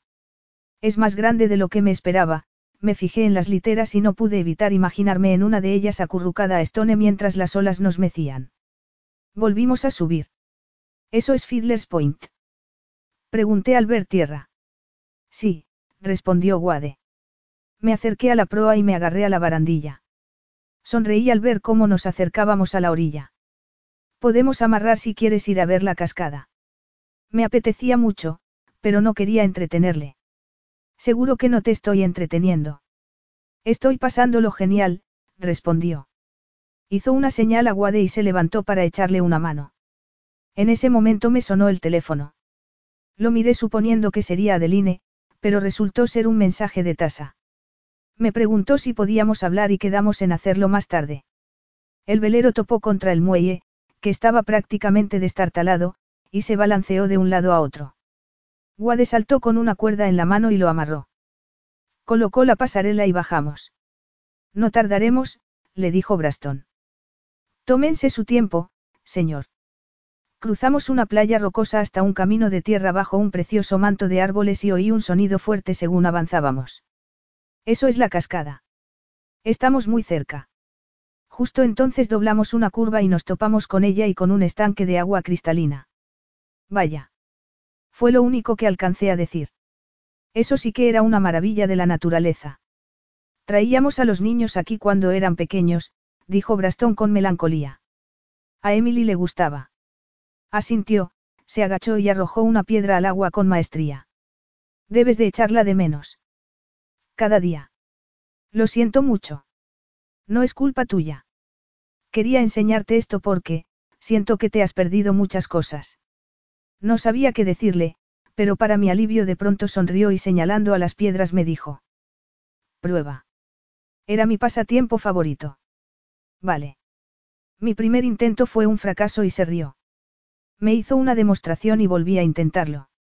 La segunda vez lo hice mejor y a la décima la piedra casi llegó a la cascada. Entiendo por qué te gusta tanto esto. Es una joya oculta. A la gente le asusta el mal estado del muelle y nadie se anima a arreglarlo. Y eso ayuda a mantenerlo en secreto, supuse, sintiéndome parte de esa sociedad privada. Deberíamos volver, dijo con un suspiro y gesto triste. Tengo una videoconferencia a mediodía. Gracias por enseñarme esto. Un placer, sonrió con expresión melancólica antes de lanzar una última piedra. Capítulo 10. ¿Te ha llevado a Fiddler's Point? Me preguntó Adeline desde la puerta del baño. Me había duchado y ahora estaba secándome el pelo. Ha sido genial. Cuando éramos pequeños siempre íbamos allí. Han reconstruido el muelle. No, Braston dice que así sirve de camuflaje. Adeline sonrió. Hemos lanzado piedras. Es una tradición, respondió y se quedó en silencio, pensativa. La vi por el espejo y apagué el secador. ¿Qué? Lo está dando todo contigo, dijo con gesto de desconfianza. Stone dice que se siente culpable por no haber distinguido a su bebé en el hospital. A Braston no lo mueve la culpabilidad. Es un hombre muy complejo. Complejo sí, pero está claro que se trajo a casa a la niña equivocada. Adeline asintió, aunque no parecía muy convencida con mi argumento. Aún así, sonrió. Bueno, ya vale de psicoanálisis. ¿Qué planes tienes para el resto del día? Stone quiere que vayamos a cenar a la ciudad. Sí. Al Moonstone. Me apetece bailar, dijo dando unos pasitos y una vuelta. Yo estaba bastante segura de que la idea de Stone era que fuéramos solos. Tengo el vestido perfecto para dejarte, dijo saliendo del baño. Y también tengo un montón de zapatos para que elijas. Te encontraremos algo. Parecía tan ilusionada que no tuve valor de decirle que no podía venir. Aunque, porque no iba a poder venir. De cualquier modo Stone y yo podríamos bailar juntos. Sofie. La voz de Stone sonó desde fuera de mi habitación mientras llamaba a la puerta con delicadeza. Pasa. Le dijo Adeline. Me han dicho que esta noche vamos al Moonstone. Sofía y yo deberíamos empezar a prepararnos. Stone me miró confundido y me encogí de hombros. Me apetece ir al Moonstone, dijo Mason apareciendo en la puerta detrás de Stone. Se lo diré a Kile. Contuve la risa al ver la cara de Stone. Para cuando todos estuvimos listos y reunidos en el vestíbulo eran casi las siete. ¿Qué pasa aquí? preguntó Braston al vernos allí tan arreglados. Vamos a la ciudad, respondió Mason. ¿Me he perdido algo? Preguntó Xavier, que pasaba por allí con un periódico bajo el brazo. Van a la ciudad, dijo Braston. Pues entonces tenemos un pequeño problema, señaló Xavier. ¿Qué problema? Preguntó Kile. Esta noche hay reunión familiar, dijo Xavier. ¿Para qué? Preguntó Adeline claramente contrariada. Tenemos que estar todos. Preguntó Kile. Solo vosotros tres, dijo Xavier mirando a sus hijos. Es por un asunto del plan de patrimonio. Los abogados necesitan los documentos a primera hora de la mañana. Miré a Stone, que me sonrió, y supe lo que estaba pensando. Podríamos estar los dos solos. Y aunque a mí tampoco me había decepcionado el giro de los acontecimientos, por otro lado lo sentí por Adeline, Kile y Mason, que se habían arreglado y estaban deseando ir. Braston le dio una palmadita en el hombro. No hay por qué estropear vuestros planes. Adeline miró a Braston con recelo. Nos vamos entonces. Me preguntó Stone. Lo siento, chicos, les dije a los tres. Lección número uno, me susurró Stone al salir por la puerta. ¿Lección sobre qué? Dime que no has planeado todo esto con Xavier. No. ¿Cómo iba a hacer algo así? Me refiero a una lección sobre cómo viven los ricos. Querías aprender a ser rica. En el Moonstone. Me gustaba mucho ese lugar, pero tampoco era el local más exclusivo. Tengo reserva en el Big. Ese es el sitio pijo. Es elegante y muy caro. Pues vamos allá. Me llevó hacia un SUV negro y me abrió la puerta del copiloto. Dejamos el SUV a una aparcacoches y cruzamos un porche precioso con celosías, flores, y lucecitas blancas. Paso número uno, dijo Stone. Abrir la puerta. Muy graciosa. Darle una propia al aparcacoches. Puede que esté en la universidad y, además, así cuidará muy bien de tu coche. Este aparcacoches está en la universidad. Estaba claro que lo conocía porque lo había llamado por su nombre. Estudia ingeniería y es probable que lo contratemos cuando se licencie. Entramos en un vestíbulo pequeño y Stone pulsó el botón del ascensor. Subimos. Pregunté. Subimos, una vez dentro me rodeó por la cintura y añadió, por fin solos. Todo mi ser suspiró ante su roce. Se me acercó más, me acarició la mejilla y me besó los labios con ternura. Lo he echado de menos. Y yo, admití. Salimos del ascensor y en el vestíbulo del restaurante nos recibió la encargada. La sonrisa que le lanzó a Stone decía que lo encontraba atractivo. ¿Y cómo culparla? Era espectacular. Hola, Christy. ¿Cómo estás? Muy bien, gracias. La mesa de siempre. Por favor. La seguimos hasta un comedor con una iluminación tenue. Tenía un estilo rústico pero de lo más refinado. La música era suave y la temperatura perfecta. Christy nos llevó a una mesa redonda en un pequeño reservado. Stone me retiró la silla y después se sentó. Gracias, Christy, le dijo él dándole un billete doblado. Todo el mundo hace eso. Pregunté cuando la mujer se retiró. ¿Qué? Dar propina a todo el que se mueve. ¿Cuánto le has dado a la parcacoches? Suficiente, respondió sonriendo. Este es un buen sitio y tiene mucha clientela. Los precios son altos, pero pagan sueldos altos y generan empleo en el sector alimentario en anchoraje. Pasas una buena velada y dejas todo el dinero posible. Es una forma de contribuir a la economía local. Me acarició la mano y se me puso la piel de gallina. Buenas noches, señor Stone. Señora, dijo un camarero. Buenas noches, respondí. Me alegro de verte, Richard, dijo Stone.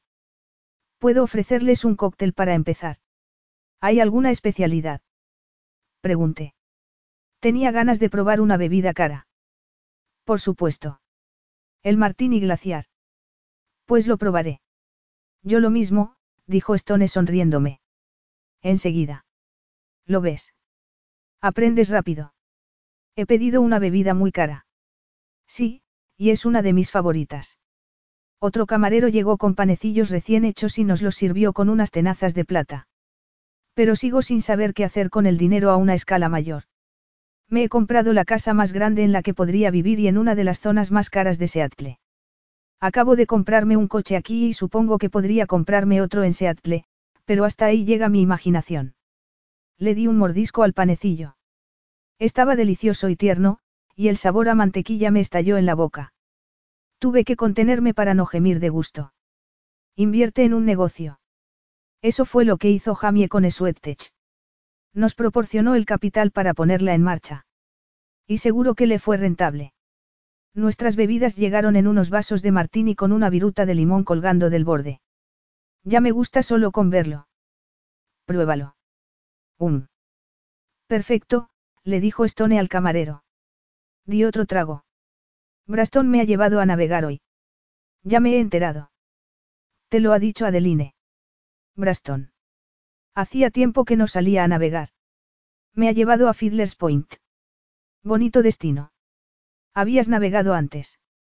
No. ¿Y qué te ha parecido? Me ha gustado mucho. Repetiría. Por cierto, Braston me ha dicho que sabes navegar. ¿Me estás proponiendo otra cita? Tal vez. Me agarró la mano. Aunque esta no tiene por qué terminar pronto y resulta que estamos justo encima de un hotel. Podemos quedarnos aquí si quieres. Quería. Desde luego que quería. Decidimos tomar el postre en una suite del hotel y pedimos además una botella de champán y trufas de chocolate. Mientras me quitaba los zapatos, que en realidad eran de Adeline, Stone sacó el champán de la hielera y lo descorchó. El vestido de cóctel era precioso, pero no demasiado cómodo, así que lo cambié por un albornoz blanco que encontré en el baño. Cuando volví al salón, moderno y elegante y con una chimenea de cristal que lo separaba del dormitorio, Stone se quedó paralizado con una copa en cada mano. ¿Estás? Cómoda. Sexy. Preciosa. Deseable, se acercó. ¿Cómo esperas que beba champán si estás así vestida? Porque es un champán muy bueno, le quité una copa y di un sorbo, y esas trufas tienen una pinta de locura. Me acerqué a la mesa, donde estaba la bandeja de plata con las trufas. Me metí una en la boca y noté a Stone mirándome. Me sentí sexy bajo su mirada, excitada, pero sin ninguna intención de apresurar las cosas. ¡Qué rica! Se acercó. ¿Quieres probar? Le dije ofreciéndole la mitad. El deseo me recorrió y se intensificó cuando me besó con su dulce boca y me llevó contra él haciendo que nuestro calor se mezclara. Me quitó la copa de la mano y tiró del cinturón del albornoz. Apartó la tela y coló las manos para rodearme con ellas. La la cabeza y me besó con más intensidad mientras subía la mano hasta cubrirme un pecho desnudo. El champán puede esperar, me dijo. Y estaba de acuerdo. Todo podía esperar. No había nada más importante en el mundo que hacer el amor con Stone. Me levantó en brazos y fue hacia el dormitorio para tenderme en la cama. Esperé ansiosa mientras se quitaba la chaqueta, la corbata, la camisa y los pantalones. No dejó de mirarme hasta que estuvo desnudo. Después se arrodilló y muy despacio me bajó las braguitas por los muslos, los gemelos y los tobillos. Comenzó a besarme, tomándose su tiempo y deteniéndose en el vientre, los pechos, el cuello y finalmente la boca. Al instante se tendió sobre mí y nuestros besos y nuestras caricias se convirtieron en una maraña de brazos y piernas. Volvíamos a estar juntos y las oleadas de pasión nos sacudían una vez más. No quería que esa sensación terminara, pero era una fuerza imparable. Fue aumentando más y más y nos quedamos ahí arriba aferrados a ella, hasta el último segundo, cuando gritamos de pasión entre olas de un incesante placer. Fui volviendo en mí poco a poco mientras sentía el peso de Stone y el calor y el sudor de nuestros cuerpos. El reflejo anaranjado que despedía la chimenea titilaba y se reflejaba en las paredes y en el inmenso ventanal con vistas a la ciudad. Stone se apoyó sobre un codo para mirarme. Lo miré. No tenía nada que decirle. No sentía la necesidad de hablar. Eres increíble, me dijo. Sonreí de pura felicidad.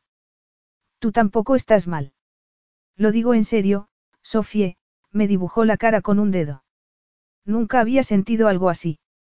Ni yo, y sabía que me estaba enamorando de él, rápida e irrevocablemente. Yo tampoco. Bien, me dijo antes de acercarse para besarme con ternura. No sé por qué, pero casi se me saltaron las lágrimas y se me hizo un nudo de emoción en el pecho. Como no podía hablar, lo rodeé por el cuello y lo abracé. ¿Tienes sed? Me susurró al oído. Sí, no se me ocurría nada mejor que quedarme allí tumbada en la cama y beber champán. Se levantó y desnudo fue al salón. Volvió con el champán y las trufas. Me dejó una copa en la mesilla y me incorporé.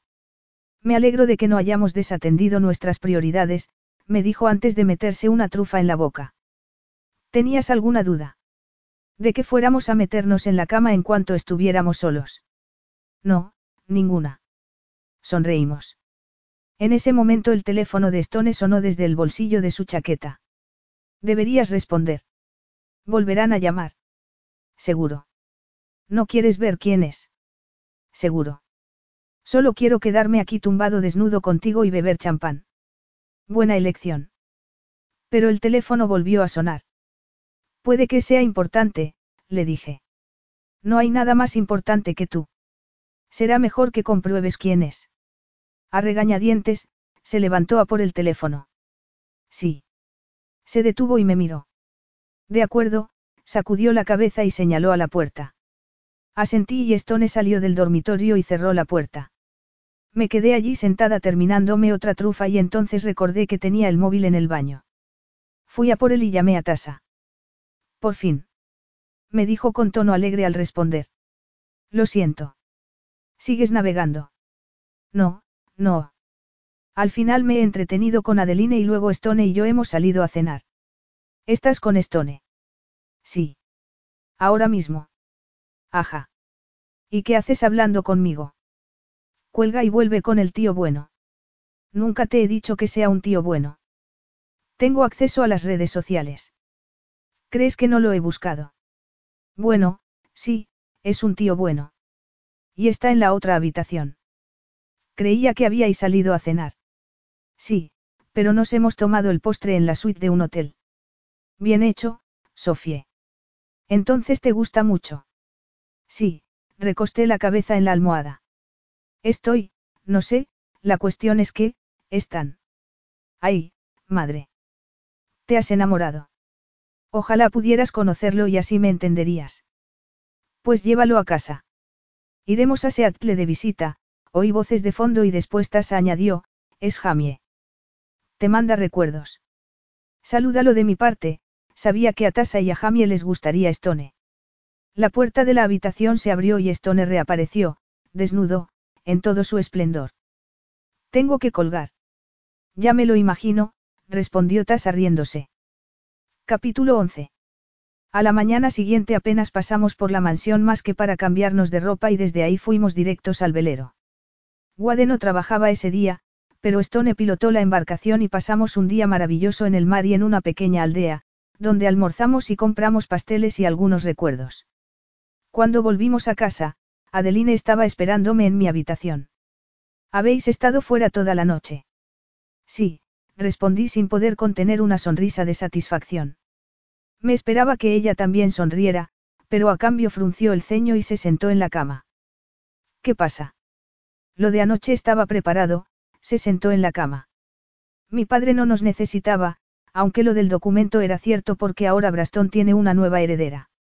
No te referirás a mí. No me gustó cómo sonaba eso. Claro que me refiero a ti. Me senté al otro lado de la cama.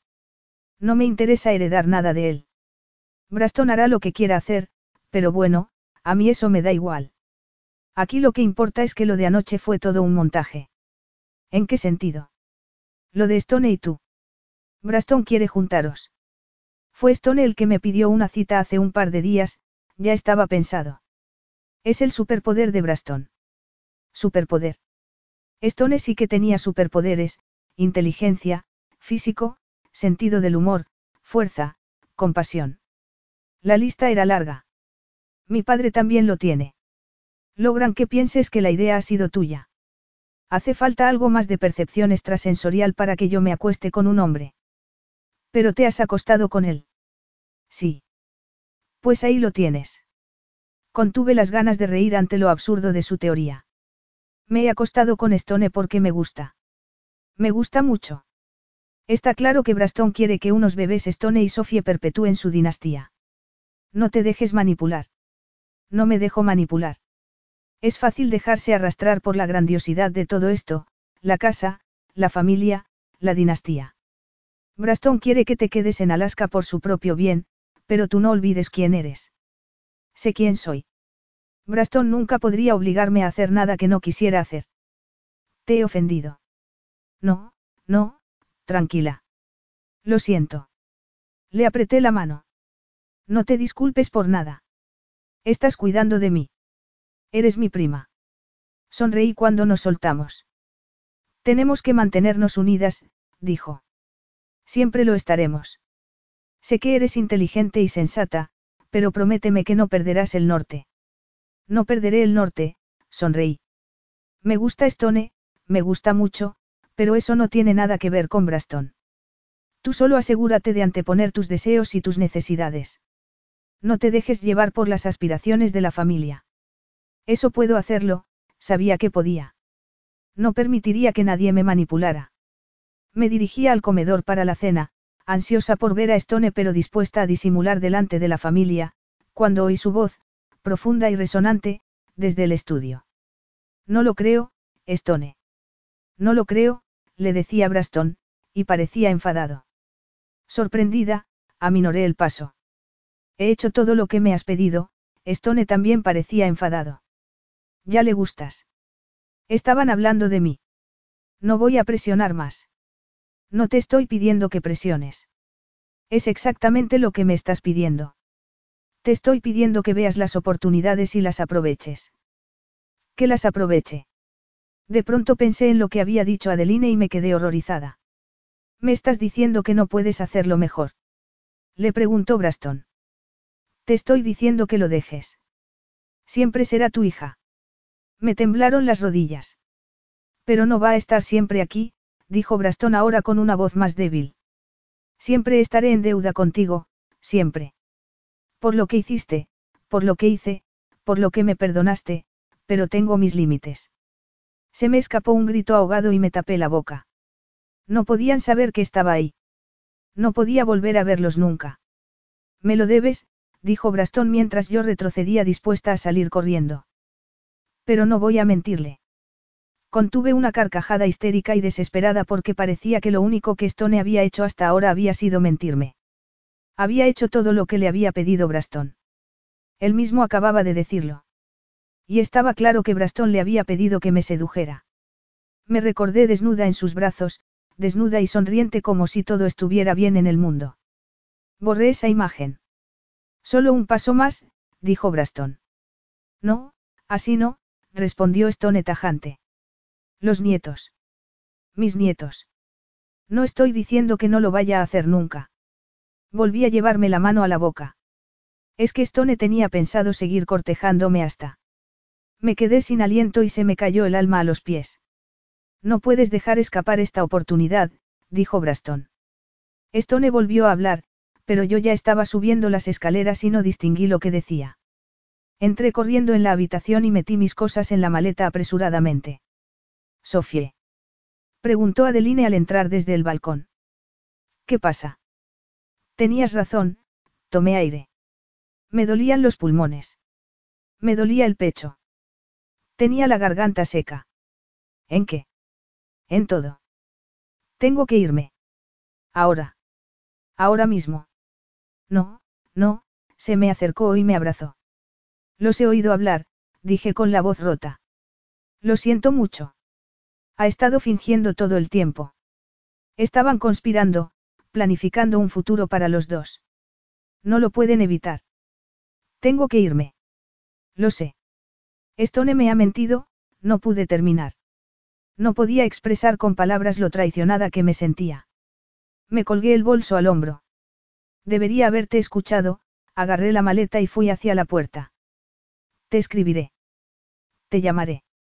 Sofie, espera. Pero no podía esperar más. Tenía que salir de allí antes de encontrarme con Stone. Te va a encantar esto, dijo Tasa con forzado entusiasmo. Estábamos en mi salón nuevo, decorado por un profesional que lo había elegido todo para hacer destacar mis millonarias vistas al mar, ahora llovía, pero la lluvia hacía juego con mi estado de ánimo. Jamie y Tasa habían volado desde California esa mañana en cuanto le había contado lo sucedido.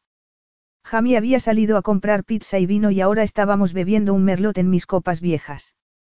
Al menos ellas me resultaban familiares y me reconfortaban. Con el tiempo, respondí. Encontrarás la felicidad cuando menos te lo esperes, me dijo Jamie. Es demasiado pronto para eso, Cielo, señaló Tasa. Es verdad. Lo siento, Sofie, dijo Jamie. Tu bebé, hay otra botella por si la necesitamos. Y también he traído varias tarrinas de helado. Eres el mejor, dije sonriendo como pude. Había estado llorando todo el día, pero hablar con ellos me había ayudado. Alguien llamó a la puerta y nos miramos sorprendidos. Nadie sabe que vivo aquí. Será un vecino. Voy a ver, dijo Jamie. Oí la puerta abrirse y después oí la voz de Stone. Era inconfundible. ¿Es él? Preguntó Tasa al ver mi cara de asombro. Que se vaya. Ni lo dudes, se levantó y cruzó el salón. Espera, le dije. No quería verlo. ¿O sí? Sofie. Dijo Jamie. Insiste en. Por favor, escúchame, me dijo Stone, que había seguido a Jamie hasta el salón. Jamie se cruzó de brazos y le bloqueó el paso. No pasa nada, dije. Tal vez fuera mejor así. Tenía que verlo para poder seguir adelante con mi vida. ¿Estás segura? Preguntó Jamie. Estoy segura. Stone me miró y la energía que fluía entre los dos sacudió mis barreras emocionales haciéndome recordar cada glorioso minuto que habíamos pasado juntos. Podemos hablar. Dilo aquí, no me fiaba de estar a solas con él.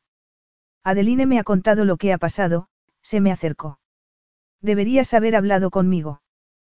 Para que pudieras mentirme otra vez. Para poder decirte la verdad. ¿Qué verdad? Que cuando te fuiste por esa puerta, te llevaste mi corazón contigo. Los dos sabemos que eso no es verdad. Sofie, no sabes lo que siento. Sé lo que has hecho. Sé lo que quieres. Sé que se lo debes a Braston. Esto no tiene nada que ver con Braston. Me levanté. Por lo que oí, todo tiene que ver con Braston. No sabes tanto como crees. Sé suficiente. Me iré de Alaska. Podemos quedarnos en Seattle o podemos ir donde quieras. No lo creí ni por un segundo. Braston jamás lo permitiría, así que esto tenía que ser otro truco, otra forma de manipularme. ¿Y cómo lo haríamos? Pregunté para obligarlo a admitir que era un ardid. Me quedaré aquí o compraremos una casa en otro sitio. Puedo encontrar otro trabajo. Ahora sí que me quedé desconcertada. Estaba dispuesto a dejar su vida en Alaska por cumplir el sueño de Braston de tener hijos. ¿Y después qué?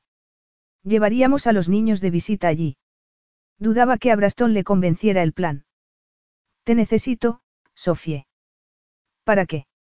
Se sacó una cajita de terciopelo del bolsillo y la abrió. Era un anillo de diamantes. Para siempre. Por un segundo mi corazón lo creyó y quise abalanzarme sobre él, pero entonces recordé lo que le había pedido Braston, un paso más. Esto era claramente ese paso. ¿En serio te casarías conmigo para hacerlo feliz? Esto no es por él. Todo es por él. Lo ha sido desde el minuto uno. Sofie, no. Déjalo, Stone. Te he pillado. Esto ha acabado. Vale, sí, soy leal a Braston. Y sí, quería juntarnos y se lo permití. Pero me gustabas. Me gustabas mucho. Vaya, pues qué suerte has tenido, no.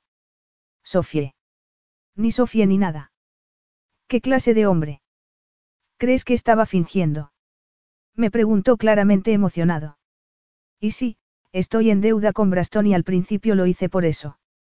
Sé que te acogió, no podía culparlo por estarle agradecido. ¿Qué me acogió? Soltó una carcajada amarga. Me dejó quedarme. Después de matarla. Me fallaron las rodillas y me agarré a la silla. Emily murió por mi culpa. Yo tenía que haber conducido aquel día, pero estaba haciendo el tonto con mis amigos. Christine odiaba conducir con las carreteras heladas. Odiaba. Estone. Y entonces apareciste tú y fue una segunda oportunidad. Primero me pidió ayuda para que te quedaras allí y pudierais conoceros mejor, pero después nos vio juntos y empezó a imaginarse a sus nietos. Fue la primera vez en 18 años que lo había visto feliz de verdad. No puedes casarte conmigo por Braston. No me quiero casar contigo por él, sino por mí. Te quiero, Sofie. No te creo. Tú me quieres. No, mentí. Stone me miró como si me estuviera retando a decir la verdad, pero entonces su expresión cambió y ahora parecía vencido. Cerró la cajita y se giró para ir hacia la puerta. La puerta se cerró tras él y ya solo se oyó la lluvia cayendo sobre el tejado y en la terraza. Ha sido, empezó a decir Tasa. Parecía, dijo Jamie mirándola. Ha sido así todo el tiempo, dije. Los dos me miraron atónitos. Adeline me advirtió que no me creyera nada. Son una familia de lo más complicada. Todas las familias son complicadas, dijo Jamie. Y este tipo, está muy enamorado de ti. Cuando Jamie lo dijo, supe que era verdad y se me cayó el alma a los pies. Stone me había dicho que me quería y me había pedido matrimonio. Era leal a Braston, sí, pero yo ya estaba al tanto de su plan, así que ¿por qué iba a seguir mintiéndome? Ve, me dijo Tasa. Corrí hacia la puerta y salí a la lluvia. La blusa se me mojó al instante y se me pegó al cuerpo. Stone seguía allí, de pie, frente a su coche de alquiler. Stone. Me miró. Lo siento. Te quiero. Te quiero mucho, le dije. Se quedó mirándome como si no se creyera que era real. Entonces abrió los brazos y me abalancé sobre ellos. Sentí su fuerza envolviéndome, la calidez de su pecho y el frescor de la lluvia sobre mi pelo y mi cara. Me besó con intensidad mientras me daba vueltas en el aire. Sofie. Me dejó en el suelo, se metió la mano en el bolsillo y se puso de rodillas, ignorando los charcos.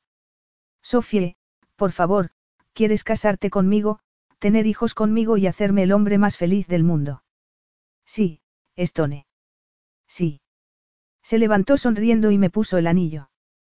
Tus amigos, dijo mirando detrás de mí. Me giré y vi a Tasa y a Jamie agarrados del brazo y sonriendo.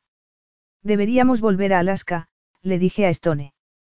Podemos ir a donde quieras. Quiero estar con Adeline, Mason y Kile. Y, con Braston. Suspiré. Las familias son complicadas. No sé qué significa eso. Significa que Braston es mi padre aunque tengamos que poner algunos límites. Estará encantado de verte. Está destrozado de pensar que te ha ahuyentado. Siento mucho haberme marchado así. No lo sientas. Debería haberme quedado y haber luchado, por nosotros, por ti, por mi complicada familia. Por mí no tienes que luchar, me susurró abrazándome contra su pecho y su corazón. Soy yo el que lucha por ti. Te quiero y soy tuyo para siempre. Fin.